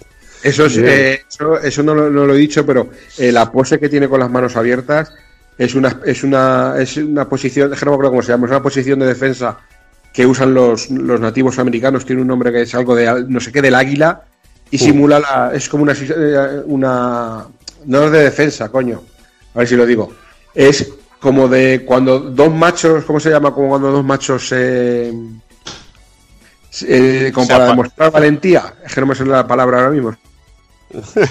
Con las putas palabras. Bueno, es una especie como de. Lo usan cuando bailan, lo habéis visto en muchas películas de, lo- Sí, del- de los cuando cuando bailan. dos machos cruzan el sable, más o menos. Eso, es una especie como de, de, de- de gallardo, ¿no? De, de Cuando, valentía. cuando dos, cuando dos machos hacen valentía es la frase de no hay huevos. Pues eso, tú ahora ponte delante del tío y se te pone así pecho palomo y te dice, no hay huevos. Pues hasta luego. Venga. Y bueno, y, y bueno, y DJ también, la verdad, ahora hablando un poquito también de las técnicas, que DJ era bastante cabroncete, ¿eh? Sobre todo con el came ese que tenía alargado, tío. Que Y que nos te- jodía, tío. Con la patada esa que tiene loca, se te presenta delante en dos minutos, macho, y te, te hunde. Y el puño ese, la metralleta que le decía yo, el puño, el, la perca de este doble. Bueno, doble no, que te suelta 4 o Sí. 5. Tenías que darle al botón ahí rápido y entonces metías, metías un montón de golpes. A mí me, el diseño de la cara no me gustaba nada, pero me molaba el pantalón, tío, que era muy cachondo. El pantalón con el Maximum ahí era muy... Molaba un montón, pero ya ves, el la- diseño de la cara... La estaba sonrisa, tío. La sonrisaca esa, tío. Yo, Yo que DJ, sacara las maracas. Ya. DJ lo, DJ lo estuve controlando durante una En temporada larga en el, en el 4. Es una máquina, ¿eh? Es la, Eh. la mejor patada media baja de, de la historia, tío. ¿Cómo tiraba eso, tío? Y la rapidez que tiene el hijo puta. Que, o sea, te eh, te- que estás confiado y, de- y lo tienes enfrente, en, en un segundo lo tienes enfrente, el cabrón. Pues sí. Pero bueno, vamos ya con el siguiente, porque bueno, eh, sabemos que todos los personajes de los 16 que ya teníamos por aquí, pues era representante de algún tipo de país. Y pese a que ya teníamos a un personaje de China, que, era Chun-Li, pues Capcom no se había lanzado a hacer nada con la Bruce Plotation. Y es algo que solucionaron con el siguiente personaje, que es Fei Long. Otros lo habían hecho ya antes, eso sí, porque teníamos por ahí a Kim Dragon en World Heroes y bueno, luego otros llegaron después como Marshall Law, pero bueno, Long era un homenaje puro y duro, o sea, mm, de hecho en, en su ending lo detalla con una frase que dice no podrá volver a existir una leyenda tal como la de el único e inimitable y su hijo, refiriéndose por supuesto a, a Bruce Lee, a- en, en sí él, y a Brandon Lee que murió poco antes del, del lanzamiento del juego. Luego en, en posteriores iteraciones del juego ya vemos también como sus trajes alternativos aumentan este tributo, utilizando algunos del, del, del Green Hornet aquel y bueno, el, el típico traje amarillo con las rayas negras, Mm. incluso un traje blanco que, que utilizaba Bruce Lee, etcétera, etcétera. Todo esto acabó, acabó pasando por, por el vestuario de Feilong. Bueno, Eh, al contrario, que que es artista de, de- igual que Bruce Lee también, artista de, de películas de artes marciales, coño. Sí, correcto. De hecho, es que la historia básicamente, o sea, en, en otros juegos, otros personajes sí que han intentado asemejarlos en algún que otro punto, pero aquí Feilong era tal cual, o sea, un personaje criado en las calles de Hong Kong y que entrenaba Wing Chun desde que tenía seis años. Y bueno, luchando en la calle y demás, pues perfecciona su, su propio estilo hasta que un día pues un productor de cine le descubre y le lanza al estrellato. O sea, tal cual. Y de hecho, en alguno de sus endings incluso hacían paralelismo con, con alguna de las películas. Luego, bueno, jugablemente Feilong era un personaje muy interesante porque contaba con, con dos movimientos especiales, pero bueno, uno de ellos era algo completamente nuevo en la saga y el otro introduce un comando que tampoco se había utilizado todavía hasta la fecha. Entonces, haciendo el movimiento de un Shoryuken, de un Shoryuken en la posición contraria, o sea, hacia atrás y con la patada, pues Fei hacía como una patada ascendente giratoria con la que incinera a su rival, ya que bueno, tiene la, la pierna la tiene llameante. Y luego, eh, eh, teníamos también otra técnica que se hacía con como si fuera un comando de, de Hadouken y el puño. Y entonces eh, Fei Long se lanza un poco hacia adelante como si fuera el, el One Inch Punch de, de Bruce Lee. Y bueno, este movimiento se podía continuar hasta tres veces. Y esto también es la primera vez que, que lo vimos en la saga de, de un movimiento especial que se podía encadenar. Este en concreto se llama Rekka Ken y bueno, desde entonces pues este término, el, el Rekka, se ha acuñado para, para los movimientos que tienen continuación por comando. Por ejemplo, teníamos personajes como Poison en Street Fighter 4 o, o Abel también tenía alguna cosita por ahí. Y bueno, Rolento pues con todos se... ¿Mm? Rolento Rolento, con el bastón, exacto. Y bueno, seguimos con Kami. En este caso, Noritaka Funamizu quería incluir una nueva luchadora dentro del universo de Street Fighter 2. Y bueno, su diseñador se había encargado de los diseños de Sagat y posteriormente se encargaría también del de Morrigan de, de Darkstalkers. En, esto, en este caso, Kami es el típico personaje con amnesia que no recuerda su pasado, algo, algo muy común de los RPGs, que siempre, siempre nos cachondeamos y es reclutada por el grupo militar Delta Red, una especie de, de boinas rojas. Eh, tiene grandes habilidades de lucha y participa en el torneo Street Fighter 2 al sentir una conexión con Bison. Tras la derrota del dictador, descubre la verdad sobre su misterioso pasado en ese final que, que comentaba Dani que era, que era tan loco. Al igual que Chun-Li, es un personaje muy rápido eh, que suple su falta de fuerza física con, con velocidad. Sus técnicas más destacadas son Cannon Spike, un potente golpe antiaéreo, y Cannon Drill, un golpe rápido a las piernas del rival. Un movimiento interesante es su Hooligan Combo, un ataque que le permite atacar al rival de varias formas. Haces como una, una voltereta y puedes acabarlo con una patada o con una llave y, y la verdad que, que, que a mí me, me sorprendió también este golpe y, y mola mucho. También tiene una de las presas más bonitas del juego en forma de Frankensteiner. Su escenario eh, se sitúa en un puente sobre un precioso paisaje con un imperial efecto de aurora boreal. A mí esto me, me flipaba vivo, la verdad. Y uno de los mejores temas musicales, como ha dicho, como ha dicho Dani, de, lo- de los nuevos retadores. La verdad que, que la música de Kami, especialmente la de Kami y la de Feilón, seguramente son las que más, más me gustan de, lo- de los nuevos. La de Thunder está bien, la de DJ está bien, pero es que la verdad que estas dos estaban de la no- hostia. las que no hizo la vez. No, vaya. No, pero tío, la, la verdad, la verdad es que está muy. Todas me gustan igualmente. La de, la de DJ es una pasada. El escenario de DJ es increíble. La, el colorido que tiene también, por ejemplo. Ahora que haga, ahora que haga Evil una encuesta en Twitter, que de esas cuatro opciones y en la quinta ponga mis cojones y a ver qué dice la gente. no. La, la quinta pones Akuma y gana Akuma, de porque la de Akuma es brutal, tío, pero bueno, ganaría cualquiera. O sea que esto va como va. Eh, el equipo Delta Rojo eh, está formado por el coronel Kate Wolfman, el experto en armas de larga distancia Matthew McCoy, la experta en armas cuerpo a cuerpo Lita Luwanda, el joven técnico en ordenadores George Jinsu y la propia Kami. Eh, la verdad que esto siempre me volvía loco, esto cuando salía en el final, sobre todo lo, de, lo del equipo de Kami, me encantaba. Hay una ilustración también chulísima, creo que es de Vengus, de, de bueno, que sale todo el equipo y, y siempre me imaginé que cómo hubiera molado un juego así tipo Bionic Commando con, con estos personajes, tío.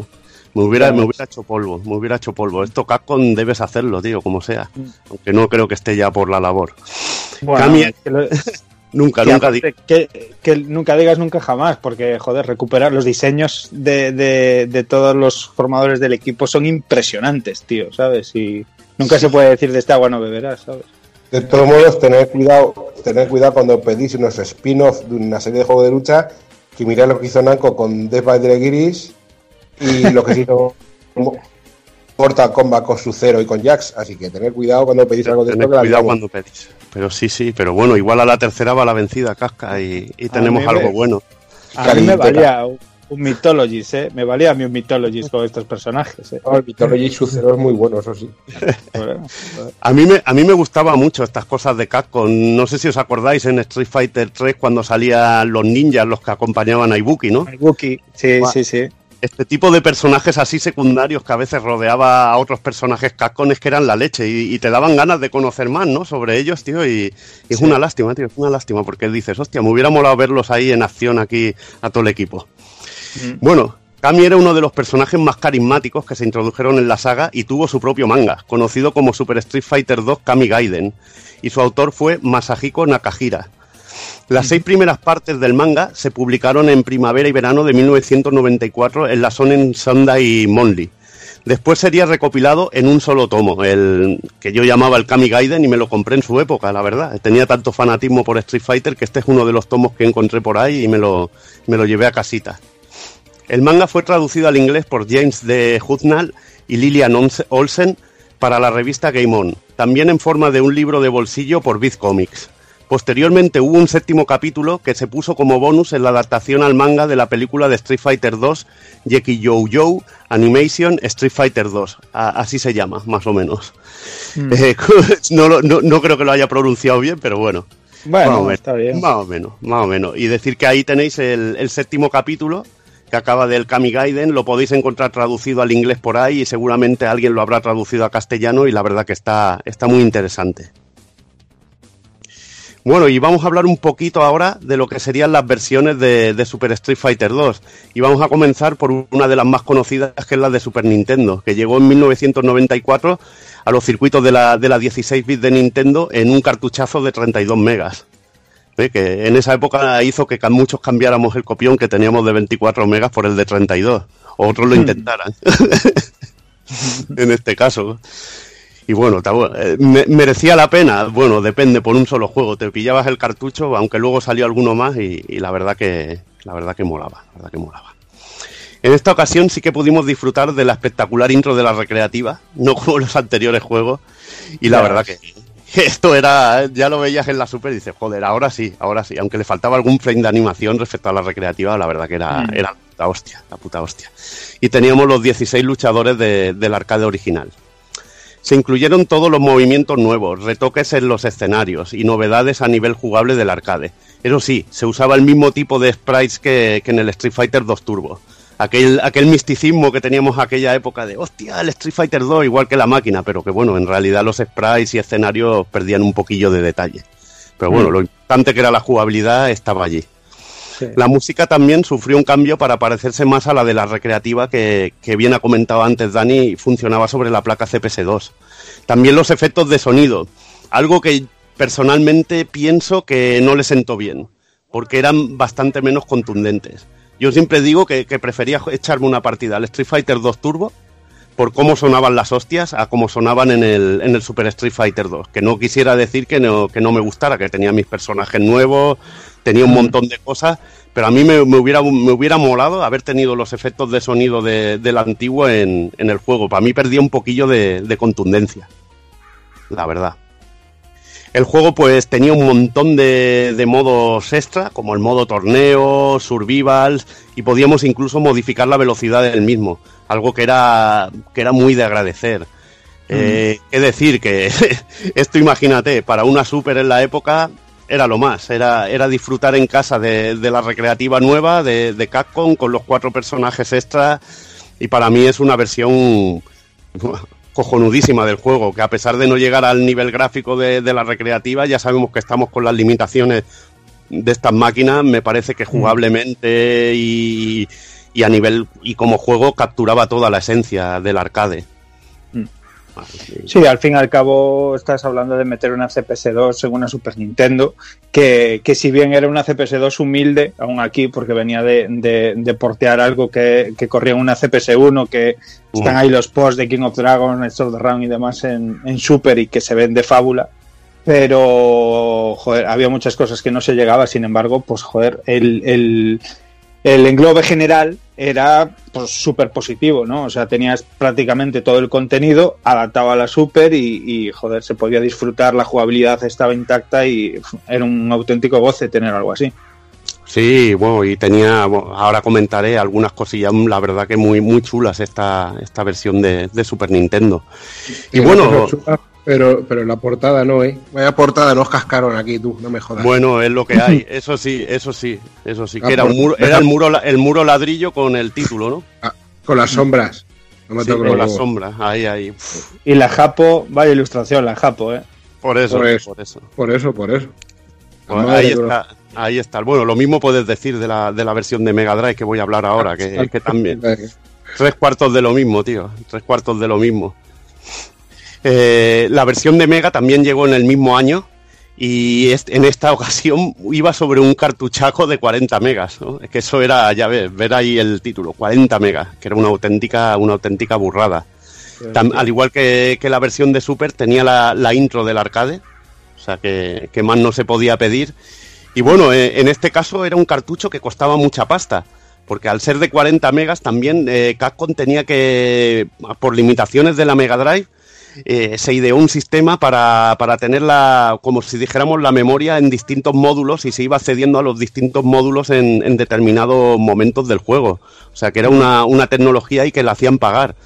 Eh, valía mucho más que, que cualquier otro cartucho de, de la época. Pero bueno, yo creo que merecía la pena. Al igual que el port de Super, esta versión incluye todos los personajes y escenarios del arcade.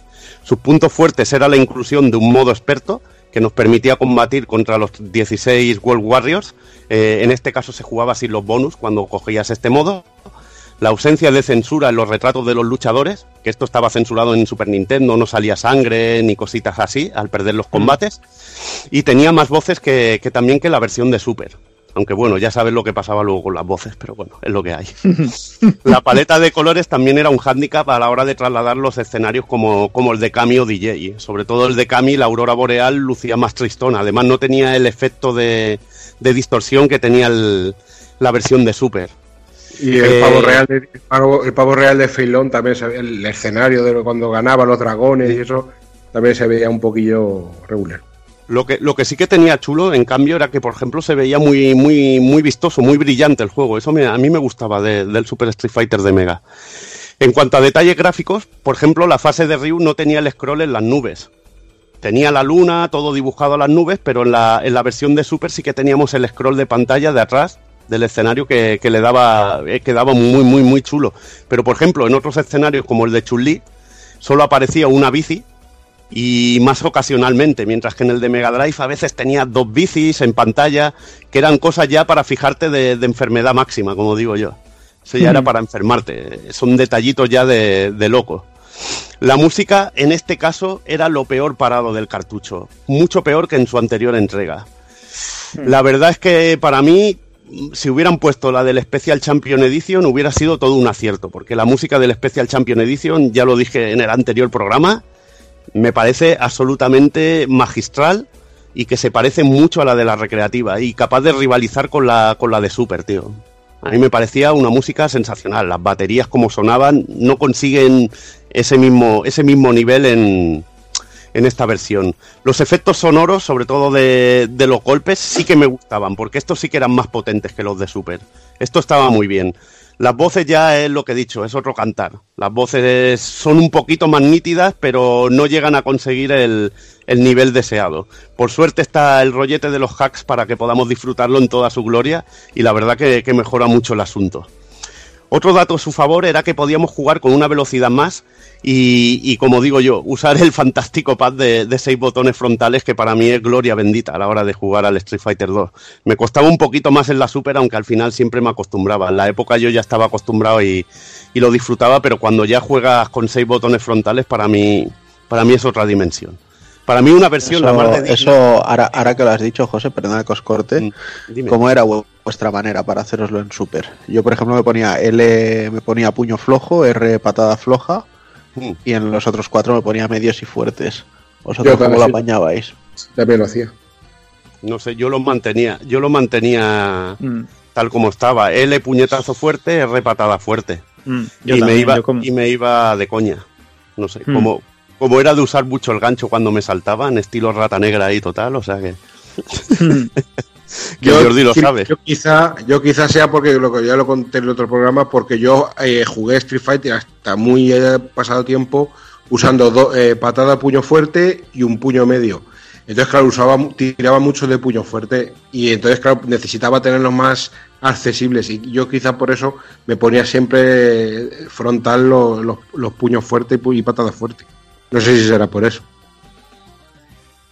Que una, una cosilla, Evil, que hablando de lo que hemos estado hablando esta tarde en, en Twitter, que es que hemos estado teniendo ahí un pequeño debate, que hay gente, tío, un- gente que tiene la versión de Mega Drive que la considera eh, que el sonido es tan malo que hablaban de, de bug y de versión rota por el sonido. Yo no sé, también es verdad que yo, eh, como vivía en un piso con mi madre y no le gustaba jugar a la consola, yo además lo he contado muchas veces también, que casi siempre jugaba sin voz o con la voz muy baja.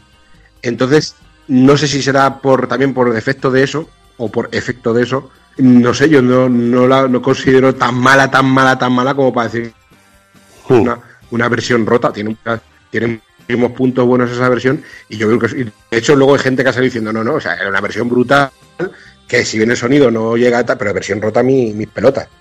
Wow, versión rota. Oye, que no me gustaba oír el sonido ahí distorsionado con esa distorsión así rara. Pues oye, en el Street of Rage 2 también lo tenía y era una puta maravilla. O sea que es cuestión de acostumbrarse. Lo que pasa es que la otra versión, pues las voces eran más nítidas y en ese aspecto le ganaba.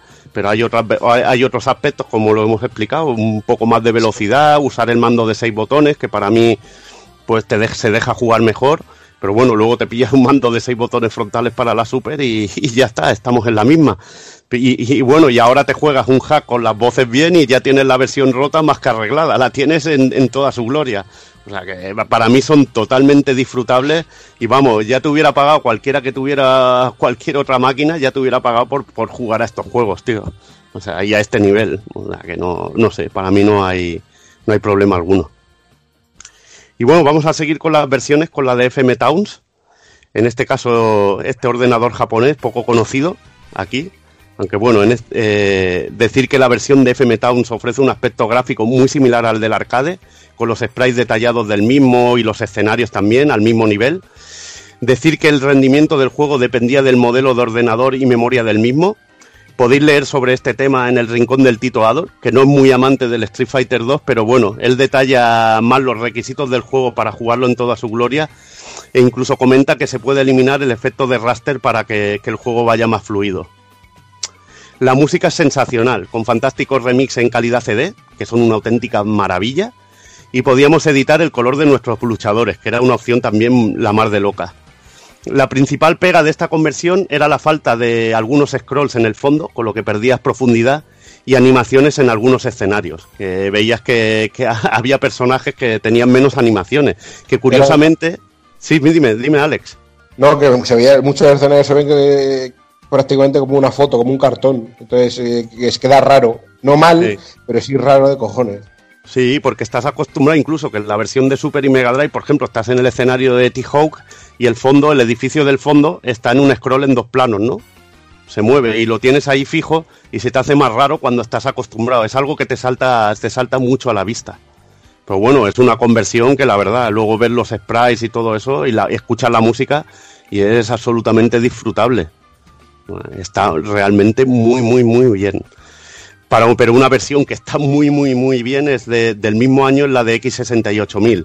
El potente ordenador de SARB ofrecía un port prácticamente perfecto del arcade, con la pérdida de algún que otro detalle mínimo.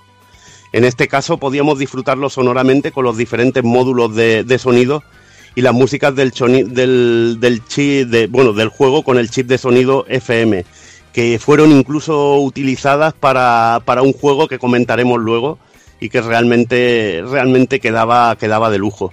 Es un juego que pedía unos requisitos especiales, que no tenía el modelo básico para poder funcionar adecuadamente y decir que es el auténtico Rolls Royce de, de la época a la hora de jugar a, a conversiones de Capcom, de, de CPS1 y en este caso lo que decía Dani, una CPS2 primigenia. Podíamos también jugar con el CPS Fighter, este mando especial que estaba también para Super y Mega con adaptadores. Y nada, eh, qué decir de esta versión, realmente increíble. Luego pasaríamos a la versión de Saturn y Play. Decir que Super Street Fighter 2 tenía un Challenger y Super Street Fighter 2 Turbo eh, llegaron a, a estas consolas en un recopilatorio conocido como Street Fighter Collection en 1997 y curiosamente ambos juegos estaban acompañados de Street Fighter Alpha 2 Gold, este juego que hemos hablado un poquillo antes Dani y yo. También es realmente divertido ver que, que Street Fighter Collection 2 correspondía a Capcom Generation 5, el recopilatorio de las tres primeras versiones de Street Fighter 2 que pudimos disfrutar en nuestro mercado en, en la Play. Esto era Mm. realmente cachondo. Ver como Sí, un que juego no- que había salido antes te lo metían detrás, ¿sabes? Que, que nos lo colaban ahí aparte, ¿eh? Se los colaban ahí aparte, era bastante loco. Que luego el Capcom Generation que nos vendieron aquí eran del 1 al 4 y el 5 Sí. se lo dejaron en Japón y nos lo vendieron aparte como el Colección 2. Poderoso don dinero. Ahí está. Ambas versiones de los recopilatorios de Super Street Fighter 2 son fantásticas y su única pega son los tiempos de carga, algo mayores en la versión de 32 bits de, de Sony, algo habitual por lo de la memoria de por la por aquello de la de la memoria de vídeo. Eh, pues, está todo, tío, está todo. Esta versión sí que tiene todos los scrolls, todos los efectos, todas las animaciones. Ya estamos hablando de algo que se puede decir casi pixel perfect, a no ser por el cambio de resolución que hay entre la recreativa y, y estas máquinas, que la resolución no es exactamente la misma. Pero bueno, eso, ah, eso una vez en casita, la verdad que poco, poca cuenta te das. En cuanto a opciones, el juego nos permite jugar como en el arcade, un modo versus y varias opciones para modificar la dificultad y velocidad del mismo. También podemos usar el truco para escoger Akuma y colores secretos. Y vamos a hablar un poquito de otras versiones. El juego se llevó a ordenadores personales, en este caso PC y Amiga, tomando como base la versión de Super Nintendo. La versión de Amiga no lucía un gran colorido, pero era un auténtico portento si la comparamos con el infame Street Fighter 2 perpetrado, como bien le gusta, bien le gusta a Jordi, por Usgol anteriormente. En este caso, Usgol estaba metida en el proyecto, pero los responsables del mismo pertenecían a una compañía llamada Freestyle. La verdad que así sí que se podía hacer un, juego, un Street Fighter 2 en Amiga. Querer llevar los gráficos de la recreativa, pues ya eso es intentar apuntar demasiado alto. La de PC mostraba un mejor colorido. Eso sí, ambas versiones eran inferiores a las de la consola. Igualmente no conseguía ese toque de jugabilidad que, que tenía la, la versión de Super o Mega Drive. En el Street Fighter 30 Anniversary eh, podemos disfrutar de todas las versiones de Street Fighter 2 en toda su gloria arcade, poco más que decir.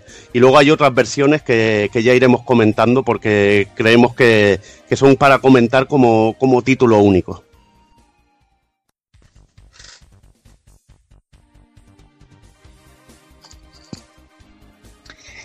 Y bueno, vamos con la siguiente revisión, que sería Super Street Fighter 2X o, Street Fight- o Super Street Fighter 2 Turbo, que fue lanzado en febrero del 94, obviamente desarrollado por Capcom y en este caso, eh, pues bueno, cuenta con, con dos jugadores. De nuevo, igual que en la anterior entrega o uno en solitario.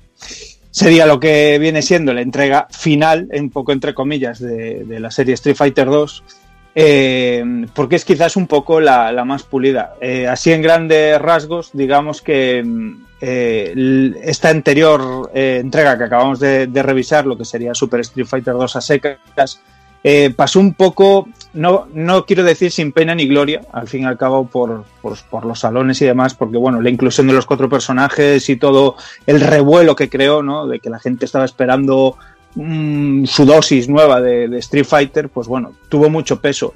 Pero sí es cierto que en cuanto a lo jugable, pues mm, quedó un poco abandonada, sobre todo en el tiempo, porque la que, la que le sucedió, que es este Super Street Fighter 2 Turbo, pesa muchísimo más entre todos los jugadores ¿no? que, que están eh, dedicándose lo que es al fighting y demás, pues se sigue jugando incluso hasta día de hoy, ¿no? por lo pulido que está.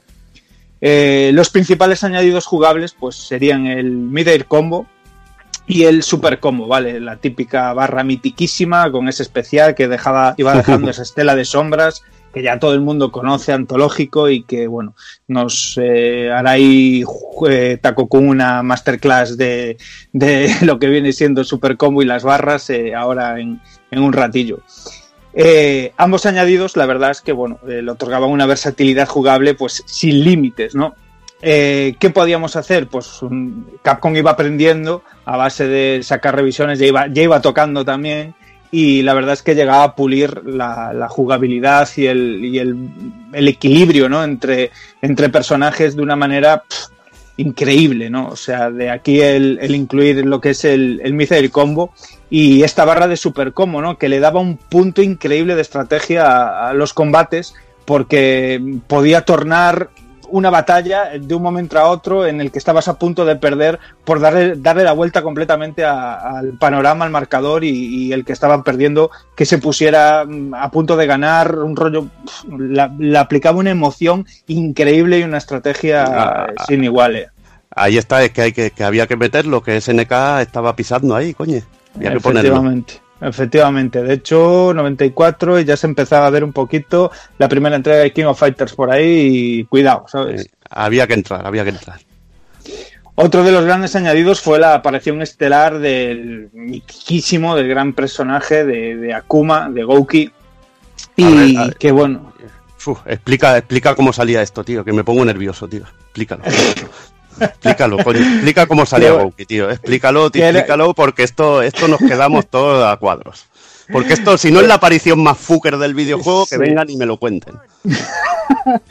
La verdad es que, bueno, te quedabas loco, te quedaba la boca abierta cuando, cuando veías que después de batallar contra Bison, eh, eh, después de trope mil batallas haciéndote sufrir el muy cabronazo, pues veías que llegaba un tío y que de repente le hacía ahí el, el, el Raging Demon, eh, se ponía la, la pantalla toda oscura y aparecía de repente vencido ahí Bison tirado en el suelo y, y este personajazo, Akuma, tío, esperándote en, en un abrir y cerrar de ojos que era absolutamente espectacular. Pero espectacular. Es que así, así, Capcom, así se crea un personaje fucker. Así se llega al nivel de SNK, así se llega al nivel de G. Howard o de personajes así. Entrando un tío así y follándose al jefe final de toda la saga. Ya Eh, ves. ¿Ves? Tú ves eso y dices, este sí que es un jefe final. Porque tú veías al Bison y eh, así esquifidillo. Luego el Bison ya le dieron presencia al hombre. Ya le dieron presencia en el alfa. Pero aquí, bueno, esquifidillo. Estaba el tío ciclado, pero no es la ciclada que tiene en, el, en la saga cero. Sí. Y, joder, Indip- entra este, Claro. entra este di, di, tío di. que bueno, esto es como, como le gusta a Kafka con el wrestling. ¿Qué hacen en el wrestling? Que viene un tío fucker y empieza a ganar a todos los que entran, a todos los campeones, los empieza a ganar de una manera bestial. Pues esto es igual. Porque además luego a Gouki, ¿qué hicieron con Gouki? Dani. Luego, personaje secreto del, Ya. Sí, del X-Men. del, del X-Men. Personaje Del secreto en Cyberbots con un robotajo. Exactamente. Pues eso es lo que hace Gouki. Así crearon un personaje que dice, este es el fucker de Capcom. Mm. Y, y- y vaya si lo era, o sea, de hecho tenías que armarla de Dios para, para sacarlo, para poder seleccionarlo, o sea, ese secretismo que había en el momento, el, el- el darlos, bueno, el truco para seleccionarlo era una auténtica locura. Ya no digo de, de que te saliera, porque bueno, había eh, pequeñas eh, cláusulas a cumplir, ¿no? El tener una puntuación ahí superior a 1.200.000, eh, haber derrotado a todos los adversarios eh, sin palmar ningún combate, eh, antes de 25 minutos y demás, pero bueno, al fin y al cabo son rollos que se podían cumplir, pero bueno, más adelante te enterabas eh, que, que, que- que- le saliera eso a alguien de chorra, era, in- era impensable, tío, eh, el, para poder seleccionar lo que tenías que hacer una combinación de, de bajar, subir, justo cuando queda un segundo, pulsar, eh, vamos, te salía un, un río ahí de broma verde, tío, que, que- si te salía mal el rollo seleccionarlo. Y, ese tipo de detalles de, hacerlo tan inalcanzable, tan inaccesible en ese momento, hacían que, el deseo de la gente hacia él pues creciese más y más, ¿no? Decía, joder, qué personajazo, tío, lo que daría yo por llevarlo. Bueno, por eso, por eso y porque te ponía el culo fino cuando llegabas hasta él, ¿no? Veías que el pavo empezaba a tirar cames en diagonal y, y te dejaba la cabeza a la vuelta, ¿sabes? ¿Te acuerdas, ¿Te acuerdas el que falla el truco en High Score Girl, tío? Sí, sí, sí. sí, sí, sí. Es que se ve que se ve que en Japón eh, liberaron el truco este de seleccionarlo y tal en una mítica Gamest y tal y, y le pusieron, o sea, era tan chungo de hacer que le pusieron hasta nombre al, al Ryu que te salía que era fake fake Akuma, ¿sabes? O sea, fake Gouki le llamaban, ¿sabes? Eh, de, de que cuando veían a un pavo jugando con el Ryu vestido de verde ya sabían que quería pillar a Akuma y le había salido mal, ¿sabes? Eh, Por, por suerte, este Akuma que llevamos solo tiraba un Hadouken en el aire, ¿eh? Que, Ah, que el, que te salía, el que te salía aquí te tiraba dos, ¿eh? Que esto era una auténtica pesadilla, ¿eh? Sí, sí, sí, sí. Y bueno, ¿no? por descontado se incluyó un nuevo modo turbo, ¿no? Con ajuste de hasta cuatro puntos de velocidad seleccionables. De nuevo se rebalancearon todos los personajes, incluyeron nuevos ataques y nuevas animaciones para prácticamente todos. De nuevo, eh, Gil estaba ahí un poquillo castigado. Eh, aparte, aparte de lo que serían ya los especiales super combos, ¿no? Que aportaban una espectacularidad eh, al combate, pero absolutamente bestial. La dificultad, a mi punto de vista, se le fue un poquito de las manos, la verdad. Eh, aumentó bastante con respecto a los otros, a las otras entregas de, Street Fighter 2. Eh, sobre todo, pues bueno, lo que sería en el modo arcade, en el modo de un jugador. Eh, mm, quizás a lo mejor el juego estaba más pensado para jugar en versus, pero bueno, mm, sea como sea, más difícil. Y que curiosamente, en cuanto a la dificultad, el juego en sí es mucho más difícil en sus versiones eh, occidentales, ¿no? La, la que son la- el modelo de ROM occidental es mucho más difícil que la japonesa, incluso si, si fijábamos el modo más fácil que nos permitían los deep Uh. switches, eh, configurar la versión very easy de la placa, pues aún así eran muchísimo, muchísimo más difícil en occidental que en japonés. Es que incluso, bueno, es que esto es, esto es locurón, tío. Pues ya se llamaba Grandmaster Challenge. Sí, cuidado, y, eh. y la versión USA del juego es que es, es que te, te violaban hasta, bueno, te violaban hasta las cuencas oculares, tío. Eh, Es que era algo, algo bestial, tío. Yo- Te salía- yo lo a digo. partir de, a partir de tercer combate, eso era, eso era, pero bueno, que no sabes lo que te va a hacer la máquina. Era como jugar contra un humano, pero que era un cabrón, tío. Que era un No, no, no. auténtico, un auténtico maestro, tío, del mal. Un cabrón, ahí vas. Te iba a decir yo, un cabrón no. Lo que era era un puto crack, ¿sabes? Porque Sí, sí, joder, sí, Yo, un yo a maestro, día de. Yo a día de hoy, eh, me, pues, pues bueno, a lo mejor eh, antaño yo estaba mucho más enfermado con Street Fighter, me sabía todas las perrerías, me encadenaba los combos ya como quien dice solo, me lo pongo hoy y todos nos pasa a todos, estamos más oxidados. Yo no me paso del, del tercer personaje, o sea, es que no paso, no, paso. En, el- en la versión japonesa sí que es mucho más amable, te puedes Sí. completar el juego. Te puedes Sí, sí, completar el juego. Pero aquí esto de, del Street Fighter Champion, de le doy al puño flojo con el Ryu y me salta el guile y le meto, esto Ah, olvídate. Olvídate. nah, nah. Que va, Aquí sí, te Bueno, hay, hay que decirlo, ¿no? Es el Dark Souls de los Street Fighter 2. Vale, ya, ya lo has dicho. Ya lo has dicho. Que va, que va, que si fuera un Dark Souls podías farmear un poco con el río y algo te Pero ibas aquí no haciendo. farmea, aquí no. lo único que no. farmeas son hostias que te dan a ti. Aquí farmeas, farmeas Farmea abrazos vómito. que madre mía. Farmea Madre mía. vómito, y pajarito, farmeas. Como curiosidad, además, eh, encadenando así, hilando un poco con el tema este de las versiones japonesas y occidentales, eh, aparte de la dificultad en la versión japonesa, tenía líneas de texto eh, y, y también unos finales diferentes si vencías a Bison o si vencías a Kuma. Eh, esta curiosidad que acabamos de, de contar ahora con, con- con la aparición de Gouki, ¿no? Por supuesto, además, la pantalla de título, lo que es el logo, también cambiaba, era diferente, no lucía ese Super Street Fighter 2 Turbo con los demás, sino que tenía esa X ahí chulísima. Y aparte de contar pues, con lo que serían los super combos en sí, eh, esto también me parece un acierto enorme, ¿no? Eh, ya el, el echar toneladas, venga, echando el resto ya aquí Capcom. Aparte de contar con lo que serían los super combos, se incluyó una versión especial para cada personaje, que en, este caso ese personaje, esa versión especial, no contaba con la barra de super.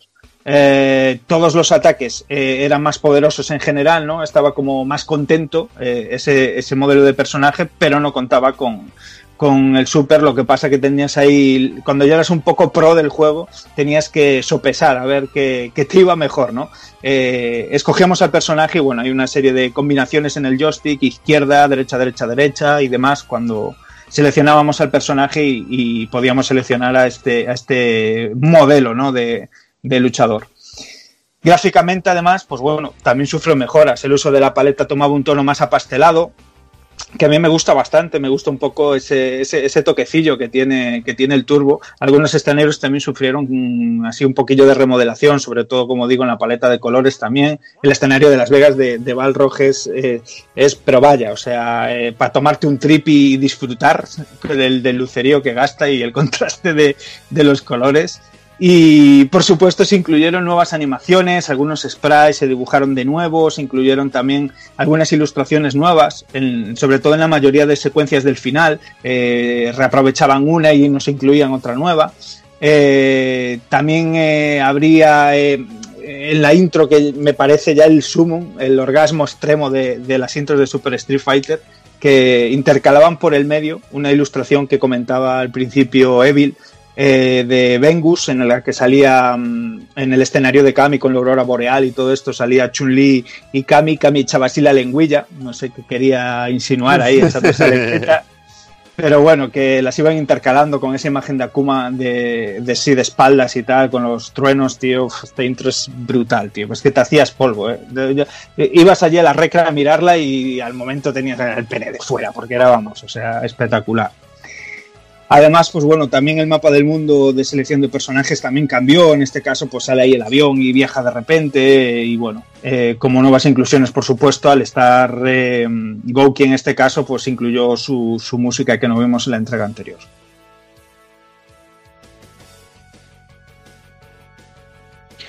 Y- Bueno, pues va. Correcto. Te iba, te te iba a dar paso en plan, y ahora si Takokun tiene a bien, pues nos va a ilustrar aquí con una masterclass de super combos. Bueno, pues hablamos un poquito de la llegada de los supercombos, ¿no? Porque si bien ya sabemos, porque ya lo escuchamos en el cortito podcast que grabamos de Street Fighter 2, que el término de combo se acuñó más bien como un error del, del juego que posteriormente, ya como bien has dicho en Super Street Fighter, eh, se recibió un contador de golpes y demás. No fue hasta esta versión, hasta la 2 Turbo o Hyper o 2X o como la queramos llamar, que llegaría el concepto de super combo a la saga. Entonces ya sea haciendo ataques normales, especiales o incluso recibiendo golpes, pues la recién añadida barra inferior eh, se iba llenando hasta que cambiaba el estado a super cuando la completábamos. Entonces desde ese momento pues podríamos realizar un super golpe que por norma general eh, se hacían duplicando los, comen- los comandos sencillos, por ejemplo con Ryu pues hacer dos veces el movimiento del Hadouken y pulsar el puño. Luego ya con personajes como Guile ya se complicaba un poco más porque había que duplicar las diagonales y cosas así. O con Zangief que había que hacer los dos giros de, de 360 grados. O sea, que, que o saltabas o, o sea, si tú veías a un Zangief con la barra de super llena y que estaba dando saltos, porque estaba intentando llegarte para meterte el 720. Pero bueno, y nada, y estos combos pues lo que tenían era que hacían un destrozo tremendo a la vitalidad de nuestro enemigo, eh, podían llegar a cambiar el, el rumbo del combate y bueno, y si, si era el golpe de, de gracia del round, pues harían una especie de explosión de colores que, que le daba más intensidad a- al rollo de utilizar un superataque, ¿no? Pero bueno, no obstante, no fue Capcom la primera compañía en utilizar estos ataques que podían cambiar el rumbo de los combates, sino que fue su archirrival SNK la que los introdujo con Ryu Konoken, que es conocido por aquí como Art of Fighting, en 1992 y también en Fatal Fury 2, que llegó el mismo año, aunque bueno, de formas un tanto diferentes. En Art of Fighting, bueno, todos los que lo hayan probado saben, saben que hay una barra de ki que nos sirve para hacer ataques especiales y nos obligaban a dejar pulsado un botón para recargarla si queríamos seguir utilizándolos. O sea, el rollo de hacer Hadoukens infinitos desde lejos nos servía en este juego, cosa que es muy de agradecer. Y en el momento que llegábamos al primer bonus game, podíamos hacer un entrenamiento en, en lo que era el primer ataque especial que conocimos y del que nos dieron el comando, el Hao Shokoken, que por aquí lo conocíamos como el Super Kame, no sé cómo los llamabais vosotros, pero aquí ese era el nombre, esa era la ley. Sí, Super Kame. Sí. Se llamaba. Pero bueno, en la recreativa además, pues Ryo y Robert tenían lo que conocimos como The Sprayed Move, aunque en las versiones como por ejemplo de Super Nintendo, pues eh, el resto de personajes también las recibieron. Pero bueno, y esto ya era un ataque rollo nervio de que nos daba un, un baile de San Vito, ¿no? Yo me parto ya con lo de nervio porque es que eso sí que no lo usé yo en mi puta vida, tío. Sí, sí, aquí era, aquí era nervio, pero bueno, aquí es que teníamos los, los Kinkis bautizando los ataques. O sea, en el King of Fighters, el, el ataque del Robert que hacía pegado al enemigo, que hacía como tres o cuatro golpes, se llamaba Rodaballo, porque sí. o sea, se quedó bautizado así y, y, y en todos los barrios de por aquí era Rodaballo, ¿eh? No, no te creas que no. Pero bueno, que me disperso. La paliza de toda la puta vida del río y punto, tío. Exacto. Bueno, pues- estos ataques, eso, servían. El personaje se lanzaba de cabeza hacia el enemigo y le hacía un montón de golpes de todo el repertorio de ataques que tenía, finalizando con un Shoryuken. Y lo que pasa que solo podíamos hacer con gran cantidad de barra espiritual y cuando nuestra vitalidad estuviera bastante baja. En Fatal Fury 2, en cambio, pues no había barras de espíritu ni de ki, pero sí que podíamos hacer los ataques de Sprite cuando la vitalidad estaba parpadeando. Y bueno, y de hecho yo me acuerdo que realmente más que con Art of Fighting los descubrí con Fatal Fury 2, eh, alquilando la versión de Super Nintendo y que llegaba un momento, o sea, yo estaba jugando tan feliz, tan pancho y de repente me encontraba con un King Cup One que se lanzaba por mí y que me pegaba una soberana paliza y yo me quedaba en plan, ¿qué ha sido eso? Lógicamente tardé mucho tiempo en, en aprender estas cosas, pero bueno. Y bueno, desde ese momento, pues el Super Combo y el Desperate Move se convirtieron en una condición sine qua non en, los juegos de lucha en dos dimensiones e incluso en algunos de tres, llegando a Capcom, como decíamos, con Super Street Fighter 2X y eh, un poquito más tarde ese año con Vampire de, Night Warriors, que es el primer Darkstalkers, donde ya veíamos que aquí estaba un poquito más evolucionado también como Super Combo, ¿no? Al ser un juego completamente nuevo, pues eh, podían permitirse mm, pensar el juego con las barras que no el tener que añadirlas a un juego que ya tenían. Entonces, bueno, eh, aquí te, cada personaje pues podía tener varios movimientos ex de, de lo que eran sus ataques especiales normales. Y luego, pues ya posteriormente llegaron otros títulos como eh, X-Men Children of the Atom, que, que, bueno, que seguían teniendo la misma tónica de, de utilizar ya mm, ataques de super combo para todos los personajes. Bueno, y Street Fighter 0, que podías usar varios niveles de ataque y te cambiaban los ataques, luego ataques super potenciados como en King of Fighter, lo de petar bola. Bueno, la evolución Sí, no, fue realmente exacto. increíble. Fue realmente increíble. Sí, sí, Sí. o incluso, bueno, pues ya al ver que hay juegos, como por ejemplo con Street Fighter 4, que ya teníamos los mm, los Super y las Ultra. Revenge, por ejemplo, ¿no? O Ultras Mm. y Revenge o algo así los llamaban. Mm. Sí, al final, bueno, eh, todos se las ingenian para ir eh, mm, eh, llevándolo un poquito más, más, más, más y, y nunca, nunca parar. Y mucha, y bueno, y muchos juegos de lucha que tenían esos movimientos secretos y que los descubrías, como los Dragon Ball, que eran los conocidos como los ataques meteoro, Ajá, que los tenías exacto. que descubrir. O en Arrow Fighting 2 que tenías uno que podías entrenar, y al igual que Arrow Fighting 1, ya todos los personajes, que en el Arrow Fighting 1 de Super ya lo hablamos cuando, cuando hablamos del juego, les metieron esos, esos ataques a todos los Sí. personajes, pero en el Arrow Fighting 2 ya tenían un super ataque así que podíamos hacer aprendiéndolo y luego tenían uno secreto cada personaje y eso esas cosas molaban mucho. Mola o cómo, fue evolucion- cómo fue evolucionando el rollo de, de la barra. Que, que ahora aquí hagamos de vivir un viaje de cómo fue tal, desde mantenerla pulsado un botón para poder cargar una barra hasta que se iba llenando premiando tu ataque o luego posteriormente se iba llenando premiando tu ataque y, las hostias que te daban para que tú te pudieras remontar la batalla y, y todo era en pos de, de sentar una buena estrategia en el combate y tal y vamos, le dio un, un plus de jugabilidad a todo lo que es el fighting game eh, increíble. Para mí, bueno, Juanan, Juanan, perdona. Bueno, no, comenta porque yo te lo, en cuanto diga, cierro. más que nada, no, más que nada que decir para mí, para el punto culmen, que son quizá los versus, los Marvel versus, donde ya el super combo adquiría, adquiría el otro nivel, otra dimensión. Cuando veías sí. el super Hadouken, que era un cañón láser, o el Photon Cannon, tío, eso eran auténticas animaladas, tío. Ya, ya era para mí otro nivel. Y ya, bueno, pues para cerrarlo y volviendo a Super Street Fighter 2X, si bien hemos dicho que todos los personajes hacían el comando mm, duplicando el, movimiento de ataque que iban a hacer, eh, bueno, en, la- en esta entrega de la saga nos sorprendieron con, con un personaje secreto, un nuevo newcomer, que no solo era un newcomer, sino que también tenía un, su super combo. eh, se hacía con un comando completamente diferente y, y que nos violó el cerebro a muchos. Así que ahora Dani nos lo cuenta un poco. Pues sí, y ese no es otro que Akuma, conocido en Japón como Gouki, que viene a significar pues algo así como gran demonio o gran ogro, ¿no? Curiosamente, el, el cambio este, el juego este cambio de nombres, que en Capcom USA le cambiaron el nombre en realidad tomando el significado de la palabra japonesa diablo, que es eh, lo que se viene a significar Akuma, porque primero ellos decían que, que estaba como poseído por el diablo, ¿no? El personaje, y bueno, ya cagando hostias desde Japón le, le fueron cortando el grifo, ¿no? Fueron ahí diciendo, eh, corta, corta, corta, que no, que no van por ahí los tiros. Y bueno, al final Akuma le, le quedó Akuma que, que les sonaba eh, pues eso, mucho más diabólico que, que Gouki.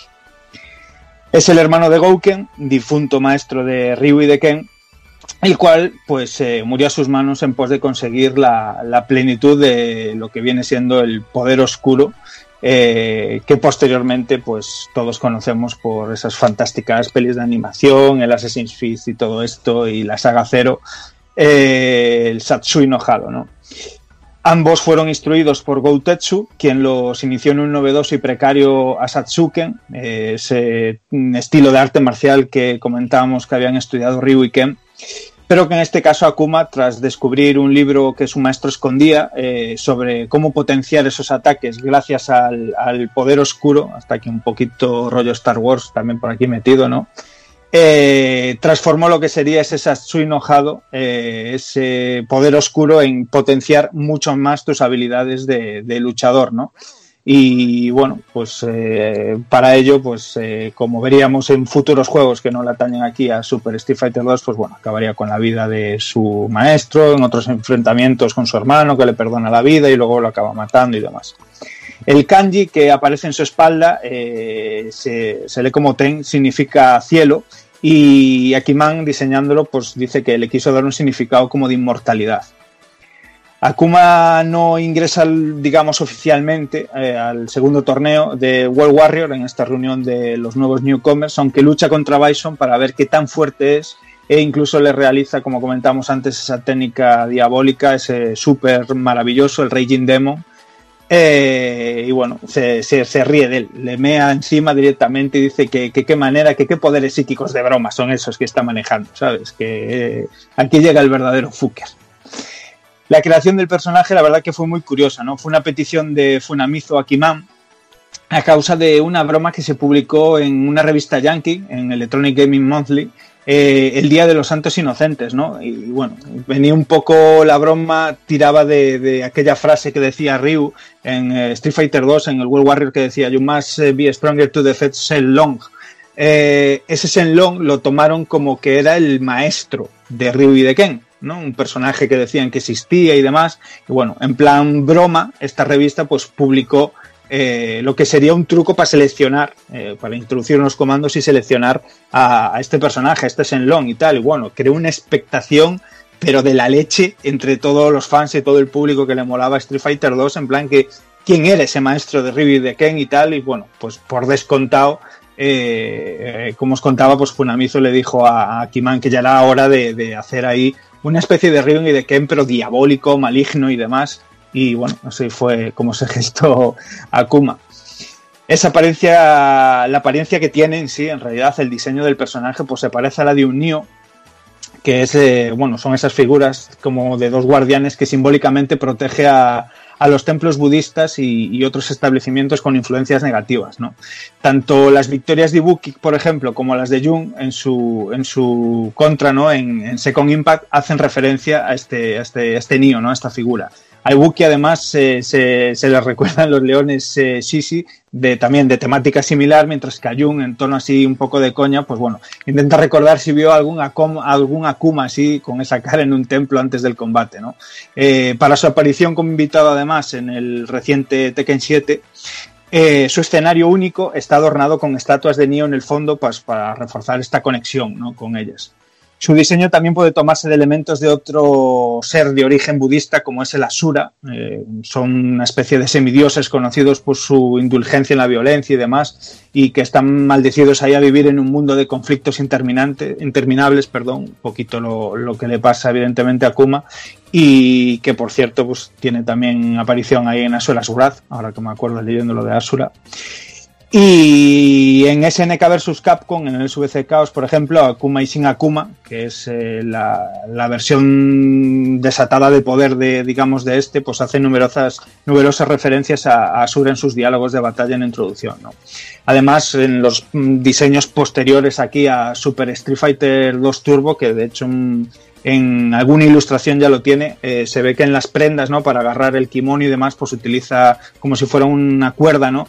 Y bueno, esto es un poco una referencia a los dioses japoneses, ¿no? Que usan cinturones y demás así de cuerda para mantener sus poderes bajo control, ¿no? Un gesto así de como para ponerse, como delimitar tus poderes, ¿no? De eso que, que estás tan cerca del poder de un dios que tienes que ponerle freno cuando te enfrentas a alguien inferior. La verdad es que muy, muy espectacular en líneas generales el, el personaje y bueno, lejos un poco a lo mejor del universo Street Fighter, que, aquí hasta lo que sería la saga World Warrior y demás, pues tampoco tenía un pozo de la historia espectacular, mm, se, se desenvolvió muchísimo más en la saga Zero y Gouki, pues bueno, Akuma tomó un protagonismo increíble ahí, lo que sería en los orígenes de Street Fighter y me parece pues eh, alucinante, tío. A mí me fascinaba la historia esa de asesinato entre maestros, eh, Ryu, Ken, Ryu, ver cómo a Ryu, él encontró en Ryu que despertaba el Satsui enojado y demás, pues bueno, todo lo que se dio a partir de ahí me parece que tiene mucha más contundencia y que te invita, además, en un juego de lucha a seguir jugando y descubrir eh, esa historia que hay detrás, ¿no? Aunque sean cuatro frases en un ending. Y vamos a continuar con, la- con las versiones de Super Street Fighter 2X. Empezaremos por la de 3DO, que fue el primer port del arcade, y la verdad, el resultado fue, fue fantástico. Llegó a finales de 1994 y a pesar de perder detalles en la animación de los escenarios y planos de scroll, el juego presentaba los sprites de la recreativa y un apartado técnico imponente, destacando sobre todo la gran jugabilidad. La música, impresionante, lo he dicho antes, igual que FM Towns, mm, de lo mejorcito, de lo mejorcito de, de este port de, de Super Street Fighter 2X. El mando básico, en este caso de la consola, era de 5 botones, pero había la posibilidad de conseguir un mando con 6 y adaptadores para mandos de otros sistemas. La verdad que esta, esta versión la pude jugar en, en su día en una tienda de Barcelona que me hizo una escapada con, con mi amigo Roberto y, y me quedé impresionado. También me di cuenta de que, hostia, me faltan planos de scroll. Eso también lo vi. Pero también me fijé en que, en que los personajes, los personajes eran, los sprites eran como los de la recreativa. La música era la puta hostia y la jugabilidad estaba calcada. Imaginaos una versión de ese calibre en ese año si las comparabas con la de Super y, y Mega Drive. En este caso el salto sí que era, sí que era muy bestia. Sí que era Muy bestia. Vaya. Después tendríamos lo que hemos comentado, lo que hemos comentado antes, versiones de Saturn y Play, que bueno, ya, ya comentaremos ahora ligeramente. Vendría a destacar sobre todo la versión de Dreamcast, que salió a finales del año 2000, eh, en, solo en el mercado japonés, eh, conocido como Super Street Fighter 2X for Matching Service, un port del arcade de Capcom que ofrecía la posibilidad de poder jugar combates online. El juego Vale. se vendió de una manera muy limitada y había que pedirlo a Capcom y Sega directamente, con lo que es un título muy codiciado por los coleccionistas. He llegado a leer que incluso hay unas 5.000 copias del juego solo. O sea que imaginaos. Creo que andaban por unos más de 300 euros, pedían tranquilamente por el, Sí. por el juego. O sea Mm. que una auténtica burrada. Técnicamente es impecable y ofrece una serie de opciones que, que lo hacen un por único. Tiene un modo entrenamiento, que esto también está genial. Podemos coger mediante truco los colores de los personajes de la anterior versión del juego, de la versión The New, The New The New Challengers. Challengers. Y si cumplimos determinadas condiciones, podemos seleccionar un menú secreto de switches al estilo recreativa, que nos permitía modificar multitud de aspectos del juego, como escoger a Gouki, Sin Gouki o incluso Ten Gouki, que era un, un Sin Gouki con más posibilidades aún. Un movimiento especial que no podía realizar Sin Gouki, o sea que era una auténtica bacalada. Además podíamos poner la versión occidental del juego con el cambio de nombres, voces correspondientes y por supuesto dificultad. O sea que teníamos un port que era realmente increíble, seguramente el mejor que había en su momento y el mejor que ha aparecido, aparte de la mejor opción de jugar al juego aparte de, de la placa recreativa. Era una lástima que estas cosas no nos llegaran aquí. Fue Mm. realmente un putadón que Capcom no sacara este juego, porque lo sacaron para esto, para esta serie de juegos que sacaron para, para poder jugar versus online y estos no llegaron ninguno. Los traía Virgin normalmente, Capcom no distribuía sus juegos en Europa o en- y en Estados Unidos tampoco llegaba. También la inminente salida de, de Play 2 puteó mucho y la verdad que, que perdernos un por así y que se sacara al mercado de una manera tan limitada un trabajo tan bien hecho, tío, resulta una putada realmente bestial. Hmm. Igualmente, justo- eh, Perdón. dale, dale, dale, Kafka, Dale, Alex. Que, sí, que esta semana justo con, con Pomporrio hemos esta- estado hablando con él de varios temas y uno de ellos ha sido este porque tiene él una copia de este juego Mm. y él no sabía por qué era tan cara. Dice que él pagó más o menos, entre comillas, poco por el juego, lo encontró muy, muy barato. Y esta semana hemos estado mirando y si ahora mismo se venden, eh, aunque hay precios muy locos, pero por unos 200, 250, 300 lo, lo tienes.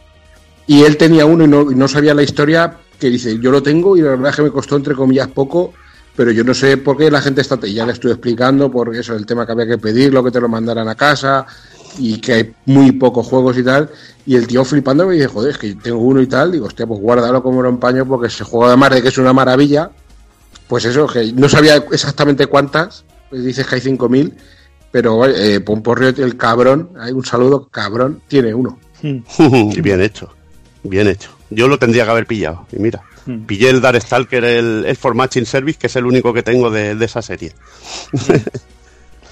Eh, te comentaba yo que, que la Dreamcast para mí siempre tiene una pequeña pega que, claro, es todo pecho ahí, claro, te saca unos ports de estos mm, de la leche, pero la resolución al ser 480p, eh, te, al final este tipo de juegos que estaban más pensados para una Mm. resolución en plan 240p, para dibujar bien unas skylines y, y- y que, que los sprites quedaran bonitos, aquí te comías ahí los spraytacos ahí todos marcados como puños en, en, Sí, más, en más resolución y bueno, no, no quedaba tan bonito. Y a veces y a veces te daban aguas, a veces hacían Sí. aguas, algunos gráficos. Eso, eso era también eso era también por quien hiciera la conversión, porque por ejemplo el, el Street Fighter Sí, los- 3, el, el Wall Impact, Sí, el Street Fighter 3 decir. Wall Impact que lo hizo, lo conversionó Rutubo Games, eh, el trabajo en lo, en, la- en lo que es adaptar la resolución es magnífico y se ven las skylines como a ti te, como a ti te molan, ¿no? Y como a todo el mundo le molan, ¿eh? y los King of Entonces era Fighters un- también. Sí, y los King of Fighters. O sea que eso ya dependía, pero para mí el por este es una burrada, sobre todo a nivel jugable todo. sin duda.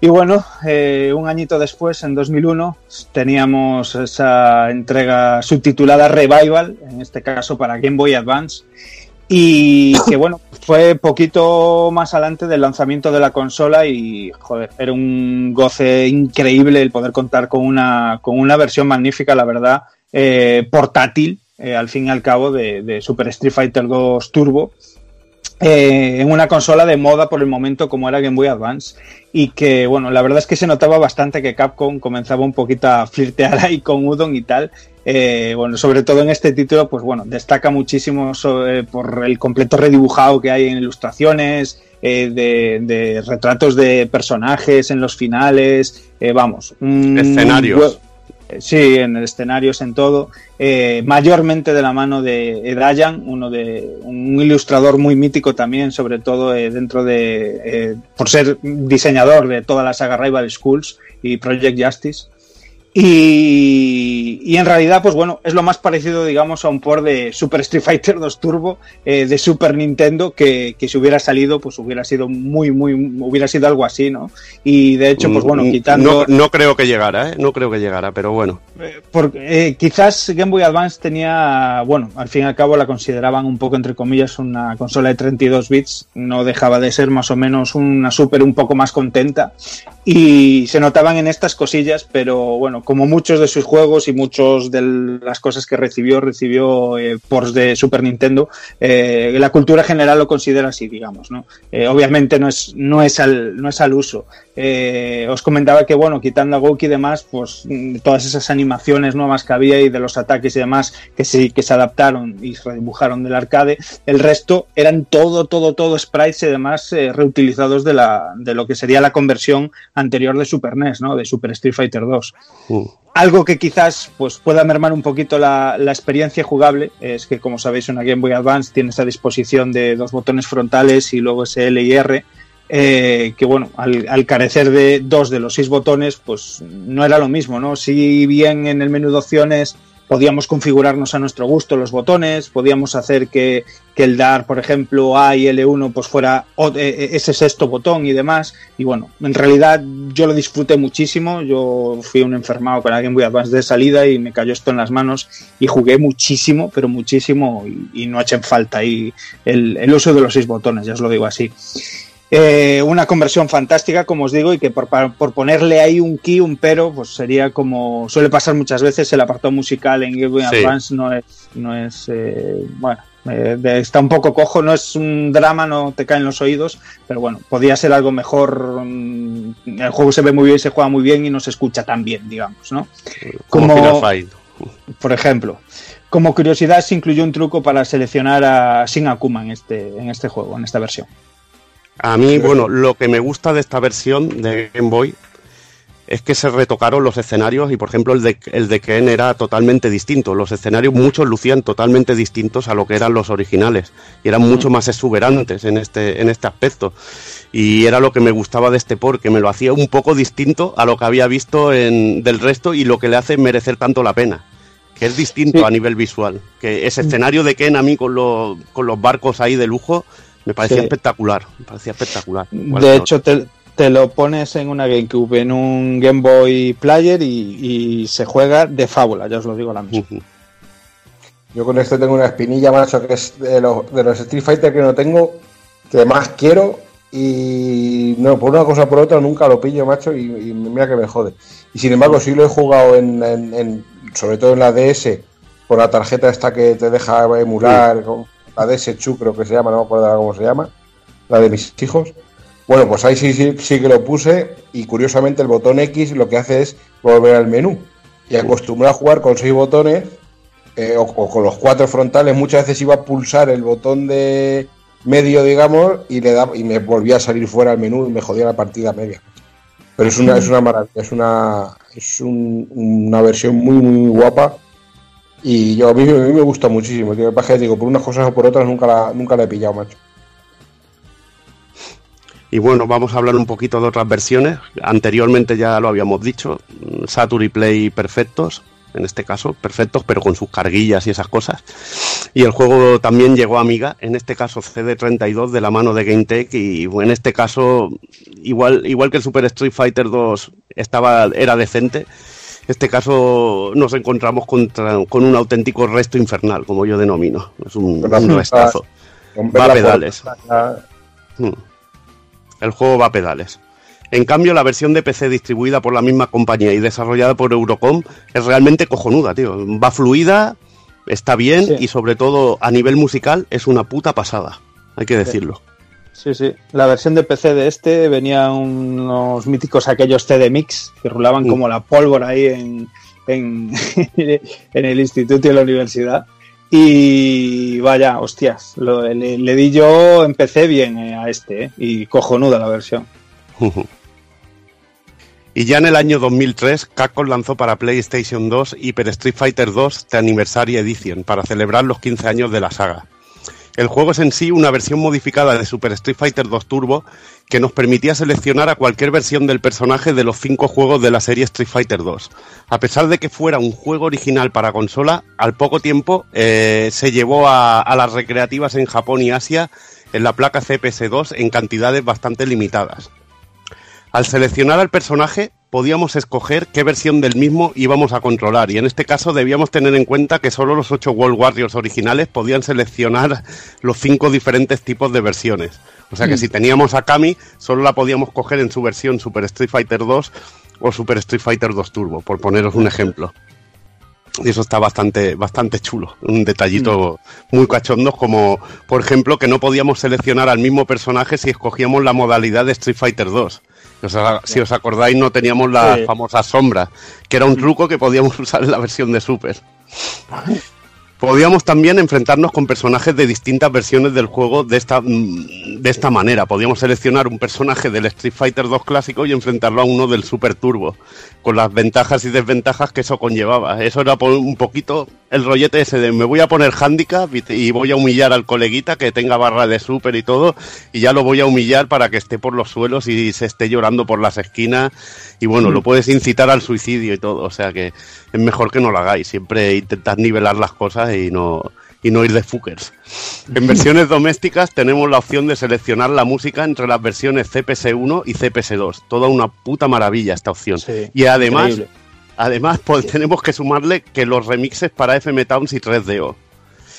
Bueno, brutal. Incluso aquello que os había comentado antes, de que los personajes sin música para el chip de sonido Yamaha de CPS1 utilizaban la música de la versión de X68000, que era cojonuda. O sea que podéis, podéis tener una rendición del Mm. tema de Kami, de Feilón, de T-Hawk y de DJ al estilo CPS1, Al estilo C- CPS1, sí. como sonaba en Es- 68000. Una Sí, es, que, es- que esto es brutal, porque además empacaba perfectamente. O sea, parecía que está sonando en, en el mismo sistema, en el mismo hardware y, joder, mm, increíble. Para fetichistas así como yo de, de la música y de Capcom y demás, esto es gloria bendita. Vamos. Esto es maravilloso. También se añadieron algunos elementos de escenario de anteriores entregas, como los carteles destruibles de Ryu en su escenario. Mira, por, por, de- por desgracia no estaba la palmera del Sagat, pero es que la verdad, la Ya. palmera del Sagat molestaba a la vista. Bueno, No te daba ahí un, un efecto de profundidad visionario que me estás Sí, contando. sí. Lo que, pasa, lo que pasa es que no veías los Tigers de dónde salían y entonces era jodido. Y aparte estaba escuálido ahí Saga Town y se escondía detrás de la palmera, ¿sabes? Coño, Ah, lo- saga, saga de estepo y la, y la palmera estaba en el lado que no le molestaba.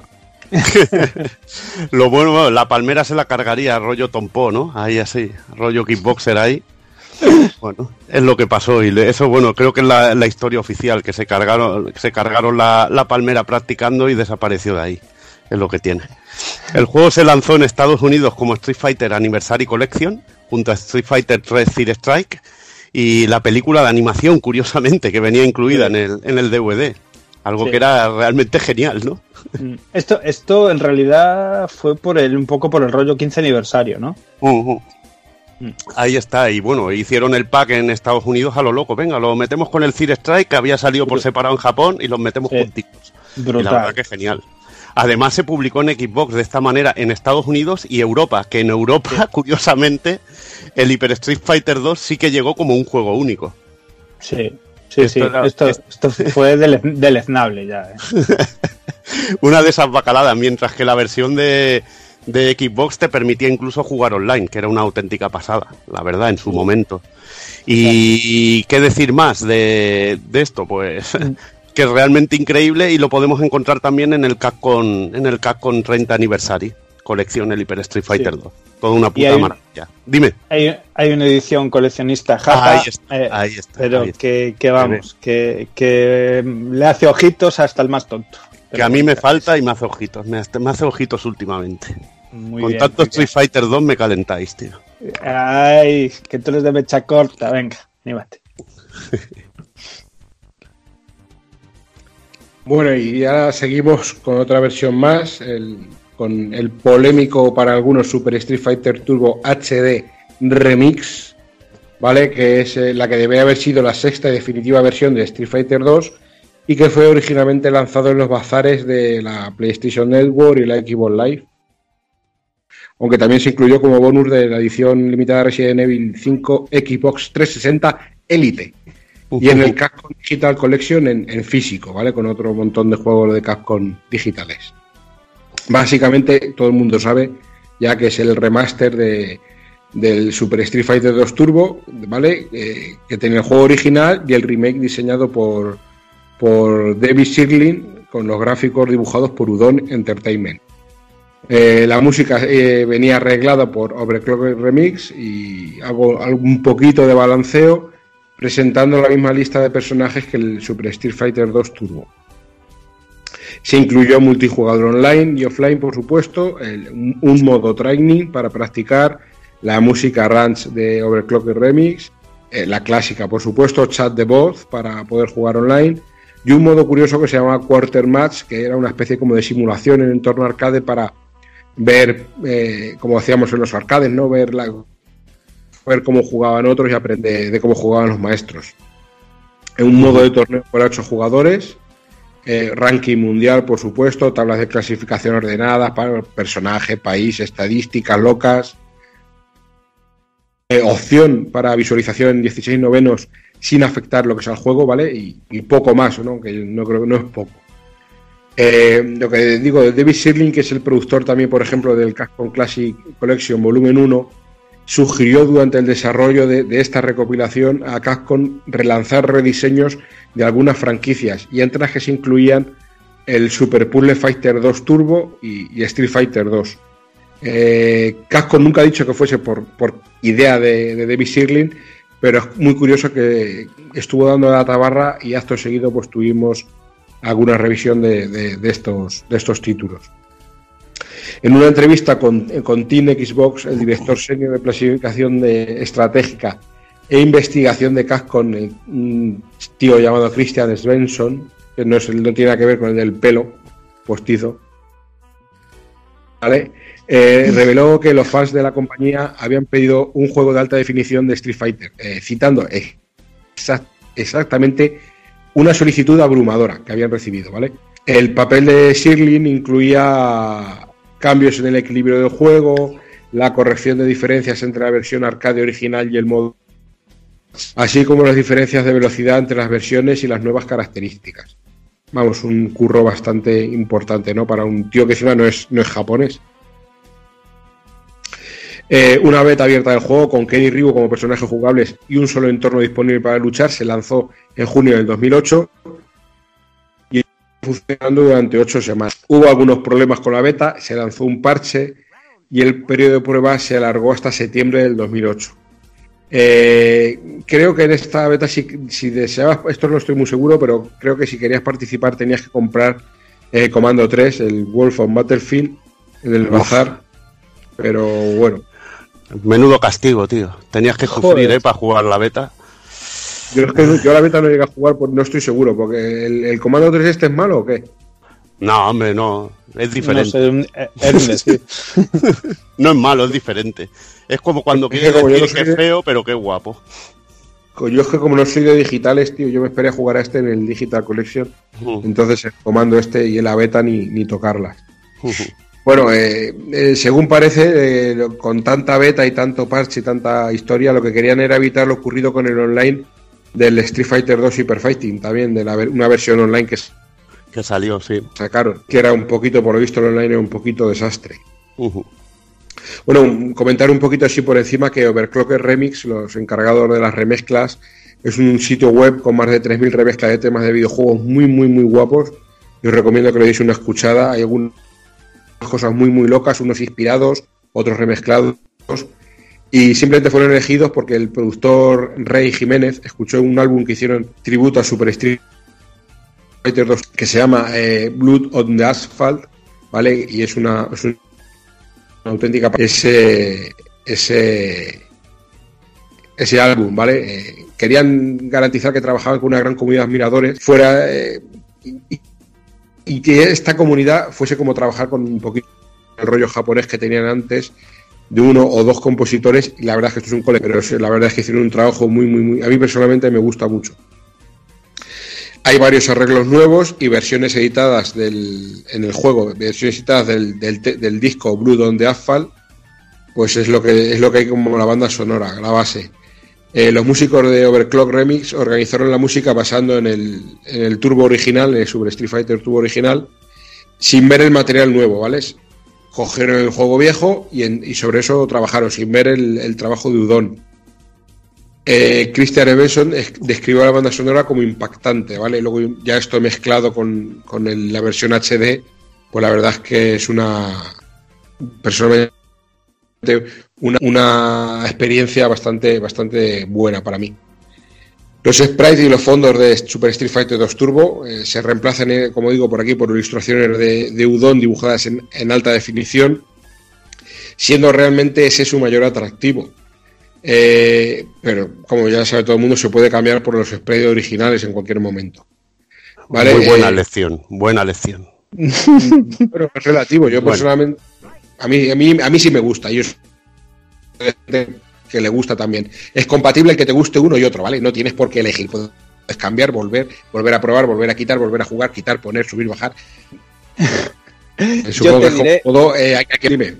Yo, yo, yo te diré, Kafka, que, que a mí me caían los ojos, tío, viendo eso, ¿sabes? Y, que El tema de las proporciones, los pies, los puños, los tamaños. Hay un montón de, de ilustradores americanos de cómic y japoneses que el tema proporción varía incluso dentro de un mismo trabajo. Mm. Es algo relativo. No, es el y- rollo y- Udon, entonces claro.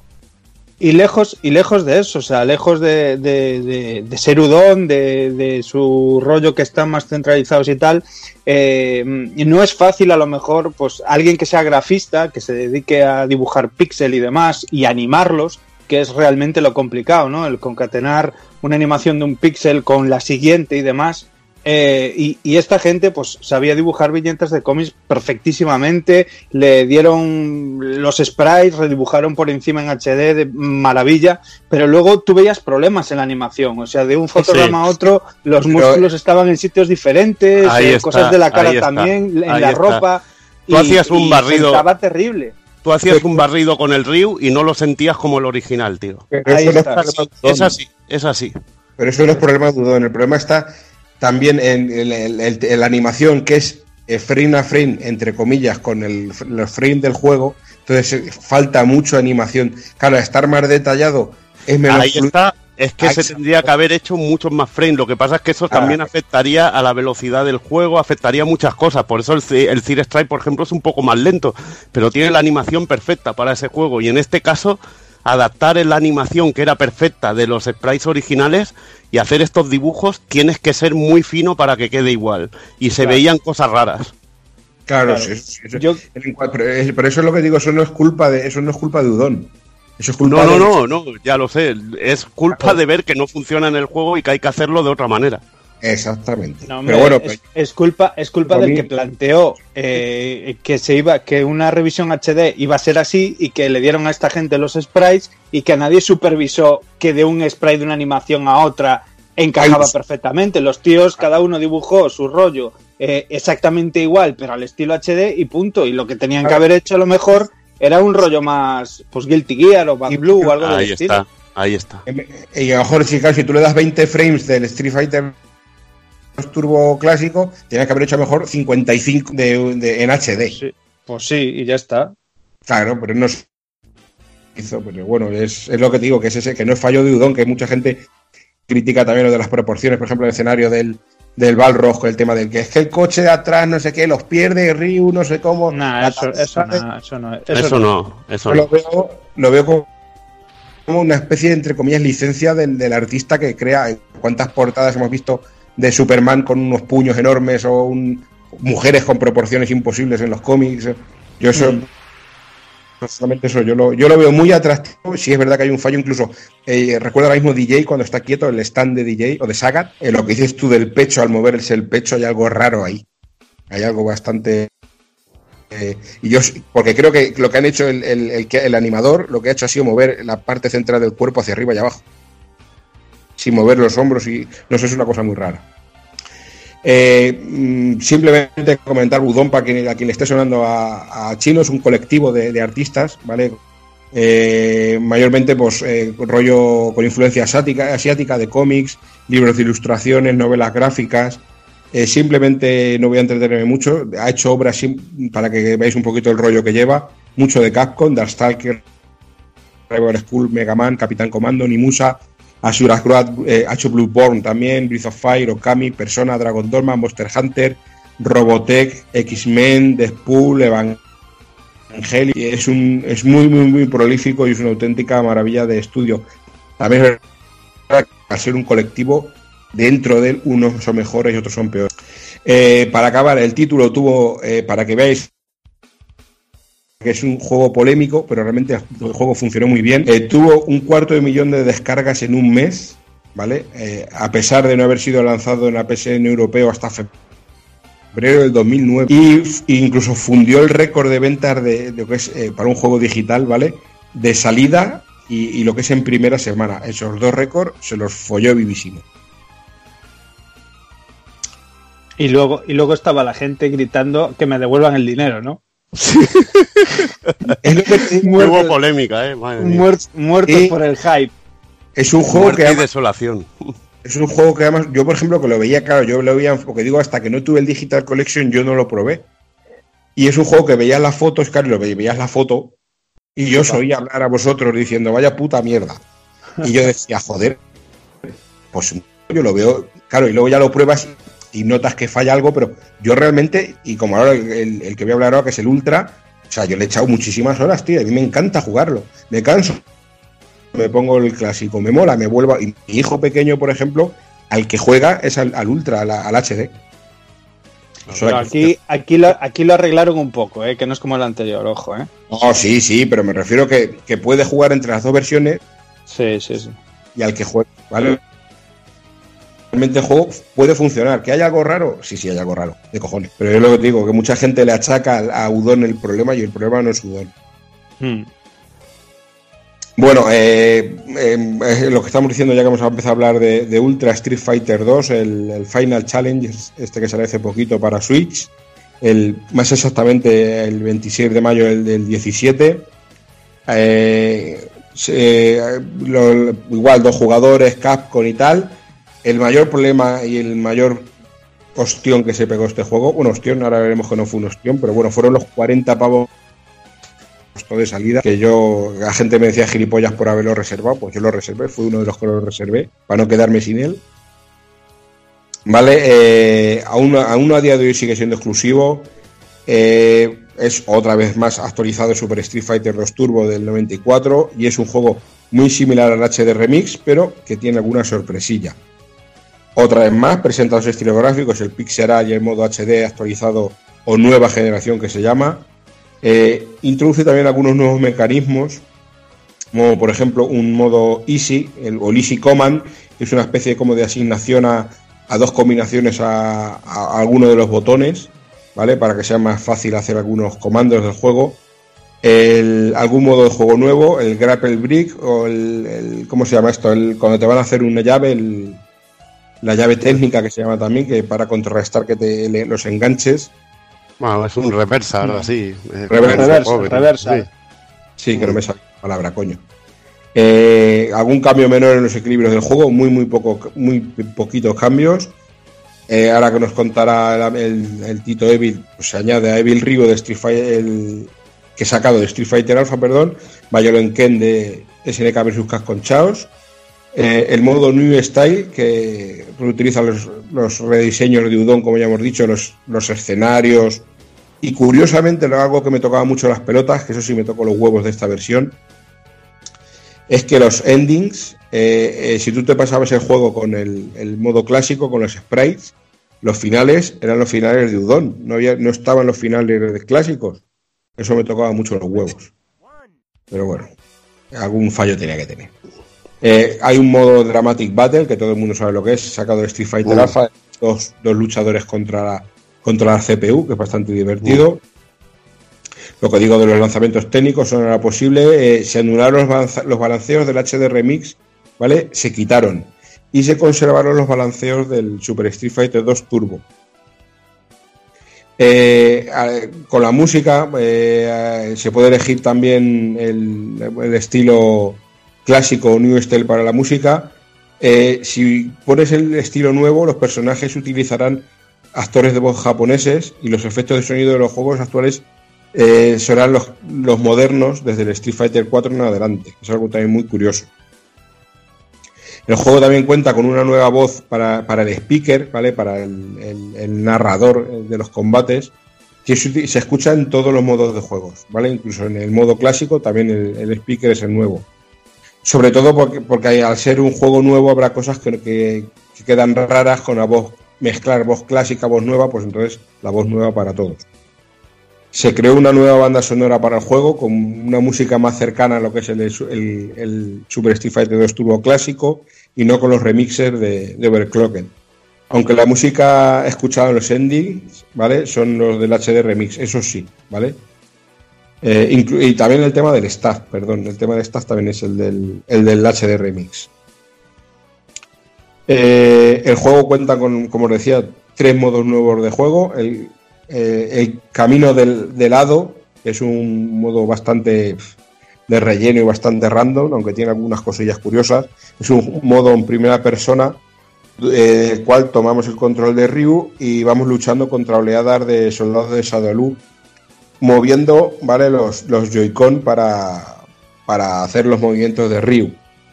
Es para que os hagáis una idea, me recuerda mucho a la fase de bonus de Shinobi, ¿vale? O al ending, de, al ending bueno de Mitsurugi en, Soul Blade. Pues es ese rollo de, de situación. Eh, el Ryu, curiosamente, que esto es lo que, por ejemplo, un detalle que me gustó, puede mejorarse mediante un modo que nos ayuda, modo- una especie de modo de entrenamiento que nos ayuda a mejorar nuestros movimientos y ganar puntos de experiencia para mejorar eh, parámetros, eh, la vitalidad, eh, el ataque, la velocidad, la defensa o la suerte, por ejemplo. Eso es una cosa bastante curiosa. Hay un modo arcade con tres dificultades, principiante, estándar y extra. Un modo galería que está bastante bien, con más de 1400 ilustraciones del libro de arte oficial, el Artwork Supremacy, que es una cosa, o sea, me, me gustó mucho. Un modo de, edición de color que esto a mi hijo pequeño le encanta, hace unas cosas muy, muy locas, eh, que te permite crear esquemas de color personalizados, eh, pudiendo guardar hasta 10, ¿vale? Aparte de los colores configurados ya de serie, tienes hasta para guardar 10 colores más para cada personaje. Eh, se puede usar en todos los modos de juego, incluido en el, en el modo en línea, ¿vale? Este, este juego se anunció en enero del 17 y marcó el comienzo de lo que luego fue el 30 aniversario de la serie.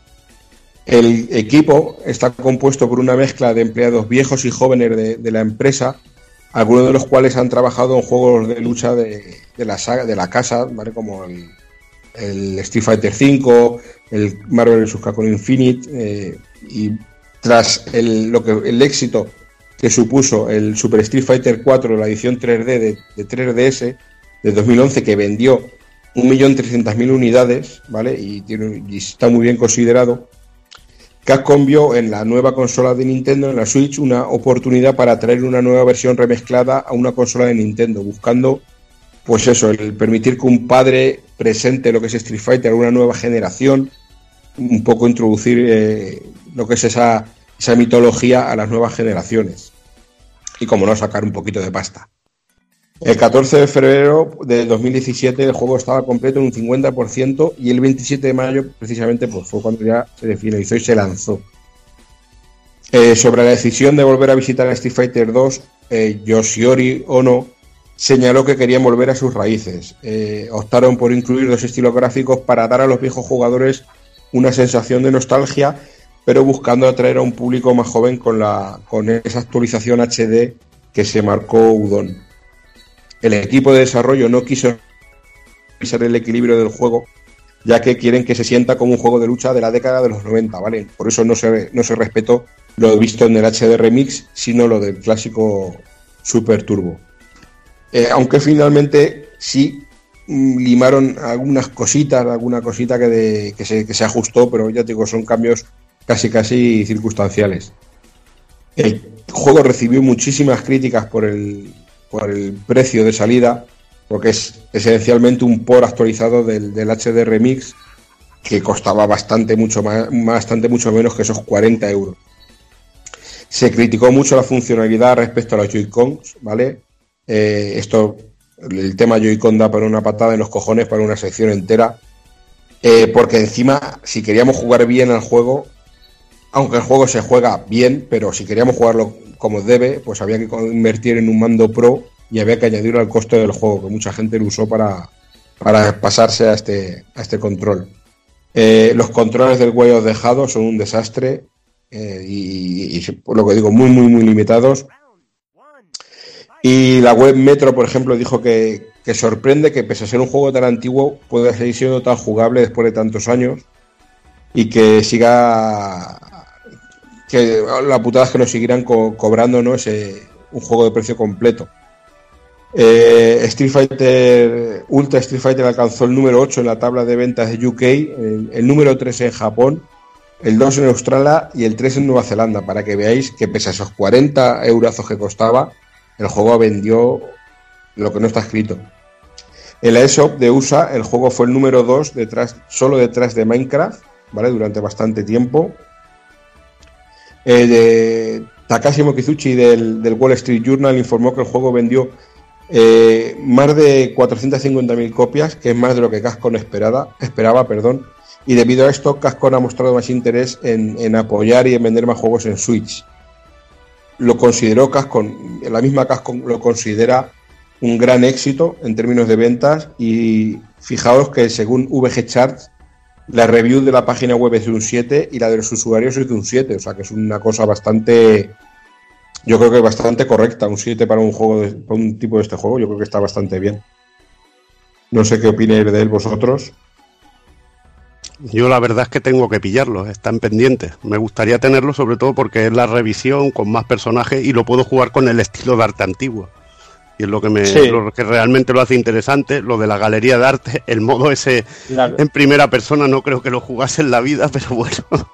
Es, La la y es, es una ah, es una curiosidad. Es como decir, nos sobra algo de que vamos a meter alguna mierda, porque es una castaña.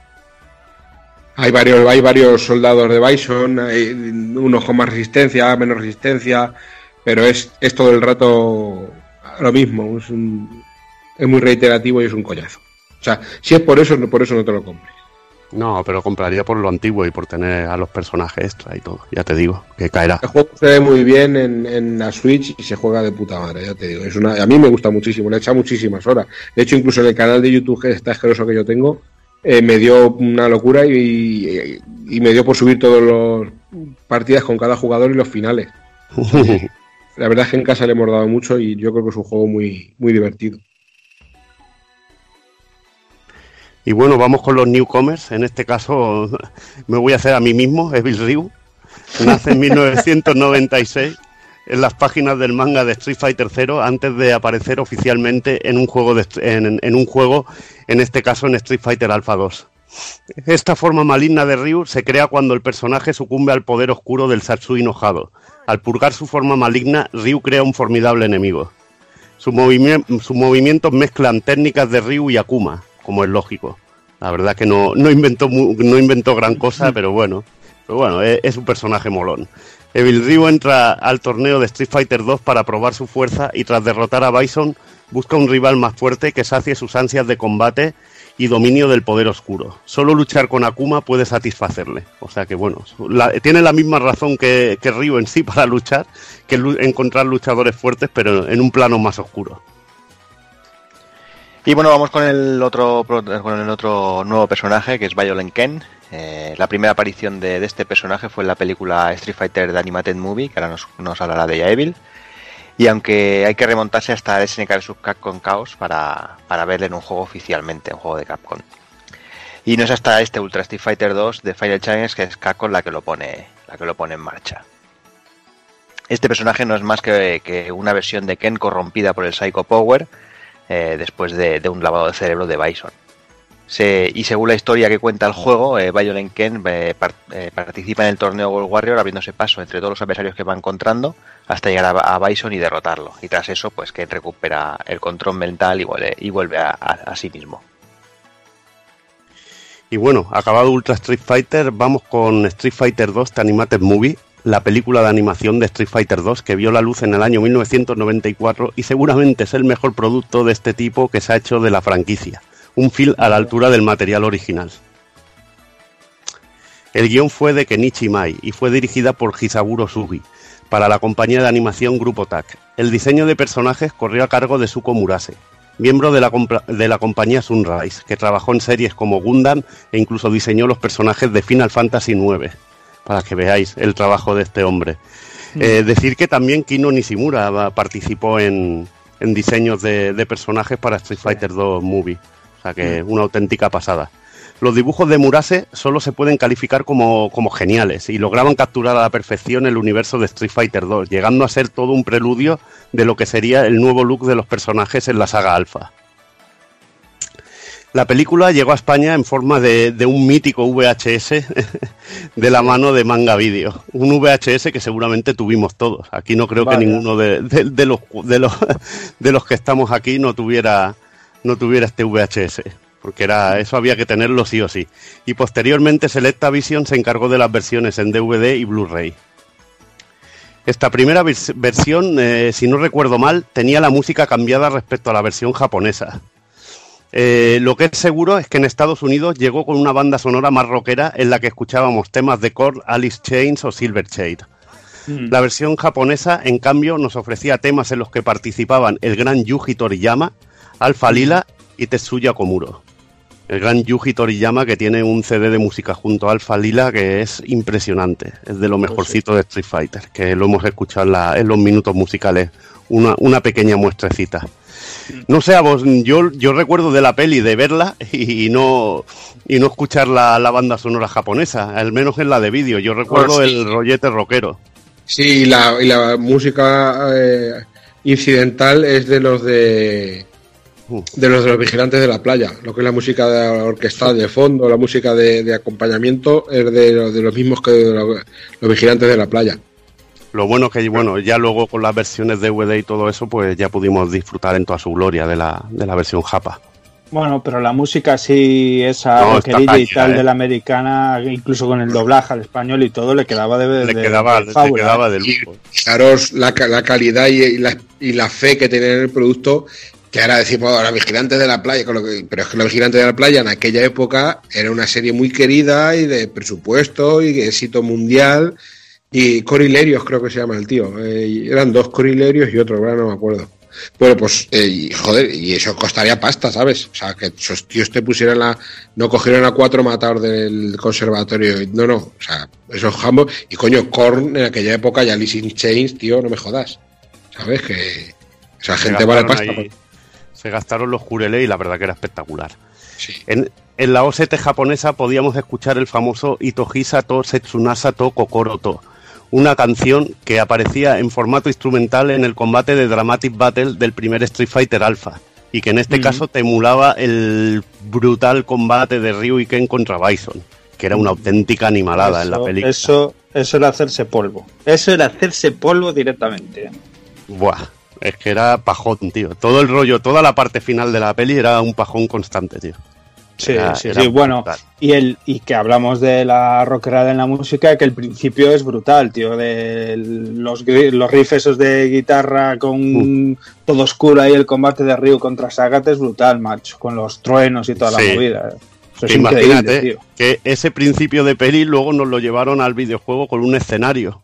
En el. Alpha 2 Golf, Sí, precisamente. m- movi- moviéndose las verduras con una animación espectacular. O sea, vamos, o sea, es, es, es que, es que este es uno de los detalles que bien comentabas tú al principio de, de por qué Street Fighter de Movie, de Animated Movie, eh, fue un punto de inflexión tan, tan importante, porque es que luego pudimos, eh, como quien dice, jugar lo que veíamos en, en esas diferentes entregas de la saga Alpha. Eh, con, con el escenario este de, de Sagat, que es que va, es que tenías que acabar el combate haciéndole un Shoryuken y, mat- Mm. y matando a Sagat con un Shoryuken, mancho, que es que es maravilloso, tío, y el Dramatic Battle. Increíble, la verdad.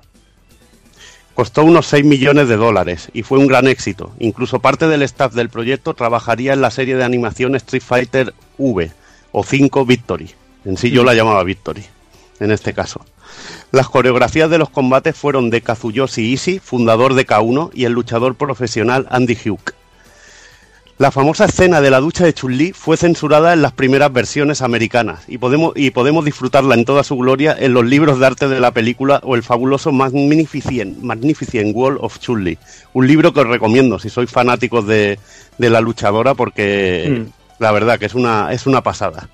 Un libro que en aquella época lo disfrutabas pero cosa mala. También hay un libro de arte, el libro de arte de la peli que es Gloria Bendita. Joder, y de hecho hay un libro de la peli fotograma a fotograma, como quien Ahí dice, está. con toda la animación, con todos los dibujos, es Sí, espectacular. ese, a ese me refiero, que ese es el Street Fighter 2 The Movie, que es una animalada. También Esa- se... de- Dime, dime.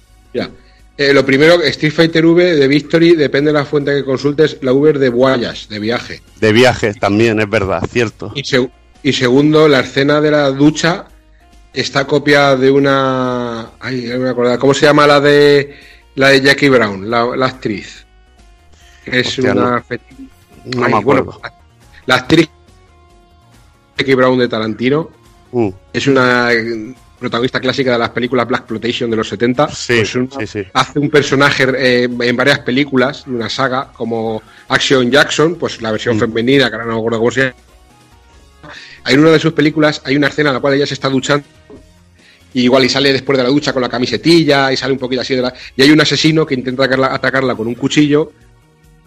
Bueno, la escena no acaba igual porque claro, no le mueve la boca a patas y lo lanza, pero en la película hace ella karate, porque también la, la película Black Exploitation usaba mucho el tema de que las, los actores hicieran karate, los negros y tal. Y, y esta es una escena que es muy, muy, muy parecida y se supone que de ahí haya sacado la inspiración de esa escena. Bueno, comentar que hay unos personajes que tienen un rol así más importante, en este caso Ryu, Ken, eh, Chun-Li, Guile, y hay otros que aparecen de una forma más secundaria, como por ejemplo eh, Blanca y Zangief, que aparecen en un momento en un Sí. combate y los Dalsim. así, o Dalsim. No, Incluso Akuma, en a-. Aku- no, Akuma no aparece, aparece en el juego. Aquí no, No, no, aparece en la película, ¿eh? eh, no lo recuerdo. Yo, yo Sí, recuerdo del sí. juego que le hicieron escenas especiales en Es el que video. Hace, la- hace cameo, la aparece, aparece Tuma en el suelo cuando sale Dalsin en el enfrentamiento de Onda contra Dalsin, aparece sentado en el suelo tumbado. En un barrido de cámara aparece un segundo, pero aparece en la película, ¿eh? No, no, sale, sale- se, se ve bien, ¿eh? Se ve, o sea, es reconocible 100%. Un Se ve segundo, dos se En el videojuego sí que te meten tres o cuatro escenas de Akuma. O sea Y, en el videojuego luego le dan protagonismo a esa, a esa Sí. escena. Akuma aparece de relleno, o sea, de como en el escenario. Yo ni me acuerdo, tío. Yo ni me acuerdo. Yo, lo re- yo, ¿sabes? Lo recuerdo más como en el videojuego, que hay un montón de escenas que no salen en, el- en la película. Sí, Pues, sí, sí. Luego si quieres poner en Google eh, eh, Sí, Akuma- sí, lo buscaré, lo buscaré, Alex, pero que yo no me acuerdo. Mi memoria ya no da para más. No, pero aparte es que te digo porque es que sale, mu- o sea, sale justo ese frame y se ve a Akuma como tumbado al lado de, de una cesta de frutas o de una pared, ahora mismo no me acuerdo, pero en el, en el escenario de la India y ahí está, ahí está el cabrón escondido. Igualmente es un poco lo que comenta Evil, que, que sí que se da un poco protagonismo a esos cuatro o cinco personajes, también por, por, por méritos propios, porque, joder, Chun-Li, Chun-Li, Ryu, Ken y Bison y demás, pero sí que pusieron un empeño que, bueno, es de agradecer. Hay gente que a lo mejor no le gusta y le prefe- y preferiría a lo mejor que hubieran hecho pues, una trama eh, pues más elaborada a lo mejor y hubieran explayado más en otros personajes, pero hicieron porque aparecieran todos los personajes, ¿no? De una manera u otra, en algún enfrentamiento, donde fuera, ¿no? Y, mola mucho, tío, mola mucho ver, mm, pues en el momento los ataques que veías allí en forma de cuatro o cinco sprites y cuatro ilustraciones chorras que encontrabas por las revistas, pues ver todo eso, tío, ver en una animación un Sorryuken o, o la patada llameante de Feilón y movidas así, tío, pues esos rollos están guapísimos, macho. Yo, yo lo recuerdo con un carisma increíble, vamos. Vaya, lo que ya te digo, que hay personajes que salen por estar. Sale incluso Eliza. Eliza sí que la recuerdo que sale. Y Mm, bueno, y- y, y decir que también esta peli, debido a su éxito, fue el germen de que luego aparecieran muchas pelis basadas en anime. Como Mm. por ejemplo Fatal Fury, los ovas de Fatal Fury, la película de Fatal Fury también, eh, los ovas de de- Tosiden, etcétera, of etcétera. Fighters, De Tekken, Fighting. de, Virtua, de Virtua Fighter, o sea que salieron Darkstalker. muchísimas cosas. De Darkstalker, que, que son muy buenos. A mí me gustaron esos personalmente. Mm, la Y serie bueno, está muy chula. También se editaron dos CDs de música de la, de la película. Que hay uno que está realmente muy bien, que sobre todo el de las versiones de, de Alf Lila, de Yuji Toriyama, que, que está muy bien. Vamos a hablar un poquito del videojuego. Street Fighter 2 Movie fue lanzado a finales de 1995 en PlayStation y al inicio del año siguiente en Sega Saturn. Aparecía anunciado en forma de vídeo junto a Biohazard en la primera entrega de la saga Zero en PlayStation. Salía en un vídeo ahí que a mí me lo vendió en aquel momento, la verdad. Aunque luego me llevé un poco de decepción por una cosa que comentaré a continuación. Solo se lanzó en el mercado japonés, a pesar de que parece que hubo intención de traerlo a Occidente. Hubo una feria, creo que un, una, un E3 en el, en el que, o un CEO en el que se llevó que se llevó el juego para que parecía que iban a traerlo a Occidente, pero al final no, no se concretó nada. El juego nos ponía en la piel de un cyborg desarrollado por Sadolu, cuyo objetivo era aumentar su fuerza para poder enfrentarse a Ryu en un combate final. El desarrollo del mismo nos hacía ver partes de la película en la que había combates y otras escenas nuevas creadas para el juego, que era lo que os comentaba. Mm. Escenas, por ejemplo, con el Gouki, que te hacía técnicas del Gouki, y tú tenías que capturar ese momento en que hacía la técnica el Gouki. Y todo ese Mm. tipo de escenas no salían en la peli, pero sí que salían en el, en el juego. Sí. Eh, lo dicho, debíamos capturar en el momento adecuado los movimientos especiales que hiciera cualquier luchador, por ejemplo la pata de fuego de Feilón, cualquier momento así. Tú capturabas y te subían las habilidades de nuestro personaje. Si era una técnica de patada, te subían las patadas, te subían las técnicas especiales, etcétera, según lo que hicieran. Y tenías que estar todo el rato un poquillo pendiente de lo que, de lo que pasaba en pantalla y capturando movimientos. Es lo que he dicho, incluso podríamos ver algo, alguna escena de Akuma, algo que no sucedía en la peli original, pero sí que sucedía porque yo no me acordaba. Y me lo habéis corregido la mar de bien. Y que de hecho, y que de No, hecho claro, pero- jura- juraría pero que si lo... Sí, A ver, dime, dime. No, que tú llevas razón porque Akuma en la película no sale peleando, entonces claro, eso sí es exclusivo. Sí, no, no, pero no llevo razón porque sí que sale, tío. Y ya está, y punto. Es lo que hay, es la memoria, tío. De hecho, en el, en el juego, no sé si con el Cyborg podías, eh, o sea, le daban importancia ese momento en el que salía Kuma, ¿sabes? Si lo cazabas con la vista, eh, de hecho tenías como unas animaciones especiales, o un combate especial, algo así había. Me suena a mí de leer por ahí que tenía un rollo eh, especial justo con ese detalle de que, de, de que cazaras con el Cyborg a Akuma en ese momento que salía en plan ahí haciendo cameo.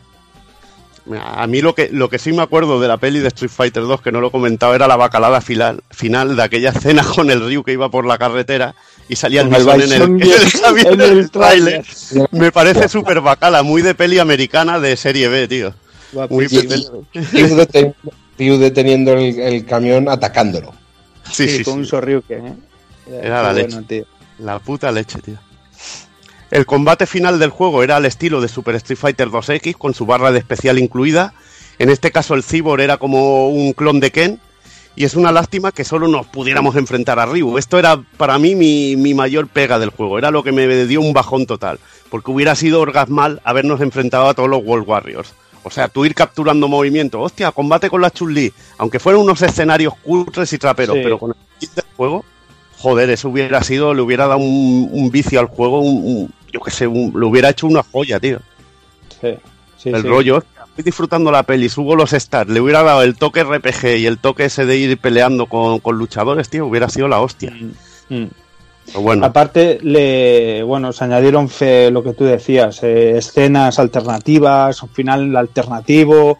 eh, bueno, tienen un trabajazo encima de, de, bueno, material que en realidad no se usó para la peli y que sí lo hicieron aquí para el, para el juego con la misma animación y todo. Y bueno, es una pasada. O sea, si os mola la peli, y fichas de personajes que tiene. sí, sí, una está locura, tío.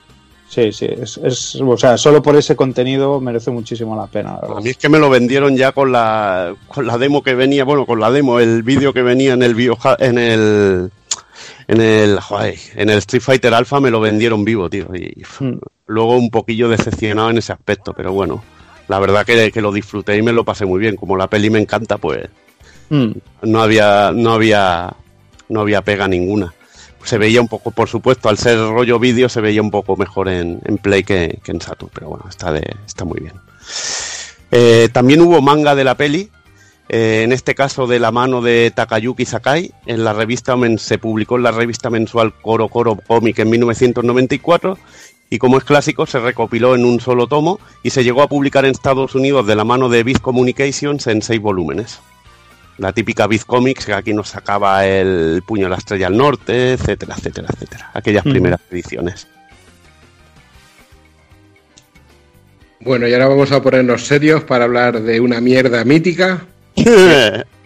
la película de acción real de, de Street Fighter, que aquí se llamó La Última Batalla, no sabemos muy bien por qué.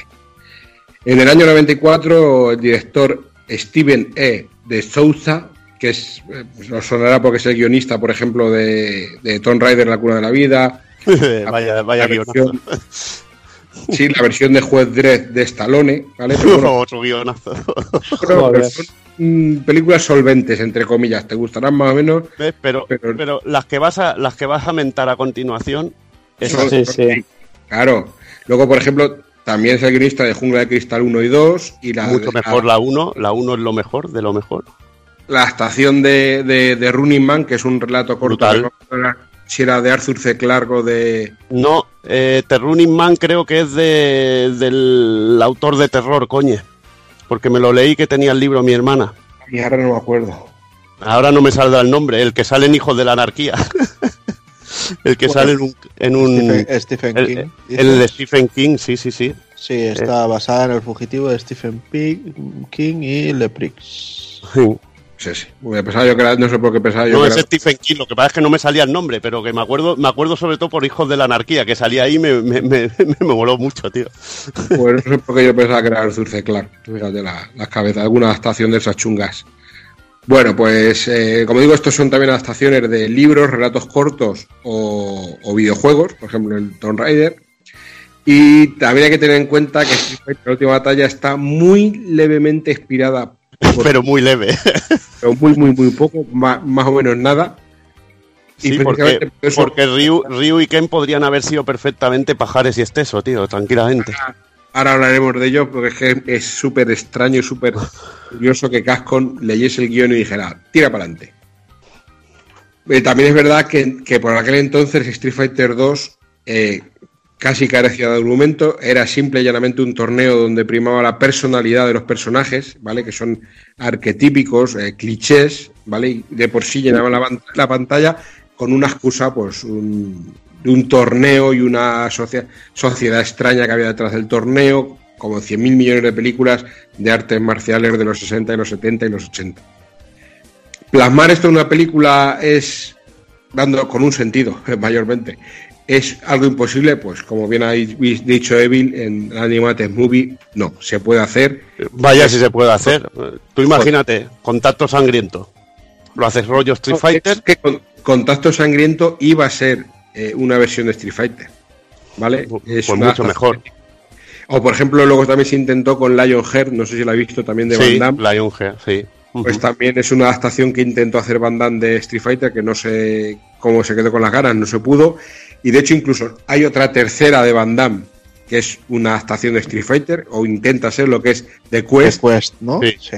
Sí. Acuéstate. También, o sea que. Y de hecho se intentó, pero no se pudo, se basó, no se pudo, se adaptó y al final se tiró por otro lado. Pero bueno, sin- que se puede, poderse se puede.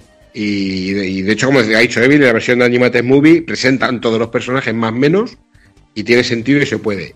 Y ahora veremos cómo aquí lo que salió. Y Yo recomiendo que esta película que la veáis como una puta comedia, ¿vale? Si la veis como una puta comedia, Nada, tienes que tomártelo así. es maravillosa, ¿vale? Si la ves como una película de Street Fighter eh, seria, es un despropósito. Curiosamente, pues lo más curioso es que tuvo relativo éxito comercial. Costó 35 millones de, de pavos, ¿vale? Que un que sería para que Van Damme se drogara y pudiese enseñarle a Tailandia a Kami. El otro tercio para- la morfina de Juliá, que estaba hecho polvísimo el pobre. Y el sobrante para lo, lo que quedó para los flamantes efectos especiales de la película, ¿vale? Y el resto del reparto cobró de- Eh, recaudó solo en taquilla, ¿vale? 100 millones, ¿vale? Y costó 35, como he dicho. O sea que fijaros, más luego el videoclub, DVD y todo el temario. Necesito Bison dólares yo, tío, como sea. Hasta hace bien poco han estado vendiendo en eBay de los originales, ¿eh? No- Joder, Tío, me, qué grande. me gusta, me gusta muchísimo a mí el concepto de Bi- Bison Dólares, macho. Sí, la, sí, peli- sí. película- la película tiene ciertas cosas que, que en otra película habrían sido momento, ahora veremos alguno, pero por ejemplo el tema de los Bison dólares, lo icónico que es el puto Bison dólar, eso es una tío. puta locura. Eso es una puta locura. El tío del hijo puta que se entretenga en hacer su moneda, eso es, un, eso es una puta genialidad. ¿Vale? Sí, aquí lo hace Juanqui, tío, y está de guay, tío. Lo hacía Juanqui. Está de guay. Eh, se catalogó como una de las peores películas del 94, tanto por los fans como por la crítica. Incluso los espectadores que no sabían qué coño era Street Fighter y que solo iban a ver una peli de acción y de hostias, salieron asqueados de la, de, la, de la puta peli. Como digo, todo el mundo se esperaba una peli seria y de, de artes marciales. El asunto, para que veáis. Dime, Bill. No, que me estoy partiendo el culo. Digo, joder, tío, todos salieron decepcionados. Si llegan a ver la leyenda Chun-Li, salen colgándose o pegándose tiros, salen suicidándose Ya todos, ves. macho. El otro día lo hablaba con Bruno Sol, con Nemesis, que dice el pobre mío que él la vio dos veces en el cine. Digo, le tu culo. Oye, a mí, a mí ya- yo te digo, yo salí decepcionado esperando, esperando, yo que sé, otra cosa, pero tampoco me pareció la remierda brutal. Es que he visto mil cosas peores, tío. Iba, iba- iba con mi hermano en los multicines de la Vaguada, en Madrid. Y mi hermano quería ver una que no me acuerdo cuál era y yo lo lié para ver esta. Si vieseis mi hermano la película que me dio, y a mí me moló. Tío, yo me, yo me despollaba viendo la película. Yo decía, ¡hala, chaval! ¡hala! No sé qué, ¡hala! O sea, me pasé toda la película flipando. Y de hecho me sigue pareciendo una película cojonuda. Una, comedia parodia, una parodia cojonuda. Pero bueno. Voy a contar el argumento, lo voy a resumir rápidamente. Eh, las naciones aliadas, ¿vale? Eh, deciden movilizarse hasta la isla de Sadalú para acabar con los planes de- del Bison, que es un traficante trapichero, encima experimenta con genética y amenaza a unos civiles y a unos miembros de, la- de las Naciones Unidas que, que ha secuestrado si no cumplen una serie de, de exigencias. Eh, la, la película gira en torno a dos grupos. Por un lado está el improbable comando formado por Kami, el piel roja T-Hawk, Saguada, que es una especie de filón, como ya hemos comentado, y William F. Gale, que es el, el general Gale que todos conocemos. Eh, estos están encargados de la operación de rescate de los civiles eh, y no se parecen en nada a sus homónimos digitales, en nada, ninguno de los cuatro. Algo de lo que la peli hace su puta bandera durante toda la película, te está tirando la puta cara, menos dos o tres personajes que ahora veremos, lo demás se los pasa por el forro de los cojones. El Sorryuken de Ken es para reírte, feo. anda que de Ryu, pero bueno. Vamos, Y- vamos. Ah, el, el este, la patada giratoria, eso ya es. Pero bueno. Eh, Gail y Kami, esos son de sobra conocidos por todos, que son Van Damme y Kylie Minogue. Eh, Sawada está interpretado por Kenia Sawada, que es esto es una condición que puso Capcom eh, para permitir la grabación. Eh, pensaron que así triunfaría más en el mercado nipón. E incluso pensarían luego aprovechar, que es algo que luego ha hecho, por ejemplo, con los Onimusa, eh, poner su cara en alguno para protagonizar algunos videojuegos. Eh, Sawada ocupa el lugar de Feilón porque aducieron que era demasiado parecido a Bruce Lee y tendría desentonaría demasiado con el estilo eh, de la película. Tócate los cojones, ¿sabes? En el haber de, de Kenia Sawada tiene algunas películas made in Hong Kong y poco más. Tampoco es que estuviesen muy finos con esta elección. Eh, el que hace de T-Hawk, Greg Rainwaters, eh, lo habéis visto en Jóvenes Jinetes o en, Walker Texas Ranger, entre, entre otras películas. Además de que sí es verdad que pone, pone la voz a algunos personajes en Pocahontas, la serie de Gargolas, también ha puesto. En, en Gun, en el juego de Gun, que es un juego de vaqueros que salió en Play 2, también puso. En Red Dead Redemption también puso algún personaje la voz. ¿Vale? Eh, el personaje, tú ves al T-Hawk del juego, si ves al T-Hawk de la película. y y, vale, también es verdad que no tiene ninguna escena, ningún diálogo destacable en la película y tampoco es muy importante. El otro grupo al que me refería es el que está formado por Ryu, Ken, que son dos trapicheros de poca monta y dos penosos. Bueno, los Y-. Y un grupo de periodistas que son Chun-Li, Balrog y Honda. Tócate los cojones.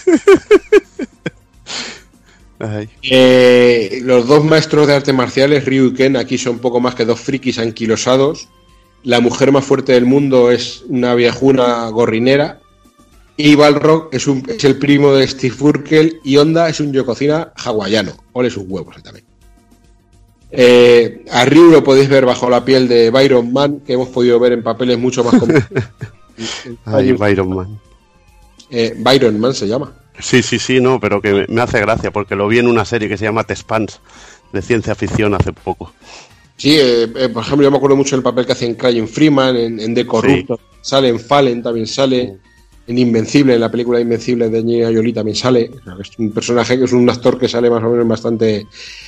eh, incluso puedes entender que eh, tiene carisma y que tampoco se quisieron gastar mucho en el, en el. Se lo gastó todo en Van Damme y un poco más. Eh, curiosamente, a mí me hace gracia que para Ken eh, escogieran a, a Damian Chapa, que se llama así el muchacho, ¿no? Se llama Chapa, que es un tío que acabó haciendo- siendo director de películas indies y de serie B y la verdad es que no ha ido a ningún sitio más. Es una extraña elección. Eh, lo más curioso y destacable, aparte de que en la película estos dos personajes sean estafadores, ¿vale? Que es lo que una cosa que te vuela la cabeza también. Eh, es, como decía Evil, la escena donde podemos ver sus tres golpes especiales característicos. ¿Vale? El Sorryuken, el, el Apuyaku este y el Hadoken, que curiosamente es un golpe con las manos en el pecho de un enemigo y un flash en la pantalla. Ahí se acaba el efecto especial. Eh, Balrog es un es Gran, eh, Gran L. Bush que, y, y Peter Navy, que es eh, Honda, que, bueno, el primero destacar su aparición en Calles de Fuego, Arma Letal 1 y 2, Colors, Jungla de Cristal, Demolition Man, El Exorcista 3 o Forrest Gump, o sea que este, por ejemplo, y un montón de series de televisión. O sea que este, por ejemplo, sí que es verdad que tiene algo más de recorrido, pero ver, ver a Balrog, al Balrog de los videojuegos, eh, con una cámara de, de televisión y articulando frases complejas, eso no, no tiene precio. Yo no sé cómo se maneja una cámara de televisión con guantes de boxeo, tío, que me lo expliquen aún. Y el, el- el golpe, ¿habéis visto el golpe ese que hace recogiendo así, girando el puño para luego dar un puñetazo como los dibujos animados? Eso es surrealista total, tío. Al señor Navi, que es el que hace de, de, de Onda, eh, siempre es verdad que siempre por su volumen, por su cuerpo, siempre hace de, de- de machaca, ¿no? De, de, de portero, cosas así. La habéis visto en la película, por ejemplo, de, de Los Ángeles de Charlie, la versión de película de, de Speed Racer de los hermanos Wachowski, en Batman y Robin, Fast and the Furious, El Rey Escorpión, en Austin Power, Miembro de Oro también aparece, entre otras muchas. Lo mejor, por ejemplo, otro de los puntazos de la peli que a mí me flipa, que es una, una locura maravillosa, es eh, su pelea contra otro personaje de la película al más puro estilo Kaiju en una en una, en una maqueta eh, contra Zangief, que ahora hablaremos de Zangief, con sonidos de Kaiju de fondo, eso, eso es una cosa que yo me flipaba, me partía el culo con eso. Vale, y como digo, eh, en esta historia es hawaiano. Sí es verdad que había algún Yokozuna hawaiano en, las ligas japonesas, pero en el juego Honda no es hawaiano, que es lo que choca bastante. Eh, mención especial, al menos para mí, para Minna Wen como Chun-Li, que puede que sea, una vez que se viste con el traje rojo de encaje, con el traje típico chino, sí puede que sea uno de los personajes mejor recreado, ¿vale? Quitando que es reportera frente a policía del Interpol. Y su papel más destacable es el, el- uno de los protagonistas de Agentes de Ciel, ¿vale? Y, y quizá la mejor escena de la película, que un día de hoy todo el mundo la recuerda, es cuando Bison le reconoce vestido con un uniforme de chulo putas de terciopelo, que no se acuerda de cuando honró a su aldea porque para él era un martes más. ¿Vale? Eso, dicho en otra película, habría sido brutalísimo. Eso es, eso es cojonudo. Luego otros dos personajes son Dalsin y Charlie Blanca, que no me voy a entretener. Bueno, Dalsin es eh, Ro- Rosan Seth, que sale en la película de Gandhi, en Indiana Jones y el Templo Maldito, Límite Vertical, ¿vale? Pues es un actor que más o menos ha tenido bastante, bastante recorrido también. Eh, Robert Mamone, que da vida a Carlos Blanca, que es una mezcla entre Charlie Nash de Street Fighter Alpha y Jimmy Blanca, que es el Blanca de, los- de Street Fighter 2. Eh, lo he visto en algunas películas de acción de serie B o Matrix en algunas en las dos últimas partes de Matrix de los Wachowski y de estos dos personajes que tienen un- una gran carga dramática o lo intentan en la película y acaban siendo totalmente paródicos y caricaturescos. La, la conversión de Dalsin a, entre comillas, el Dalsin de los videojuegos y el de Blanca, que parece una mezcla entre Ignatius Farray y la Duquesa de Alba, es, es una cosa totalmente loquísima. Eh, estos dos personajes, el, back- el background de estos dos personajes, se aprovechó para la serie de animación americana. Para que veáis la locura de la serie de animación americana, que como dice Bill, ahí cabía de todo, de todo. En el lado de los malos, eh, tenemos a un Vega con cara de ponerse a robar cobre, ¿vale? O vender romero en cualquier momento, parece un gitano el pobre mío. Eh, y un DJ famélico y cobarde. Eh, Jay Tabare, que es el que da vida a Vega, que has visto en Cold Mountain, Pathfinder, Bond, CSI Miami, ¿vale? Este es- ha tenido algo más de... También aparece dándole voz a, a- en Red de Redemption, Carlos Juárez, Metal Gear Solid 5, en Gun, también, o sea que... Y la verdad es que Vega, dentro de que no es rubio y es un poquito más así latino, así un poco más... La verdad es que yo creo que está bastante bien recreado.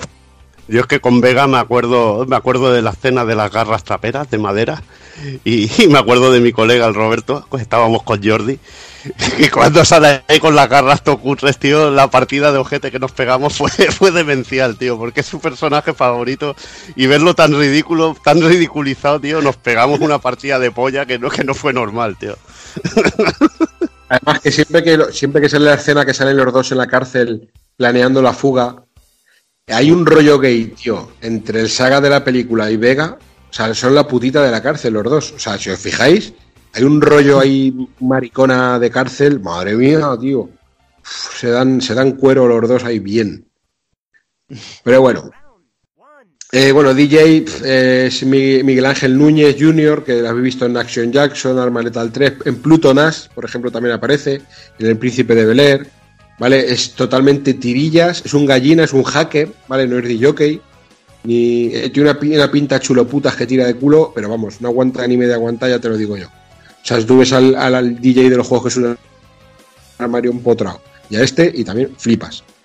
Zangief, si bien es verdad que físicamente se parece, eh, y comparten que aquí, a partir de aquí se le dio el, el punto retarded, ¿vale? Al, al personaje, y la verdad es que, por ejemplo, en el juego es muy, muy patriota y tal, pero no es, no es retrasado mental como el Zangief de esta película.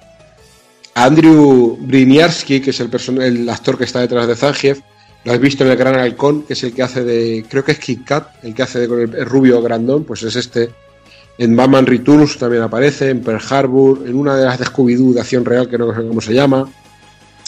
En el remake de Rollerball o en el en Command and Conquer Tiberian Sun. Y curiosamente, uno de los que más me molan, lo- los papeles que más me molan de este actor, es que en los remakes de, de La Matanza de Texas, ¿vale? Fue eh, Cara de Cuero, que son unos remakes bastante, bastante guapos. Otra de las frases buenas de la película que a mí me encanta es cuando dice, ah, es que T. Te paga, ¿vale? Eso, la cara que pone, a mí eso me encantó también. Eh, Sagat, que es el emperador del Muay Thai, eh, ese gigante que prácticamente pues, es, es un puto dios. Aquí es un canijo viejo que da mucha pena y que es, como digo, la muñeca de la cárcel. Siempre me he preguntado que- qué argumento le dieron a Wes Studi, que es, coño, Bailando con Lobos, El último Moicano, The Doors, Hit, Dead Rising, El hombre que susurraba a los caballos, Mystery Men, Camino a la Salvación, incluso en Avatar da, pone la voz a uno de los personajes. ¿Qué coño hace aquí haciendo de Sagat, tío? ¿Vale? Para ponerse un puto parche y salir a, a flipar con unos pantalones chinos y con ese cuerpo que tiene, la verdad es que, no sé, es, poco menos que, que, lisérgico.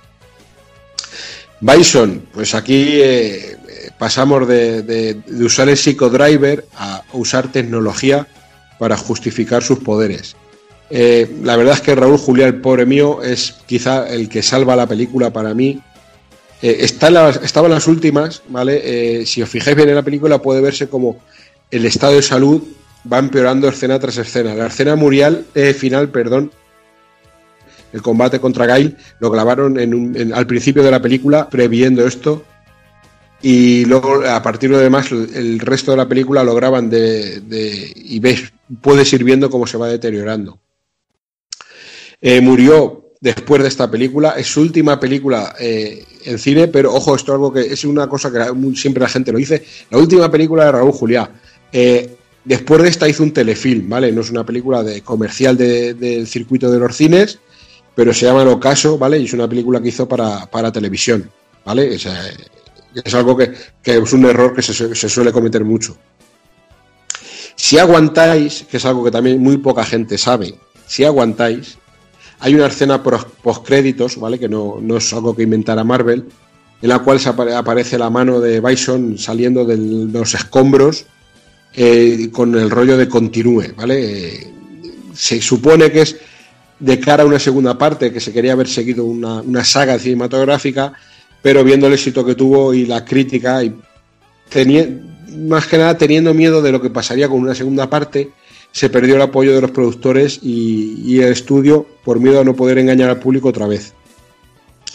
Todo suda bastante del espíritu del juego y al menos podréis ver cómo Bison controla sus armas con una recreativa mientras grita aquello de Game Over. Es también otro, otro puntazo en la película.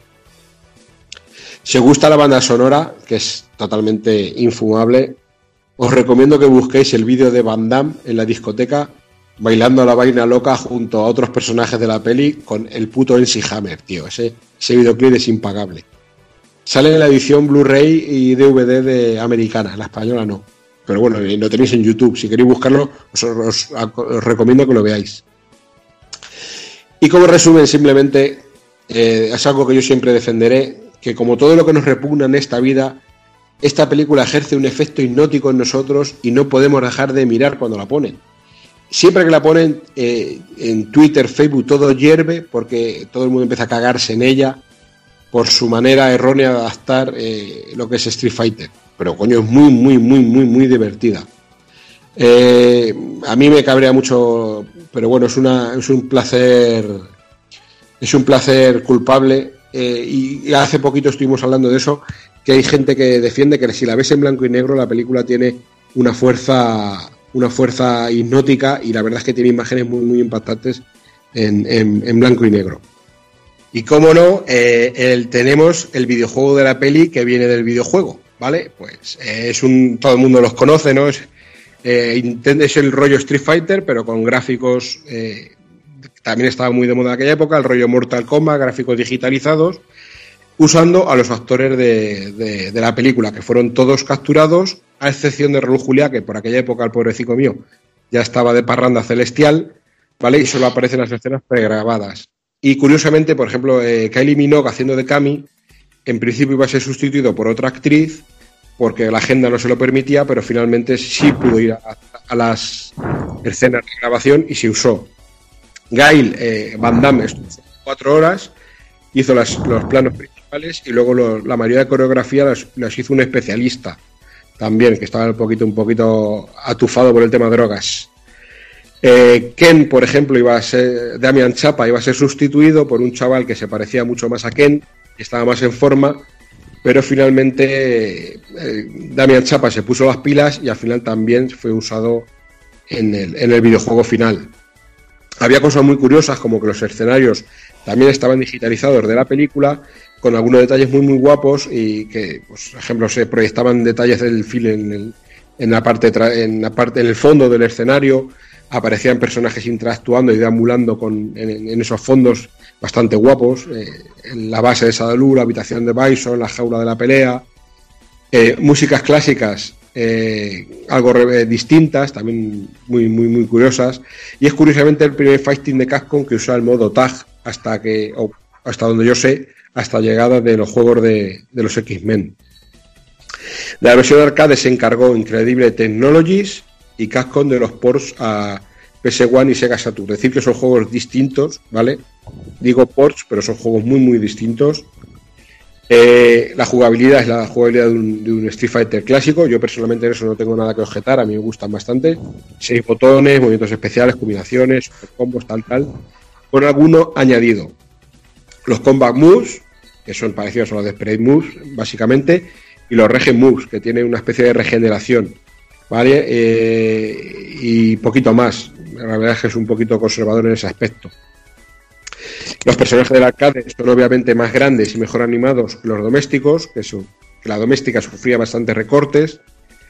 Y, por ejemplo, eh, la doméstica perdía a un personaje del que ahora os hablaré, que son los, los, los Blade, los soldados, pero sí incluía a Blanca y a DJ y a Kuma con un truco. Eh, algún escenario más, un videoclip y un modo historia final de la película. Eh, curiosamente, en ninguna de las versiones teníamos a, a T-Hawk o, o a Dalsim. Es algo curioso.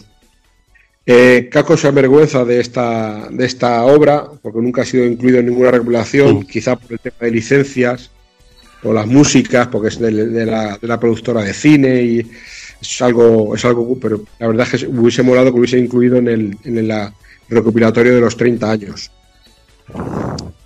Eh, el- los personajes plane- que se planearon para incluir en, esta, en este juego se planeó que Retsu apareciera, Geki apareciera también como personaje femenino, el Lee de, de Street Fighter 1, estos, juegos, estos personajes lo- de, de, Samu- de Saturday Night Land Masters también iba a aparecer, incluso Mega Man, ¿vale? Y algo que muy poca gente sabe es que Shenlong también iba a aparecer, pero todos fueron eh, eliminados al final, eh, desde el principio, eh, cuando al final decidieron basarse solo en la, en la película. Eh, incluso se planeó un nuevo personaje llamado Raven, que era una, una especie de, de gen, pero de Street Fighter Alpha y de Street Fighter 1, pero más, más, más joven, no tan viejo. Una especie de maestro cuervo, digamos. Eh, personajes, eh, sí, un poquito muy muy por encima. Tenemos en el arcade tenemos a Blade, que es un soldado de, con la misión de eliminar a Gail, que son la- las fuerzas de élite de Bison. En el final de, de este personaje se desvela que en realidad es el hermano de Gail, Gunlock, de Saturday Slam Masters, que se ha infiltrado en Lu como un agente encubierto. Imaginaros la locura, ¿vale? Eh, bueno, eh, tampoco muy, muchísimo más. Algo que, que muy poca gente sabe es que hay, hay versiones de Blade, ¿vale? Hay más versiones que bajo algunas condiciones se desbloquean. Eh, Blade, por ejemplo, el soldado rojo usa cuchillos y golpes sobre todo con las piernas, pero hay una versión que se llama Arcane, que es azul, que usa unas vibraciones ultrasónicas, teleportación y electricidad, además de estirar sus brazos y las piernas, así parecido algo a bastante parecido a Dalsin. Kyber, Kyber es el, el Blade amarillo y domina el fuego. Incluye un lanzallamas debajo de su boca, que también recuerda a Dalsin. Y luego tenemos eh, F7 o AF, que es el, soldado definitivo que viste totalmente de negro. Es un soldado, una especie como de. Un, un- va totalmente. Es como un tanque, digamos. Eh, incluye las habilidades de todos los anteriores y tiene una resistencia muchísimo mayor. Es un acorazado. ¿Vale? Es soldado más, más, in- más in- impresionante de los cuatro. Saguada, que es un personaje muy querido por, por algunos, eh, yo entre ellos. Está sacado directamente de la peli, como ya hemos contado. Eh, eh, Kenny Asawada hizo el casting de la película. En teoría, en origen iba a, a interpretar a Ryu, pero ya habían hablado con Byron Man y al final Casco se, se empeñó, se empeñó, se empeñó en meterlo. E incluso en la versión americana eh, su voz está doblada porque no habla nada de inglés. Es una de las, de las cosas que para, para eliminarlo. Eh, como ya os he, con- os he contado, eh, al final reemplaza a Feilón, pero al no tener ni diálogos ni escenas, aunque sí aparece en la, escena- en la mítica escena final de la película con todos los personajes haciendo la, la pose de victoria, sale haciendo la, la victoria de, de Feilón, la pose de, victoria de Feilón, para que veáis que en teoría iba a haber un Feilón. Su diseño varía respecto a la película, ya que aquí va sin camisa, y como recordaba quizá un poquito a Liu Kang de, Mortal Kombat, se habló para evitar problemas con Midway, incluso se, probó a pintar una camisa sobre el sprite. Al final, como el diseño se parecía mucho a Finlon, eh, incluso se digitalizó a Sawada vistiendo a Feilón con un cambio de pantalones, zapatos y cabello para intentar usarlo en el juego. Eh, nunca se acabó la captura, se acabó la captura de estos frames para incluir a Feilón, pero sí está en la en, el idioma, en, los datos del juego, está en, si tú lo, lo desencriptas, hay algunas capturas de Filón en, en el juego. En la versión doméstica, Yo la verdad, tengo que decirlo ya. Me Dime. quito el sombrero con quien diseñó o, coreografió los ataques super especiales cuando decidió que uno de los super, o sea, ves a Sawada y, y ves que hace un, un especial así que como que se arrodilla y hace como un medio círculo de fuego y que queda a tope de chulo. Y luego ves que hace otro especial en el que tira a correr hacia adelante, bueno, caminar deprisa con los brazos en alto, en plan huéleme Sí. los sobacos. o sea, yo me quito el sombrero ante quien hiciera ese ataque especial. Es como los zombies del Castlevania, esos que van con la mano así levantada y se deslizan por la pantalla, pues algo así. Es que es Pero el, el ataque, realmente- el ataque sobaqueras, tío. Sí, es como, yo creo que es como, como la mujer de Dani cuando se lo encuentra de noche, que le da el susto así. En verdad le estaba haciendo el súper del Saguada por la noche y se puso por la leche. Es algo normal. Es algo normal. Hijo puta, chaval, qué gratuito. A estas horas, qué gratuito, chaval. Es el súper del susto. El, el casca lo sabe, es el súper del juego, tío. Es el súper del juego. Que además tiene propiedades invencibles. hay cantidad de memes y de, de GIF por ahí de él. y de hecho, lo que os digo, su, su estilo de lucha es una mezcla de Gail con Feilón y incluso la música de su ending es la música de Feilón. O sea, que es que es una cosa muy, muy, muy loca. En la versión doméstica, como digo, lleva una katana y que la usa, como dice Juanan, eh, con el Gokusatsu Hibakujin, que es eh, se, se arrodilla con una pose similar al Harakiri y dibuja un círculo en el aire y se apuñala. O su super combo, el Kamikaze Banzai, que el nombre lo tiene. El nombre ya es cojonudo.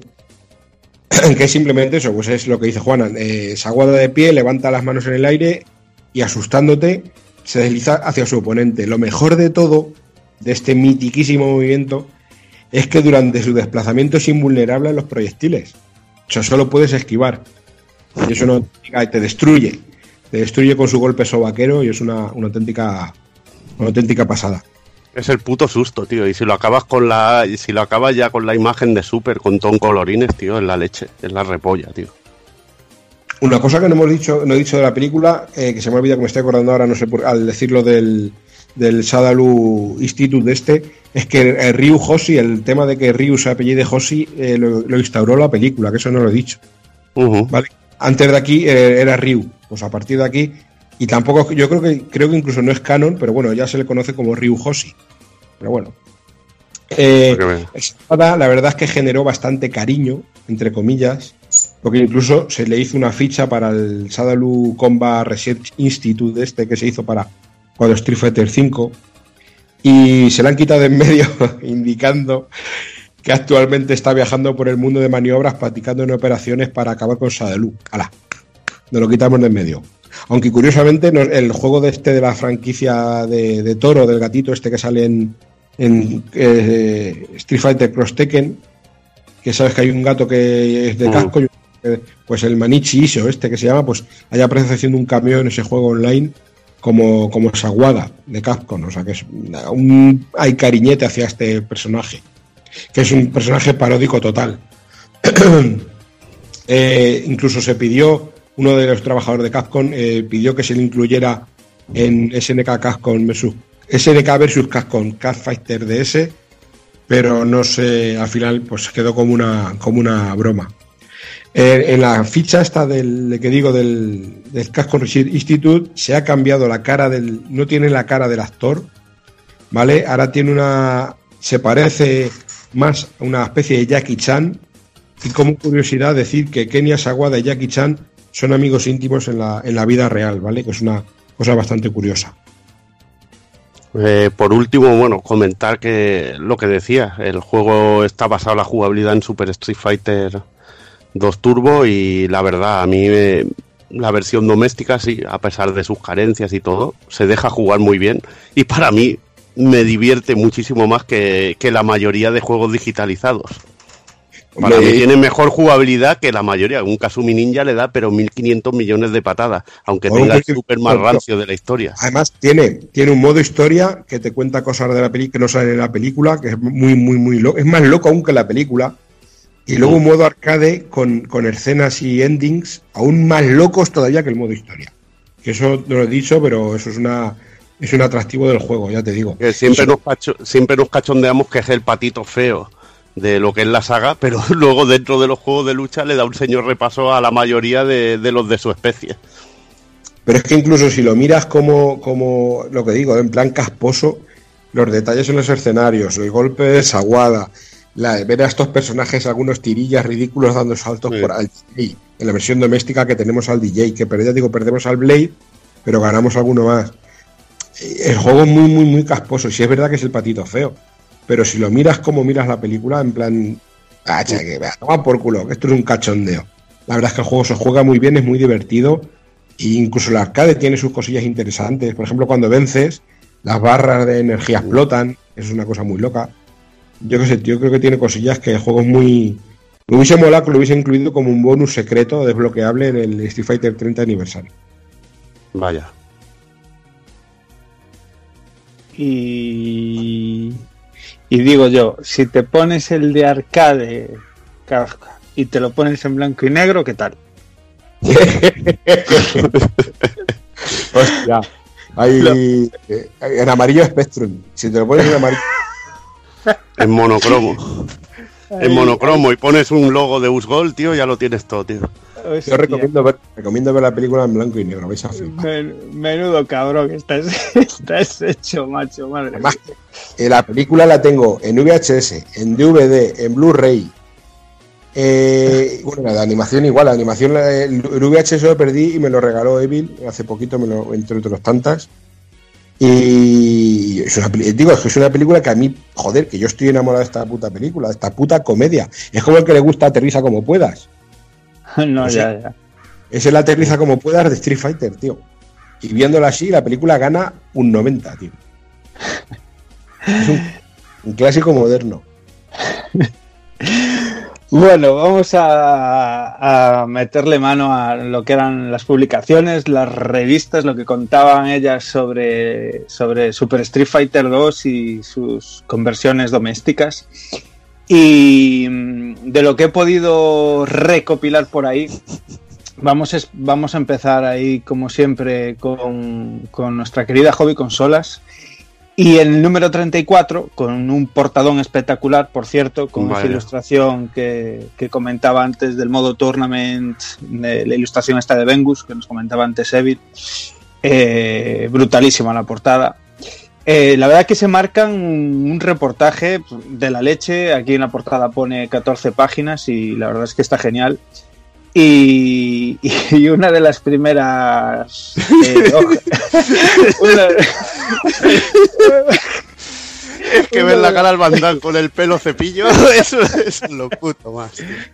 en la página 37, en la- es la segunda hoja, de hecho, del reportaje. Eh, está muy guay porque en la columna izquierda sale, pues bueno, eh, toda una cronología de las entregas de Street Fighter y las versiones y demás. Y así ya en mitad de página, pues vemos unas eh, las ilustraciones mitiquísimas de, de los personajes de la segunda entrega de, de Street Fighter 2 Coma, pues eh, con un- el peor Photoshop de 1994 o 93. Y pues ilustra... Ya ves. Eh, recortado y pegado. Ya ves. Pues nada, el gesto de, de Van Damme ahí, en plena ilustración de, de Gail, el del Raúl Julia ahí de puta madre, en la ilustración, con, con bigote de la familia Adams y todo. Pero es, pero es supremo, es que es supremo porque parece el Bison caído, que ha estado en África y le han hecho la, y le han reducido la cabeza, ¿sabes? Ha estado en la tribu reductora de cabezas y lo ha dejado así, tío. Es brutal. Pero es, eh, ¿es la cara de Gómez? O sea, ¿es- ¿está caracterizado de Gómez? Sí, sí, sí. Sí, sí, sí, sí. Pero bien, tío. Pero yo que me parece que es eso, ¿no? Sí, sí, sí, es durísimo, es durísimo.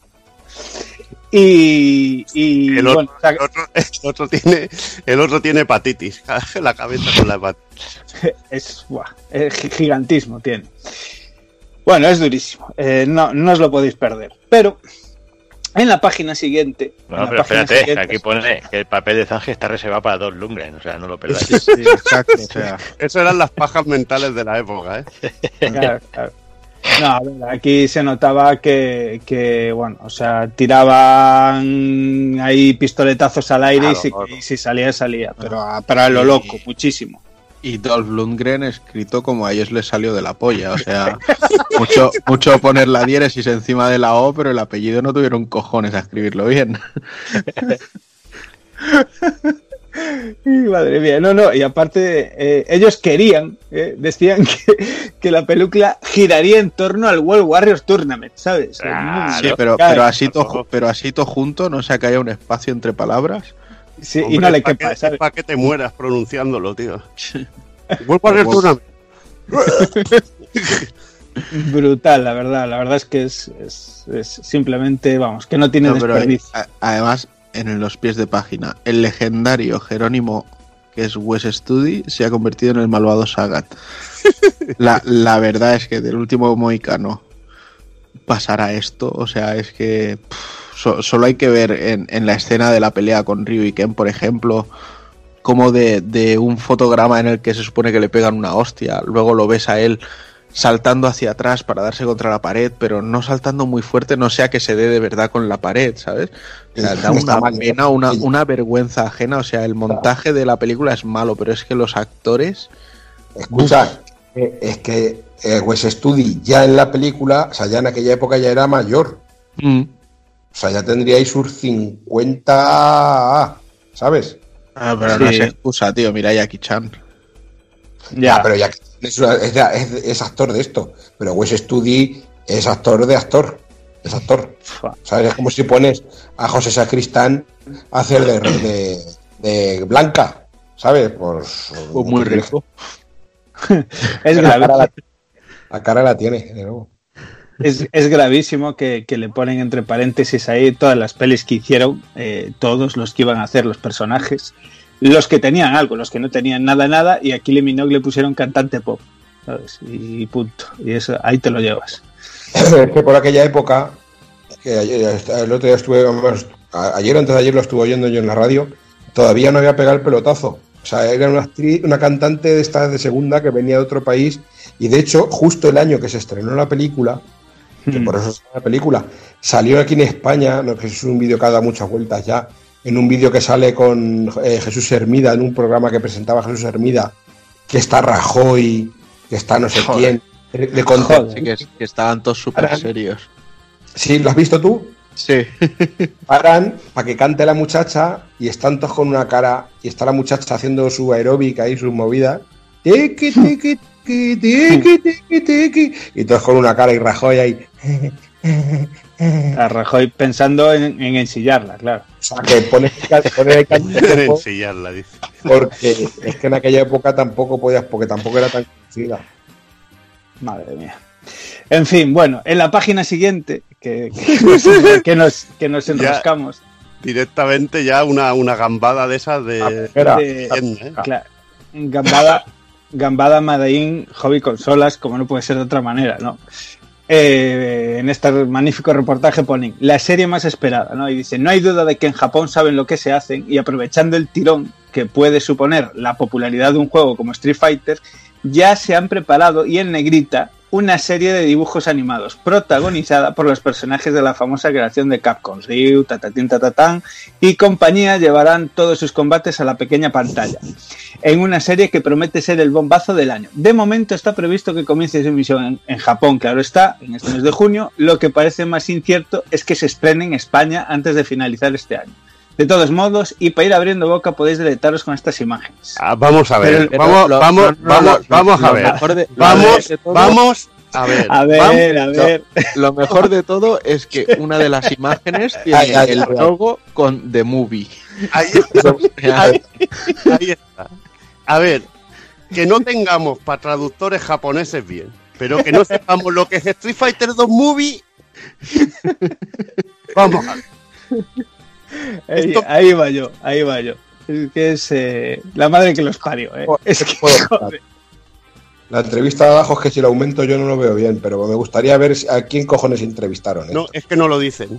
Es que, es que esto es otra de las cosas que yo quería destacar, ¿sabes? O sea, aquí dicen que hablan con Capcom, con don Pérez Manuel Fernández Capcom, hablan ellos. Y, y nada, o sea, es lo más genérico que os podáis echar a la cara. O sea, Esto es como el típico loco que te encuentra así, yo trabajo en Konami, no sé qué, y te cuenta ahí la milonga ahí, pero que se la saca de la manga. A ver, que- ha conseguido entrevistarles. ¿Entrevistarles a quién? No, no, no. Y bien, lee bien. Sus identidades no pueden ser reveladas a los medios de comunicación. Y de un Viven tiempo esta parte. un zulo secuestrado durante cinco meses. Cuidado, cuidado, eh. Y de un tiempo a esta parte se han convertido en las personas más cotizadas dentro del mundo del software. A pesar Claro. de ello, Hobby Consolas ha conseguido entrevistarles en el mismísimo corazón de Japón, en exclusiva para todos sus lectores. En el mismo corazón de Japón donde sacaron las fotos de Street Fighter 2 con el movie en gigante de la serie, ¿no? Bueno, entiendo que quizá eso vaya con el rollo de los seudónimos y del secretismo que había y tal, pero bueno. Aún no. así, hay, hay un par de datos de, de esa entrevista que me parecen cuanto menos curiosos, si es que son ciertos, claro, que viniendo de hobby consolas yo lo pongo todo en duda.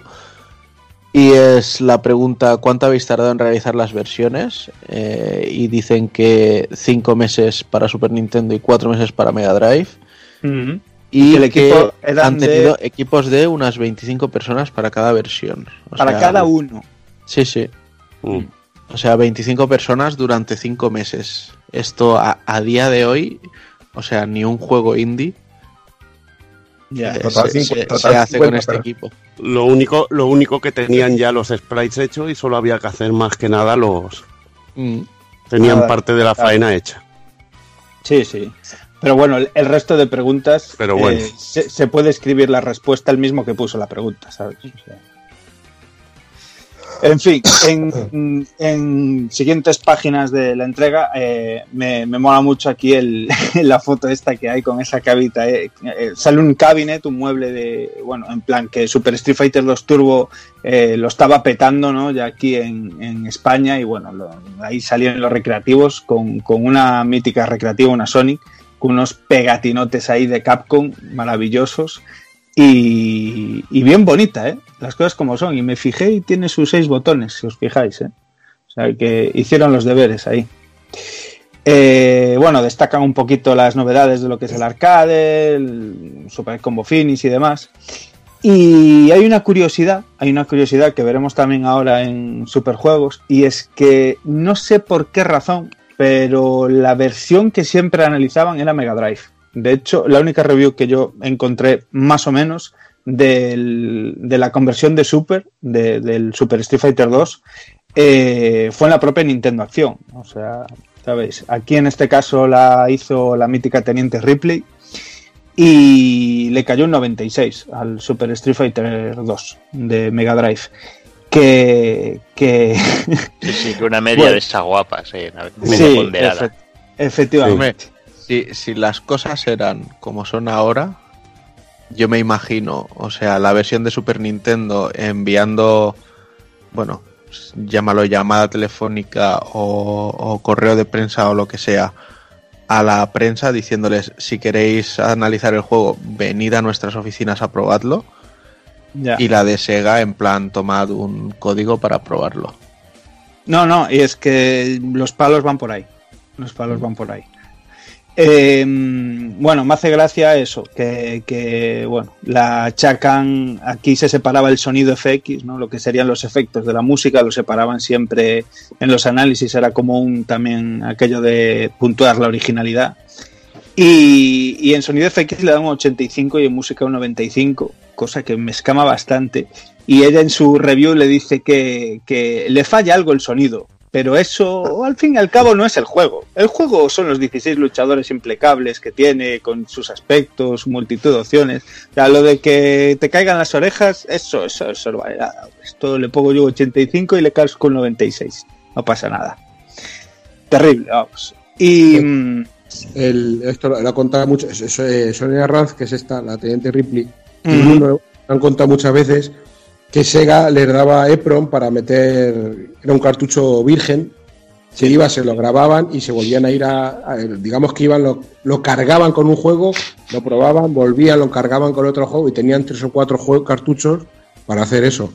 Y Nintendo sí es verdad que les hacía de ir a probarlo ya entonces. Me acuerdo Bruno ha contado muchas veces que no me acuerdo con qué juego de Super Nintendo fue, que no me acuerdo ahora, que se metió en una habitación de un hotel y estuvo jugando al juego, eh, no sé si dijo 24 o 26 horas seguidas, para poder Sí. analizarlo para la revista. O sea que muchas veces no tenían el juego o no se lo enviaban, otras sí, depende también de la compañía, pero sobre todo juegos de Nintendo y juegos así especiales, los ya entonces se los llevaban a estar horas y horas y horas allí chupando, chupando pollas para poder jugarlo. ya ves. Pero que seguramente tendrían la versión de Mega Drive por lo que te digo, porque les mandarían con el, el Pro libre este para ir a que se lo regrabaran, que por lo visto eso era caro de cojones y se, se estropeaban con mirarlo, iban, se lo grababan y pues seguramente pues rularía la, la versión de Mega Drive por eso, porque se lo podrían llevar a la, a la redacción, digo yo. Si había alguno que, que para esperar estaría chupando pollos, habría alguno que esperaría encantado, ¿eh? Bueno, eh, en la celda de enfrente tendríamos Superjuegos número 29, septiembre de 1994, ¿eh? 275 pesetazas que valía con, con el juego de carreras por antonomasia de Super Nintendo. Madre mía. Y no te lo pierdas. Y especial CDI, eh. o sea, Sí, Hostia sí. puta, me cago Pero- en Dios. Poca broma, Stone Race FX ahí a tope. Y, y La portada te pone Super Metroid y el libro de la selva. No, no, y es que es que es acojonante que, que el juego que en realidad flirteaba con Super Street Fighter 2 en las reviews y demás, el de lucha era Mortal Kombat 2, pero es que había un juegazo como era Super Metroid Metroid. que, Y que no acaparó. y sale Efectivamente. Y Ahí vamos. Ahí vamos, que es para arrancarle, vamos, las nalgas a alguien. En fin, eh, por esta época Superjuegos ya empezaba a hacer muy buen trabajo. De hecho, el reportaje del análisis de, del- bueno, de la conversión aquí de Mega Drive está genial. Comparan la versión de, del Dash, la verdad, pues los escenarios, los retratos de los personajes y demás, eh, re- reflejan perfectamente todas las cosas que hay añadidas nuevas, como el combo, el first attack, el recovery y demás. Está muy guay y bueno, pues le ponen un 94 también con otra media de esas ponderadas, porque aquí ni corto ni perezoso le clavan un 70 de sonido FX, Mm. cuando en música le están dando un 90. O sea que... Bueno. Sí, Bueno, 95, 90, 70, 96, pues la media 94. Claro. Sí, sí. Bueno, yo creo que el primer el peso de un juego en una nota te la tendría la jugabilidad más que nada, pero bueno. Ya Sí, sí, los efectos FX tampoco es algo que... que te destruya. ya ves. Sí, puede ser que por esta época fue cuando se, se migraron la mayoría de editores, redactores, más o Pero menos, si en media. se fue, que se fuesen de ahí. Y a lo mejor por eso aquí ya es cuando se empieza a notar una mejoría en la revista. También. Sí, sí, antes incluso, sobre el 17 juraría yo más o menos que fue. Ahí es que este no sé qué, nú- qué número es este, el de 29, sí. 29 ya. De Sí, sí, aquí, aquí Además- ya se nota, en, en el texto incluso, en todo, va, se nota que aquí ya jugaron el juego, como Dios, como se dice, ¿no? La maquetadora sigue siendo la misma. Y bueno, y por otro lado, como os decía, eh, la única pues semi-review y demás que encontré de Super Street Fighter 2, en este caso, pues fue Nintendo Acción. Eh, en el número 25, por ejemplo, que, que es muy curioso que también sea la review, entiendo que la review fue en algún número anterior, pero aquí teníamos una comparativa eh, con, nos decía en plan qué juego de lucha comprar, y es que, bueno, aquí te comprabas la revista ya por la portada directamente. Sí, sí, Vaya. una, una elegancia ya aquí. Joder, madre mía. Solo, solo, hay, solo hay un juego que me sobra en toda la portada. Sí.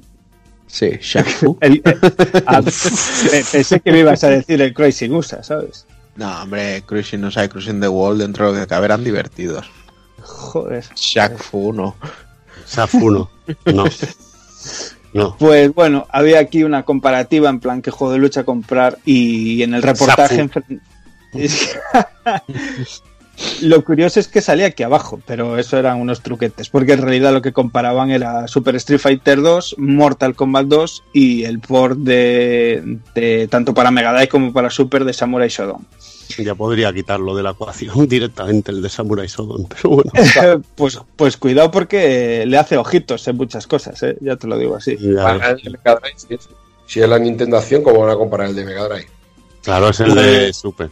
Porque Ah, se le ha ido claro. la olla al Dani y ya está. Sí, se me fue mi ya lado. me he quedado- me me- Bueno, ojo, eh, que aquí la valoración es ni el correcto Samurai Shodown ni el escaso Mortal Kombat 2. Sí, sí. Sí, sí, sí. sí. Que lo que quería venir a contar es que era, no era el original de Neo Geo, que era, que era el port de consola normal de 16 bits.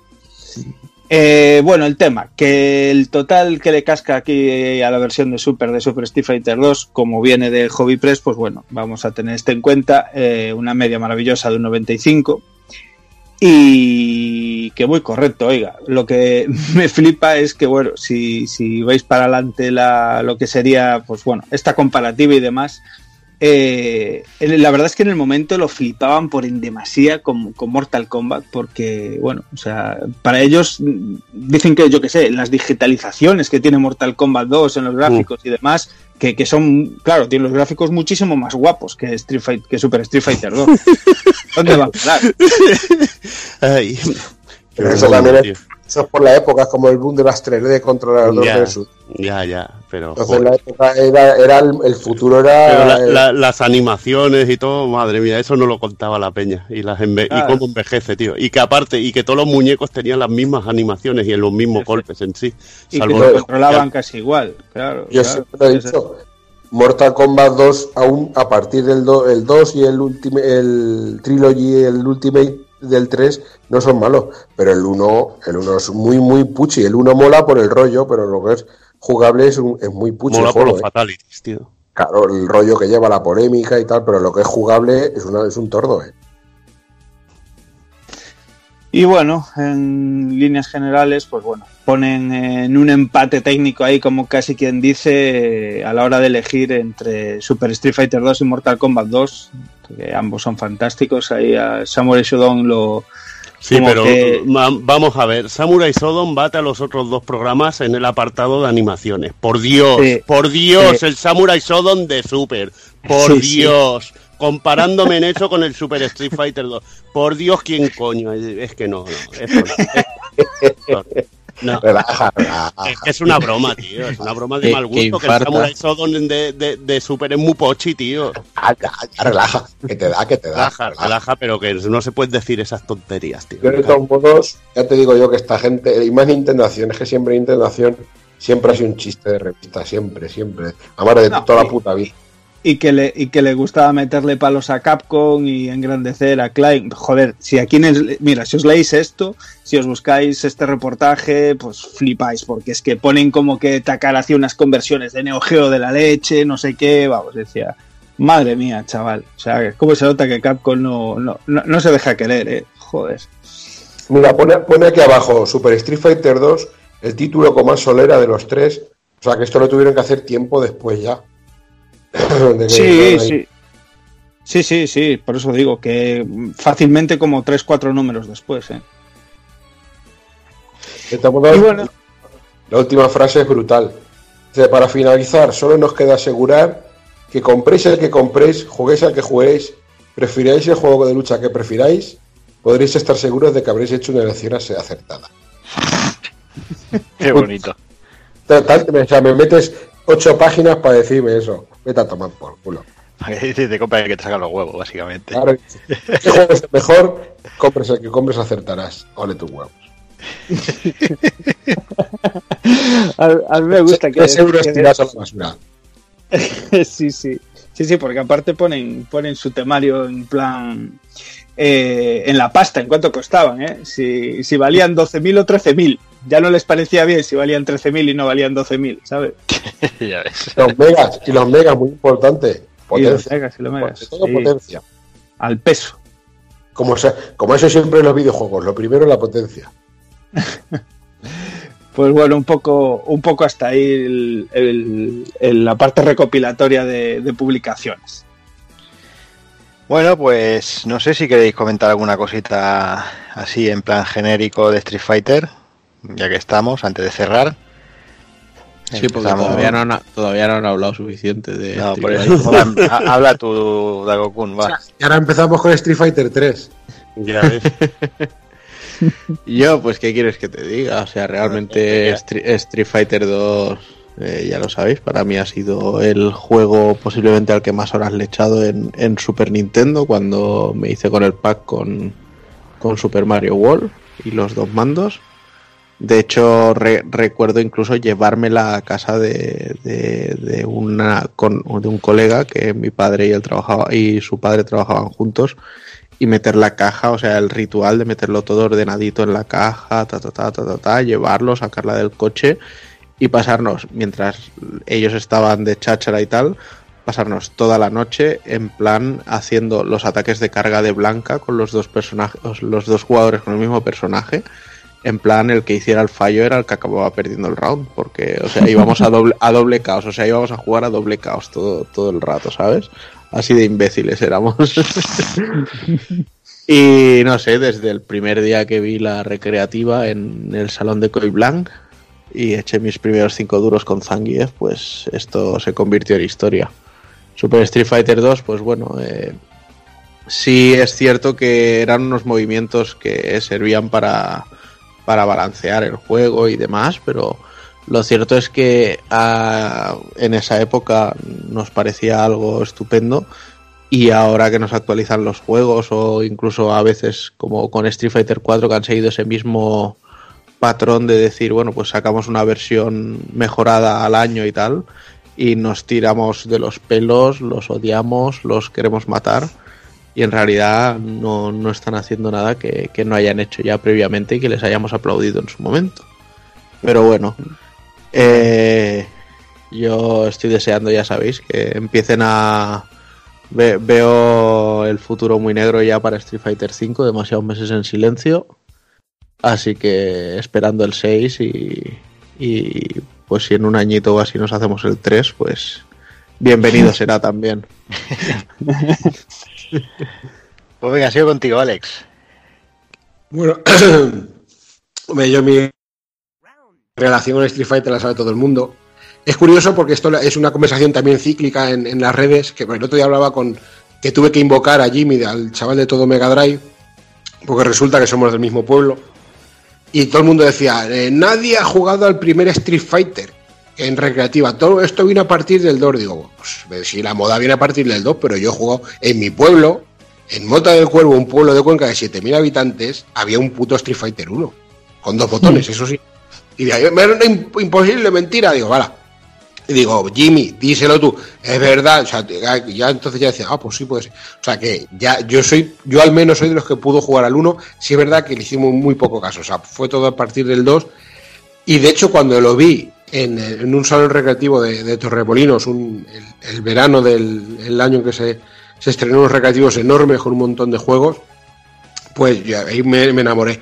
El primer personaje que vi fue el primer combate, me voy a acordar toda la vida, eh, fue Blanca contra Dalsim, que me, y claro, imaginaos ver al, a Dalsim con esos movimientos, a Blanca, que yo pensaba que era eh, una, un- la mantícora, un- uno de los villanos de DC, del Escuadrón Suicida, pensaba que era un, ese personaje, luego ya me di cuenta de que no, y precisamente cuando pude jugar, fue mi primer personaje que, elegí, fue Blanca, y a partir de ahí fue, vamos, eh, siempre lo voy a decir, fue, si algún día tengo que elegir un juego para irme a una isla desierta, seguramente sea Street Fighter 30 aniversario, que son 12. Pero, eh, por ejemplo, mi, primer final, que mucha gente dice, no, es que está sexualizado y una muchacha. Yo mi primer ending eh, fue Chun-Li, y de hecho es un personaje que me encanta y, sin embargo mis dos personajes favoritos, para jugar entre comillas serios, Ken, pero mis dos personajes favoritos son Zangief y, y, Honda, que son los que más me los que más me gustan. Y la versión a la que más jugué, pues como dice Juanan, eh, la versión de Super Nintendo, eh, la quemamos los, los amigos, luego fui comprando las que fueron saliendo, los DLCs, como lo llaman algunos, pero la World Warrior, las horas que le eché yo y mis amigos a esa... Y luego las vueltas que dio, como digo, que los cambiamos, ellos me dejaban a mí la Mega Drive con alguno, yo le dejaba la Super Nintendo con Street Fighter, Super Mario World y tal. Y las horas que le echamos a ese juego es- totalmente insano. O sea, insano, insano, insano. Y ya digo, personalmente tengo la casa llena de mierda de Street Fighter y, cada mierda que veo me la voy a comprar. Y tengo pendiente el día que pueda. Prometí que si salía bien de todo lo mío, que me lo he hablado muchas veces con vosotros, el tatuaje de onda en el brazo, que me lo tengo que hacer cuando tenga pasta, que eso, es- eso es lo jodido. Pero quiero llevar a Onda en el cuerpo, quiero llevar a Street Fighter. Ya llevo a Yoshimitsu de Tekken y me falta eh, Onda de, de Street Fighter. Y nada, tiene una maravilla y ya te digo que yo creo que la gente dirá, 7, 8 putas horas. Mm, otras 7, 8 putas horas le faltan al programa. Me cago en la puta madre. Venga, Dani, sigo contigo. Bueno, pues yo lo dije ya en, en la anterior entrega, en el anterior programa. Para mí es eh, mi juego preferido, mi franquicia preferida, llamarlo como queráis. Eh, yo me sigo quedando con World Warrior. Eh, soy un romántico, pero, pero bueno, me parece un juego mucho más simplón, más directo y, y más perfecto, quizás. Eh, obviamente, para echarme una partida me pongo Super Street Fighter 2 Turbo X, en este caso el Japo, para que no me revienten porque, porque la cosa está muy mala. Estoy friendo los huevos con saliva y, y no tenía amigos, jugaba solo. Y, y bueno, yo, o sea, como- al igual que todos vosotros, pues eh, los recuerdos más gratos que tengo, la enfermedad, la semilla de la enfermedad, pues fue con ese pack de Super. Eh, que vamos, o sea, cuando me cayó en las manos con Mítico Pack, con Super Mario World también, igual que el de Taco eh, me enfermaba muchísimo. También me, lo llevaba, recuerdo, a casa de, unos hijos de, unos amigos de mis padres, mientras ellos estaban ahí con su tangana y sus cenas y su rollo, nosotros viciábamos a Street Fighter 2 en la habitación. Y, me recordó mucho ahí, Juanan, el, el- ese rollo, pues tengo también una sensación parecida.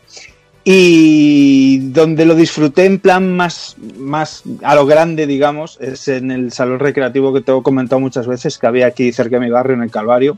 Eh, tenía un cabinet eh, que las, las placas de CPS2 eh, las ponían allí y era un deluxe cabinet, era como una Naomi deluxe cabinet que se llama, era de jugar sentado y tenía un pantallón, pero como de treinta y pico pulgadas, eh, súper grandote y así alejado del, del CPO. Y pff, es que ver Street Fighter 2, bueno, y luego X-Men Children of the Atom y los crossover y demás, pero jugar Street- Super Street Fighter 2 Turbo allí era, era infernal, tío. Y pues mi personaje, obviamente, Ryu, como ya tengo contado, y uno de los primeros personajes con, con los que me elegí tal, pues he de decir que fue Ken, porque bueno, en el momento Dragon Ball era una enfermada increíble y ver, pues eso, tío, un tío ahí con el kimono rojo y haciendo ondas y demás y cames, pues eh, era increíble. Aunque, aunque me flipaba muchísimo Blanca las cosas como son. Y poco más que, que Mago Polvo, que es que es lo que dice Kafka, o sea, siete horas y otras cinco, otras siete y las que caigan, porque Street Fighter se lo merece todo, macho. Es el es el, el- el ojo del huracán en los videojuegos. O sea, nadie que no haya, aunque no haya alguien que no haya jugado en su vida a videojuegos, alguien ha tocado Street Fighter 2 y eso, vamos, eso, eso lo es todo. Bueno, Evil. Venga, vamos allí un poquito a hablar, a hablar de, de lo que supone Street Fighter y es que bueno, han dicho ya muchas cosas, pero es eso, es, es una época en que descubres eh, los juegos de lucha por primera vez, vas al salón recreativo, te quedas flipado, dices, joder, esto, esto es increíble, empiezas a aprender, hablas con la gente, te empiezan a explicar, mira, así se hace, se hacen los kames, así se hace el Sorryuken, vas aprendiendo cómo hacer todas las técnicas, luego aparece esa versión de, Super Nintendo, te lo llevas a casa, practicas, tienes un grupo de colegas entre, entre los que está Jordi, en los que decimos, vamos a hacer torneos en casa de, alguno. En el primer torneo me, me- me destrozan, creo que quedé quinto sexto, de, de, de 8 o 9 que íbamos. Digo, hostia, esto no puede ser. Te lías a entrenar con el Ryu, a aprender a jugar como una rata negra, como, como a mí me gustaba. empiezas, empiezas a disfrutar, a aprender, todo lo que aprendes en casa lo llevas a la recreativa, lo disfrutas y, y bueno, luego el siguiente torneo lo consigo ganar. Yo qué sé, esa satisfacción que te da el ir mejorando, el ir jugando contra gente más buena que tú, irte un día al mercado y decirte, hostia, un tío, yo con el Zangia soy una bestia y te voy a destrozar, y efectivamente me destrozó. Estaba acostumbrado a jugar con Ryus y Kens y me destrozaron vilmente, y volverte a picar por mejorar y por mejorar, y eso era increíble. Y la mejor época que recuerdo de, de Street Fighter 2 fue unas vacaciones de verano en el pueblo, jugando al Champion Edition, me lo pasé con cuatro personajes, con mi Ryu, que, era mi, que es mi personaje principal, me lo pasé con. Ken, me lo pasé con Sagat y me lo pasé con Chun-Li. Con, con Zangief no me lo pasaba porque el, el puto Sagat te daba con el Kame de arriba, tío, no te podías Sí. agachar y era un auténtico puto infierno. Con Guile me quedaba en el puto Vega, que me costaba muchísimo y la verdad que, que lo disfruté muchísimo ese verano. Es una pedazo de saga. Quizá los Super ya no, no los jugué tanto, porque ya salía el alfa muy inmediato y me fui, me fui tirando por lo más moderno. Que, y, ya no me, ya me fui un poquito apartando de lo que era el Street Fighter clásico, pero una época dorada, el juego que me enseñó, el mito, el que sentó las bases de todo el género y, poco más que decir. Uno de los juegos de, de mi vida y de las mejores sagas que, que conozco. Para mí mis, dos mis dos géneros favoritos son lucha y RPG. Y la lucha es Street Fighter 2. Mm.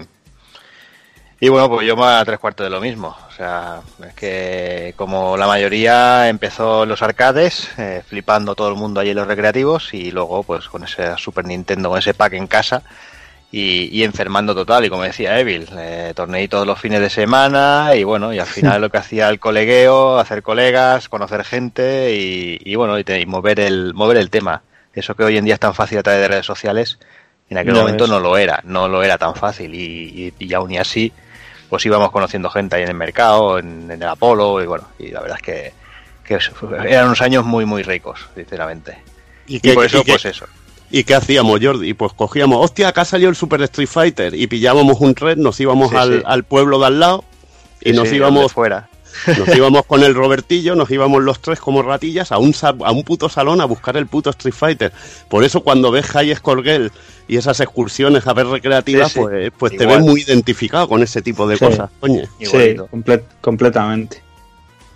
Igualito, pero bueno, pues lo, lo dicho, vamos a estar hablando horas y horas contando batallitas y muchas tonterías, pero bueno. Muchas, que muchas ya- que contar. Yo creo que ya va siendo momento de ir cortando por aquí y nada, volveremos en, en breve, va.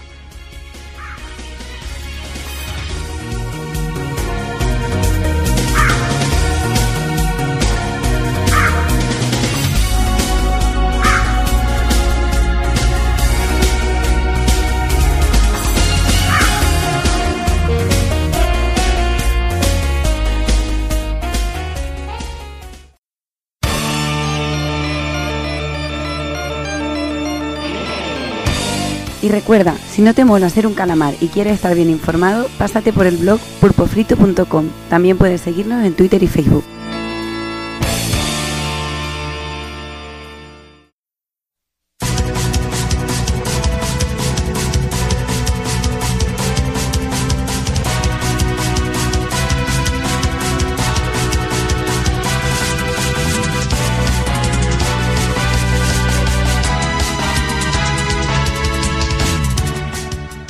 Pues nada, hasta aquí otro programa más, otro programa que se nos va de, de horas, pero bueno, es lo que toca y bueno, como nadie se quejó en el último y la gente parece que le ha gustado el rollo, aquí el sadomasoquismo, pues Mm. aquí tenéis yo que sé cuántas horas más para, para aburriros. Así que nada, empiezo a despedirme, empiezo por despidiéndome del señor Evil. Venga, ya veo, otra vez la enfermedad, tío, y decíamos, "Va, vamos a hacer los programas más ligeros, más cortos, Sí, sí. pero Sí, bueno, ya, ya llegará el momento, con, depende con qué juego. Este era, era un juego cuando- mítico. Cuando llegue alguno que no te guste a ti. No, hombre, bueno, pues sí, porque entonces no hablará un Tolkien y tendrás que hablar tú y con tu de- y con tu desgana natural, con tu No. desgana natural, pedazo Yo de cabrón. soy- yo es que soy breve. No, tú eres breve, eres breve en todos los aspectos, ¿o qué? No lo sé, los análisis no suelen Sí. decir que sea breve. El otro día estabais hablando de Devil y os tirasteis también tu ratejo, ¿eh? O sea que Sí. no, no empecemos ya a liármela, ¿eh? No empecemos a liármela. Cago en Dios.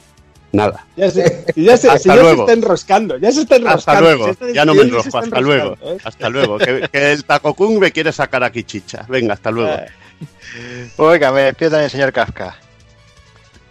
La madre que os parió, estáis todos como putas cabras. Aquí el único normal soy yo, cojones. Sí, el único normal, sí, sí. El único anormal. Sí, que sí, que me lo han dicho mis hijos. Papá, tú eres muy normal, no te preocupes. Me lo han dicho. Pues nada, que. Sobre todo los pues eso. tuyos. Vamos, los míos. Me han dicho que son míos y yo me lo creo. Claro que sí, que el Zimbekel gasta el grande no es normal, pero bueno, yo creo que, no sé, hay algo raro ahí. Bueno, pues nada, pues eh, Street Fighter, Super Street Fighter, qué bonito. Qué bonito es el amor, sobre todo en primavera. Oh, qué recuerdos de juventud. Qué bien lo he pasado. Muchas gracias y que os follen. Hasta luego. Oiga, Alex, hablamos en un mesecito. Me despido también del señor Takokun. Pues nada, gente, uno que se va y se recoge. Y espero que le deis mucha caña al Sekiro y os guste tanto como está gustando por aquí. Y que no mueran tanto. Y que no mueran mucho. eso es complicado. Pues nada, Takokun, a recuperarse y no vices mucho, ¿eh? No, lo justo. Y ya por fin me despido señor Daniel San también. Pues sí, bueno, ahí, ahí está el programa que iba a ser recogidito, ¿eh? con sus con sus siete horacas o más. a saber, madre Imposible, mía. imposible. Madre mía, madre mía. Es que Street, Street Fighter y corto nunca fueron en la, en la misma No, frase. O sea, no. eso, eso es así. Picha y Pero corto, bueno. sí, es la misma tuya, sí. Eh, y, en la, y, en la, tu- y en la tuya, Evil, Evil y retraso también está en la misma frase. el Eh, Retrasos, me cago en Dios.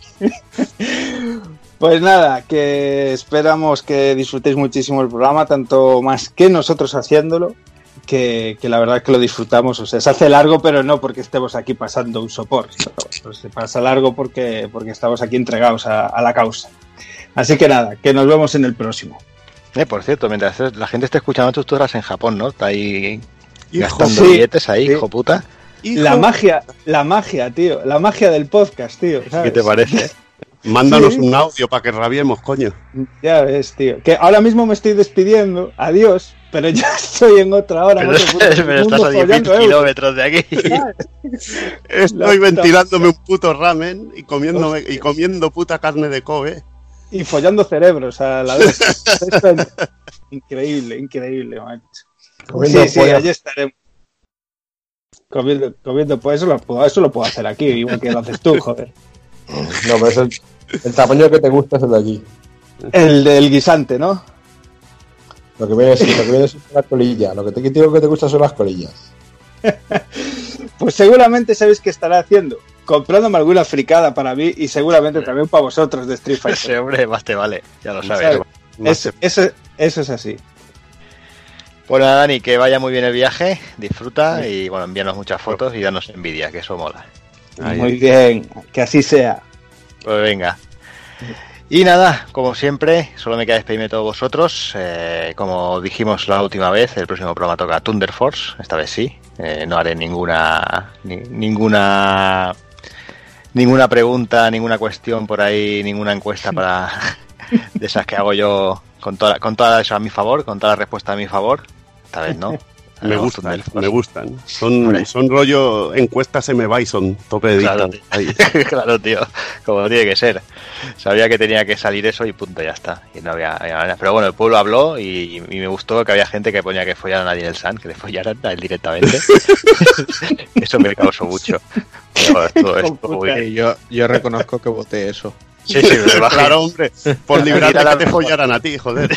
Si, si yo- si me voté yo a mí mismo, para que me follen a mí. Por lo menos puedo decir que follé. ¿sabes? En fin, lo dicho. De aquí un mesecillo volvemos con Thunder Force, con todas las novedades del mes y poco más. Así que nada, señoras, señores, niños, niñas, portaros bien, ser buenos y un saludo a todos.